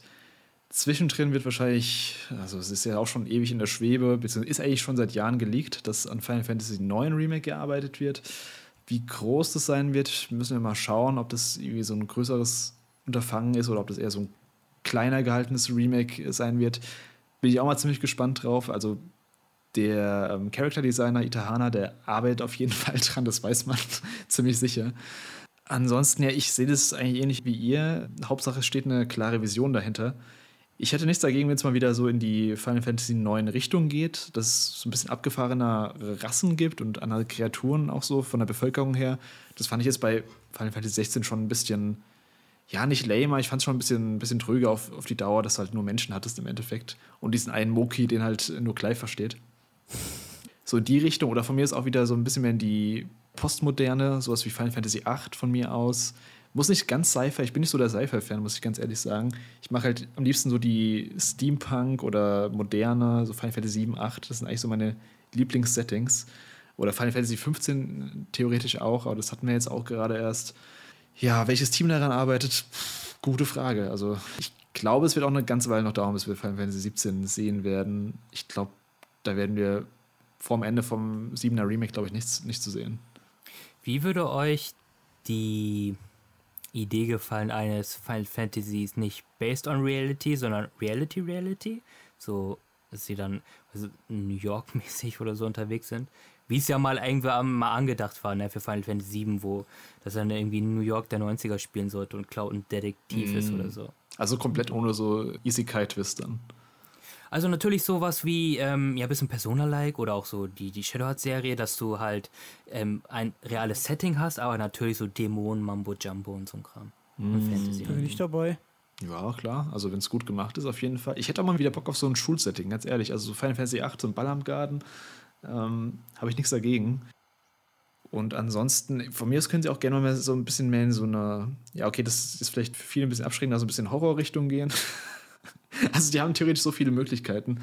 Ähm, das, ist ja, das ist ja das Geile bei Final Fantasy. Du kannst eigentlich jedes Setting nehmen, du kannst jede Richtung gehen, kannst jedes Kampfsystem nehmen und man merkt dann trotzdem immer noch, dass die Spiele irgendwie zusammengehören, auch wenn sie nicht zusammengehören, wenn ihr wisst, was ich meine. Ja, meine einzige Sorge ist da halt eben nur, dass wirklich jetzt auch Final Fantasy 15, auch wenn, wenn das Spiel startet, dann immer heißt, hey, das ist für alte Fans, aber auch für neue. Also, oder als auch mit 16, dass sie irgendwie versuchen, allen zu gefallen und dann da zu viel Marktforschung betreiben und gucken, was gerade in ist. Ah, auf der anderen Seite war 16 natürlich auch ziemlich mutig. Also, wenn ich jetzt sowas wie Final Fantasy 7 Remake oder so Vergleich ziehe, wo man ja noch Szenen entschärft hat, um eben ein besseres Rating zu bekommen, ne, von, von Altersfreigabe. Ja. Und dass man dann wirklich so bei 16 Go Nuts gegangen ist. Ich weiß nicht, ob es auch an dem Hype von oder an dem Erfolg von einem Game of Thrones lag oder so. Ich kann es ja nicht sagen. Aber Auf jeden Fall. Es ist ja auch so generell so, dass so M-Rated-Filme war ja auch teilweise so ein richtiges Tabuthema im Kino jahrelang. Und dann kam irgendwie so ein Deadpool und hat dann gezeigt, hey, das interessiert dann doch viele und viele gehen dann doch rein, auch wenn ihr nicht die ganze junge Zielgruppe abgreifen könnt damit. Und ich glaube, wenn, wenn sie das jetzt gelernt haben, dass, dass das kein Problem ist, dann, dann habe ich auch mehr Hoffnung so in, in, der Richtung auf jeden Fall. Also mich hat das, wie gesagt, mich hat das echt richtige Trigger, dass bei Final Fantasy VII Remake teilweise Sachen abgeändert wurden, so ikonische Szenen wie der Sephiroth ähm, ja, Gang im Shinra-Gebäude da. Also das war echt eine der ikonischsten Szenen, finde ich. Und es wurde einfach super krass entschärft im Remake. Ja, schade irgendwann dann im Nomura Director's Cut mit Final Fantasy 15 Remake dann auch noch. Release den Nomura Cut. ja, da bin ich eh gespannt, Rebirth. Da werden wir auch wieder spekulieren wahrscheinlich und unsere Theorien haben, wenn das, wenn wir das wieder durchgespielt haben, ja. Ich bin mal gespannt, wann jetzt so richtig die Marketingkampagne dafür anfängt. Also wir haben jetzt 16 jetzt draußen seit einem Monat. Wird es noch ein bisschen so, ja, Soundtrack kommt, glaube ich, in den nächsten Wochen raus. Der Ultimania kommt auch dann raus, glaube ich, Ende September oder Ende August, bin mir nicht ganz sicher. Äh, wo wir auch noch super viele Infos bekommen werden. Wahrscheinlich dann so Tokyo Game Show wird wahrscheinlich dann so anfangen, dass sie anfangen, äh, Rebirth krasser zu vermarkten. Das soll ja auch schon im Frühjahr kommen, also ich denke mal bis März oder so, April vielleicht. Ja, ich glaube auch. Und Ever, Ever Crisis, das Mobile-Ding soll ja auch 30. September. Hat es jetzt, einen, hat es jetzt einen konkreten Termin? Also zumindest wenn du im, im Store reinschaust, in mm. Apple Store, dann ist da ein Datum hinter. 30.09. ist halt auch immer das, ähm, ich glaube, Ende des dritten Quartals, vielleicht ist auch noch so ein Placeholder-Datum. Also, ja, gut, das kann natürlich auch sein. Das kann natürlich auch sein. Ja, ähm, habt ihr noch irgendwas zu Final Fantasy, irgendwas zu Final Fantasy 16, was ihr nochmal raushauen wollt? Jetzt, jetzt sind wir so lange schon im Cast, jetzt können wir auch noch. Na, also ich habe, ähm, das war jetzt auch ein bisschen Therapiestunde auch für mich. ich bin auf jeden Fall gesättigt. Das klingt jetzt natürlich alles viel schlechter als es ist und ähm, man muss aber sagen, natürlich, wir sind drei Fanboys so und haben natürlich auch viel mit der Serie erlebt und unsere Standards sind vielleicht ein bisschen anders jetzt bei einem Final Fantasy, als sie es bei anderen Spielen werden. Also wir haben uns ja teilweise auch an Nichtigkeiten mm. äh, gerieben, so wo wir andere Spiele so glatt weg ähm, wegwinken würden und sagen so geil. So deswegen an alle, die bis hierhin dran geblieben sind, äh, erstmal vielen Dank fürs Zuhören und man natürlich ähm, bei solchen Themen, also ich kann ja nur von mir sprechen, bei solchen Themen, so die, wo das Herz dran hängt, wo es emotional wird, da packe ich natürlich immer gerne meine Goldwaage aus. So. Äh, unterm Strich kann ich aber immer sagen, ey, Final Fantasy 16 war ein tolles Spiel und ähm, wenn ihr die Chance habt, ne, es ist natürlich ein PlayStation 5 exklusiv, dann gebt den Ganzen eine Chance. Es gibt eine Demo, die könnt ihr ähm, spielen. Das ist natürlich ein bisschen ja, semi-gut, das im Spoiler-Teil ganz am Ende zu sagen, aber auf jeden Fall ähm, am Ende des Tages, lasst euch nicht irgendwie unterkriegen von Reddit-Threads oder Twitter, die euch sagen, Worst Game of All Time, das ist nicht. Ähm, es hat seine guten Momente, es hat seine schlechten Momente, ist irgendwo dazwischen. Was ich natürlich ähm, euch beiden fragen würde, ist es denn bei euch ein harter Goatee-Anwärter? Ja. Bis jetzt schon. Also für mich ist aktuell auch noch mein Goatee. Ich sehe da auch nicht so viel noch, was da jetzt dem der Titel streitig machen könnte, aber es gibt schon Foam so ein paar Stars. Titel. Ja, es gibt schon. Ja, okay. es gibt schon ein paar Titel, die ganz cool sind, die auch noch Ende des Jahres rauskommen. Muss man mal schauen. Also, ich glaube, es wird schwer. Es wird richtig schwer. Also, gerade so vom Impact her ist schon so ein Final Fantasy, so ein Mainline Final Fantasy schon was krasses. Und 16 hat halt auch die Latte wieder hochgelegt. Aber ich finde, du hast aber gut, du hast es gut zusammengefasst. Also, ich habe jetzt auch noch mal viel kritisiert, was ich vielleicht im Review nicht kritisiert habe, weil es auch so teilweise Detailkritik ist, die ich, ja, die nicht so ganz wichtig ist oder die man einfach so eher so im Gespräch dann mal aufarbeiten kann. Ähm, insgesamt ist es trotzdem für mich so ein herausragendes Game mit, ja, hat schon viele Problemchen, wenn man, wie gesagt, wenn man mit der Lupe drauf guckt, die man ankreiden kann. Ich kann auch jeden verstehen, der sagt, das ist nicht mein Final Fantasy, also beziehungsweise es ist nicht meine Art von Game, die ich geil finde. Ist ja jedem seine Sache. Also ist halt in eine neue Richtung gegangen, war auch ziemlich mutig, finde ich, und äh, war dafür halt eine klare Vision, was ich halt wirklich zu schätzen weiß, seit wir sowas wie Final Fantasy 15 bekommen haben, was ich auch super gern mag, aber wo man halt merkt, da war keine klare Vision dahinter. Beziehungsweise es waren mehrere Visionen dahinter, die irgendwann geclasht sind. Und dann gab es verschiedene Teile, die zusammengeklebt wurden und dann kam Final Fantasy 15 mal raus. Wo man halt auch merkt, da waren Entwickler hinten dran, die, die hatten richtig viel Herzblut und haben es reingesteckt auch. Aber es ist halt insgesamt da nicht so kohärent rausgekommen wie jetzt so ein Final Fantasy 16 zum Beispiel, wo man merkt, ey, da hat einer oder zwei von mir aus, Director ist ja übrigens der Director von The Last Remnant, ähm, dem, von dem man auch lange nichts mehr gehört hat, von ähm, Hiroshi Takai, dass die einfach da sich jahrelang dran gesetzt haben und an dem Ding gewerkelt haben. Und ich hoffe, egal welches Team, whatever, da jetzt am nächsten Teil arbeitet, dass die auch wieder die Zeit bekommen und auch die, ja, die Ressourcen bekommen, dass sie da nichts cutten müssen an ihrer Vision. Wie es jetzt, ja, wie gesagt, ich traue dem immer nach, nach dass es so wie Versus 13 geendet ist, dass dann Final Fantasy 15 mal rauskommt. Was ich trotzdem geil fand, aber ja, ist halt nicht das, was wir haben wollten. Ja, also ähm, für, bei mir ist es ja immer so, ich sehe auch in schlechten Spielen ihre Stärken und ich fand es mega gutes Spiel. Es gibt Sachen, wo ich dann auch sagen könnte, ah, es gibt zu bemellen, es hat ein paar Pop-ups gehabt, es hat äh, zum Beispiel, finde ich es ein bisschen mies gemacht, wenn du zum Beispiel da am Anfang durch die Felder gehst, ja, sind, dass du einfach mit dem Charakter einfach so durchlaufst. ähm, obwohl da eigentlich ein Widerstand sein müsste oder durch Büsche oder so. Aber das sind alles so, so Kleinigkeiten, mhm. die, über die ich als Fan eigentlich drüber hinweg sehen kann. Und für mich kann ein Spiel, was ich als Meisterwerk betitel, äh, äh, zum Beispiel ein Terranigma oder so, was für mich eigentlich auch ein Meisterwerk ist, ähm, genauso auch Schwächen aufweisen. Also für mich muss nicht äh, ein Spiel, um als jetzt den, den Titel Meisterwerk zu bekommen, nicht in allen Belangen oder so ohne Fehler sein. Ja, also für mich war das eine unglaubliche Reise. Ich hatte wirklich emotional diese Achterbahn, die, die ging wirklich von, wie bereits am Anfang erwähnt, glücklich, traurig, äh, wütend, mal nachdenklich. Also das schaffen wirklich in den letzten Jahren wenig Spiele, ja. Mhm. Und ähm, Final Fantasy 16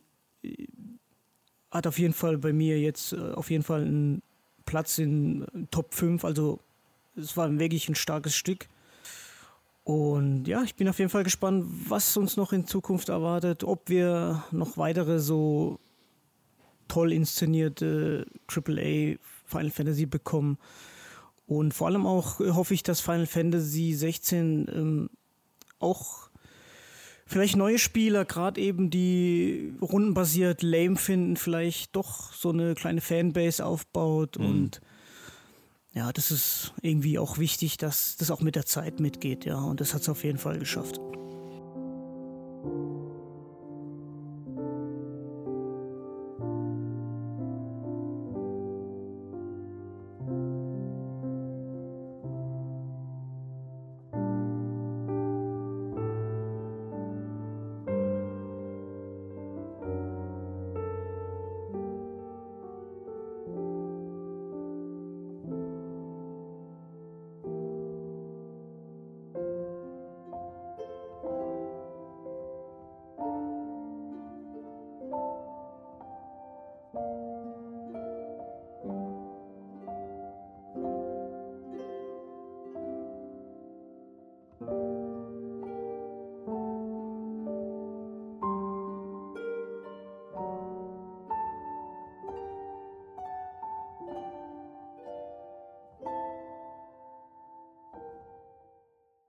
Habe noch eine letzte Frage, bevor wir Schluss machen können.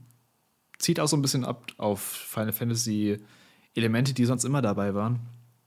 Wie fanden ihr das, dass wir keine typische Visual Work CGI-Szene gehabt haben im Final Fantasy 16? Hat es euch gestört oder habt ihr gedacht, ey, es sieht eh so gut aus, das macht nichts? Hm, also mein gefühlsmäßig habe ich das Gefühl, dass da verschiedene Engines irgendwie waren. Also ich habe das Gefühl gehabt, in diese Gespräche in den Sidequests waren irgendwie schlechter von der Grafik. Dann gab es eben die Hauptstory-Cutscenes, die waren schon so ein bisschen besser. Und ja, ich habe mich auch gewundert, äh, dass CGI fehlt von Visual Works, aber äh, im Nachhinein war das teilweise die, die Szenen so gut umgesetzt und vor allem auch äh, in-game jetzt die, die Kämpfe und so, dass es mich am Ende eigentlich nicht gestört hat. Ich hätte es mir gewünscht zwar, aber ist jetzt kein äh, Punkt, bei dem ich dann sage, ja, ist, ist, scheiße oder so. Ähm, ja, da bin ich eigentlich auch bei, bei Miguel. Es ist kein Dealbreaker. Es mhm. ist natürlich schade, dass sie fehlen, weil das ist immer, ich verbinde das auch immer mit einem Final Fantasy, ne? Mhm. Und es ist ja auch immer in den Jahren immer weniger geworden. Ähm, mittlerweile sind es, wenn überhaupt, dann nur die, die Anfangssequenz und die Endsequenz. Ich meine, Sieben Remake hat jetzt sogar ganze vier Stück bekommen im Spiel und im 16 ist jetzt gar nichts dabei.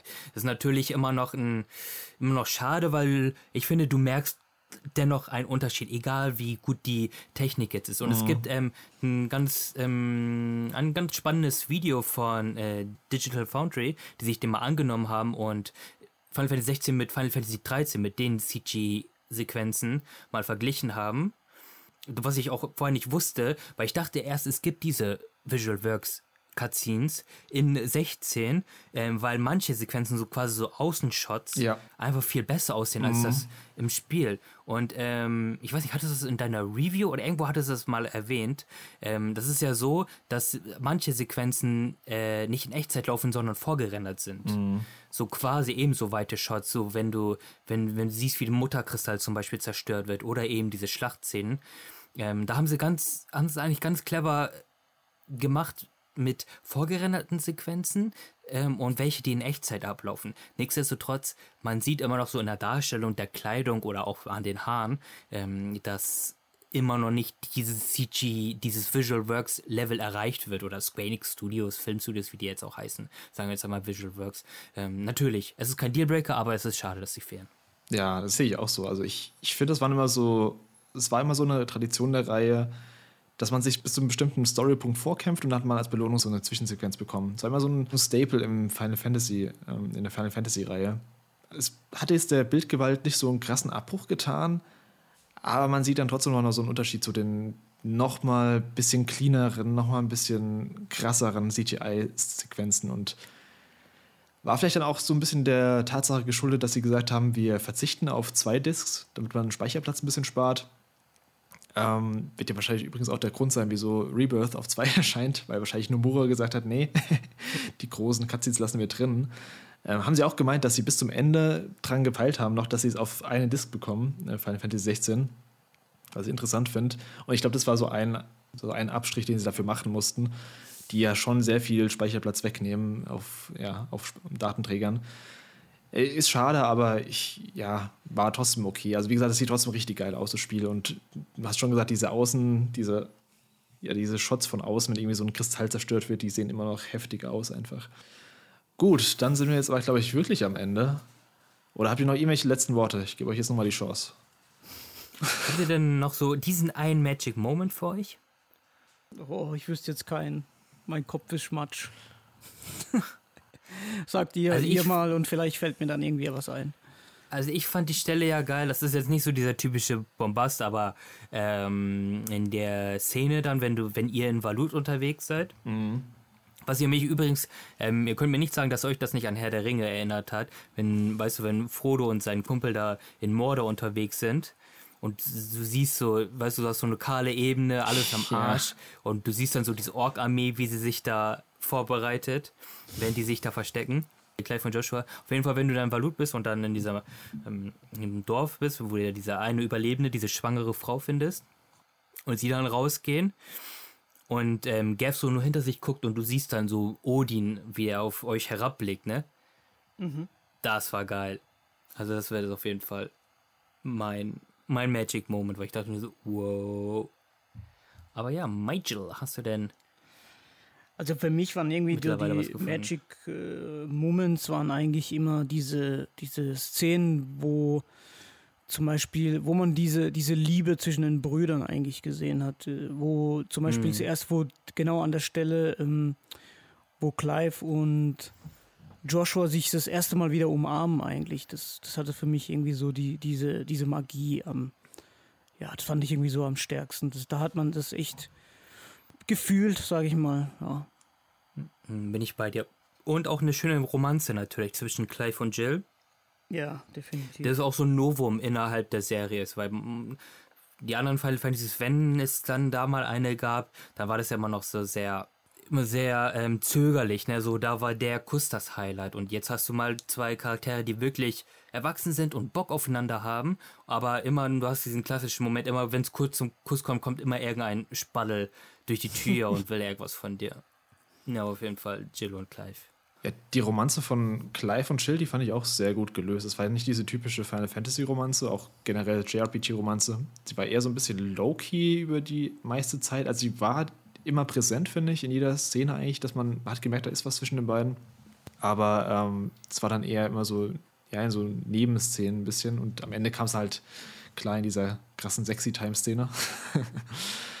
ähm, meine Magic Moments waren einmal der Bahamut-Fight. Wie gesagt, diese Fusion war richtig geil, diese Dragon Ball Z-Fusion zwischen Phoenix und Ifrit. Ähm, dann die Szene, als Barnabas das Meer teilt, fand ich auch richtig episch einfach. Ja, die ist auch gut, stimmt.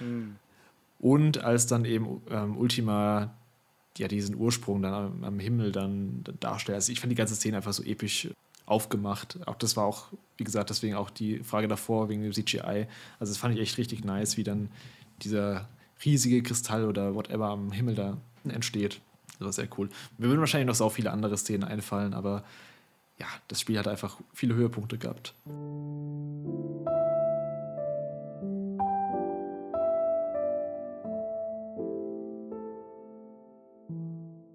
Gut, dann würde ich sagen, erstmal vielen Dank an euch beide. Wir sind jetzt bei über drei Stunden, fast vier Stunden. Es ist auf jeden Fall der längste Cast, den wir bisher aufgenommen haben hier bei uns. Ähm, das so viel kann ich schon mal sagen. Deswegen, ja, vielen Dank, dass ihr die Zeit und die Ausdauer gehabt habt, hier durchzuhalten. Ja, klar, immer. Auf jeden Fall vielen Dank, dass wir dabei sein durften. Das ist immer eine Ehre, mit dir Cast zu machen, wo wir alle so ein bisschen auf, auf derselben Wellenlänge sind. Und auf jeden Fall vielen herzlichen Dank. Gerne, gerne. Ich habe im Vorfeld auch schon gedacht, also bei Final Fantasy, wenn ich euch beide einlade, da wird es auf jeden Fall langer Cast und äh, hat auf jeden Fall auch gestimmt. Dann kann ich noch sagen, ja, vielen Dank an alle, die bis hierhin zugehört haben. Wenn es jemand ausgehalten hat bis hierhin, beziehungsweise durchgehalten hat bis hierhin, lasst uns gerne auch wissen, wie ihr Final Fantasy 16 fandet oder wenn ihr es überhaupt durchgespielt habt. Also ich hoffe, dass ihr es durchgespielt habt, wenn ihr es bis hierhin gehört habt. Und äh, was eure Meinung zu den einzelnen Themen waren, was eure Magic Moments vielleicht waren oder eure Lieblings-Bossfights. Euren Podcast äh, World of Square kann man auf eurem YouTube-Kanal finden oder auf Spotify. Ich packe die ganzen ganzen Infos, ganzen Links auch nochmal in die Show Notes. Da finden wir euch auch nochmal auf euren Socials. Und ja, dann sage ich nochmal vielen Dank und bis zum nächsten Mal.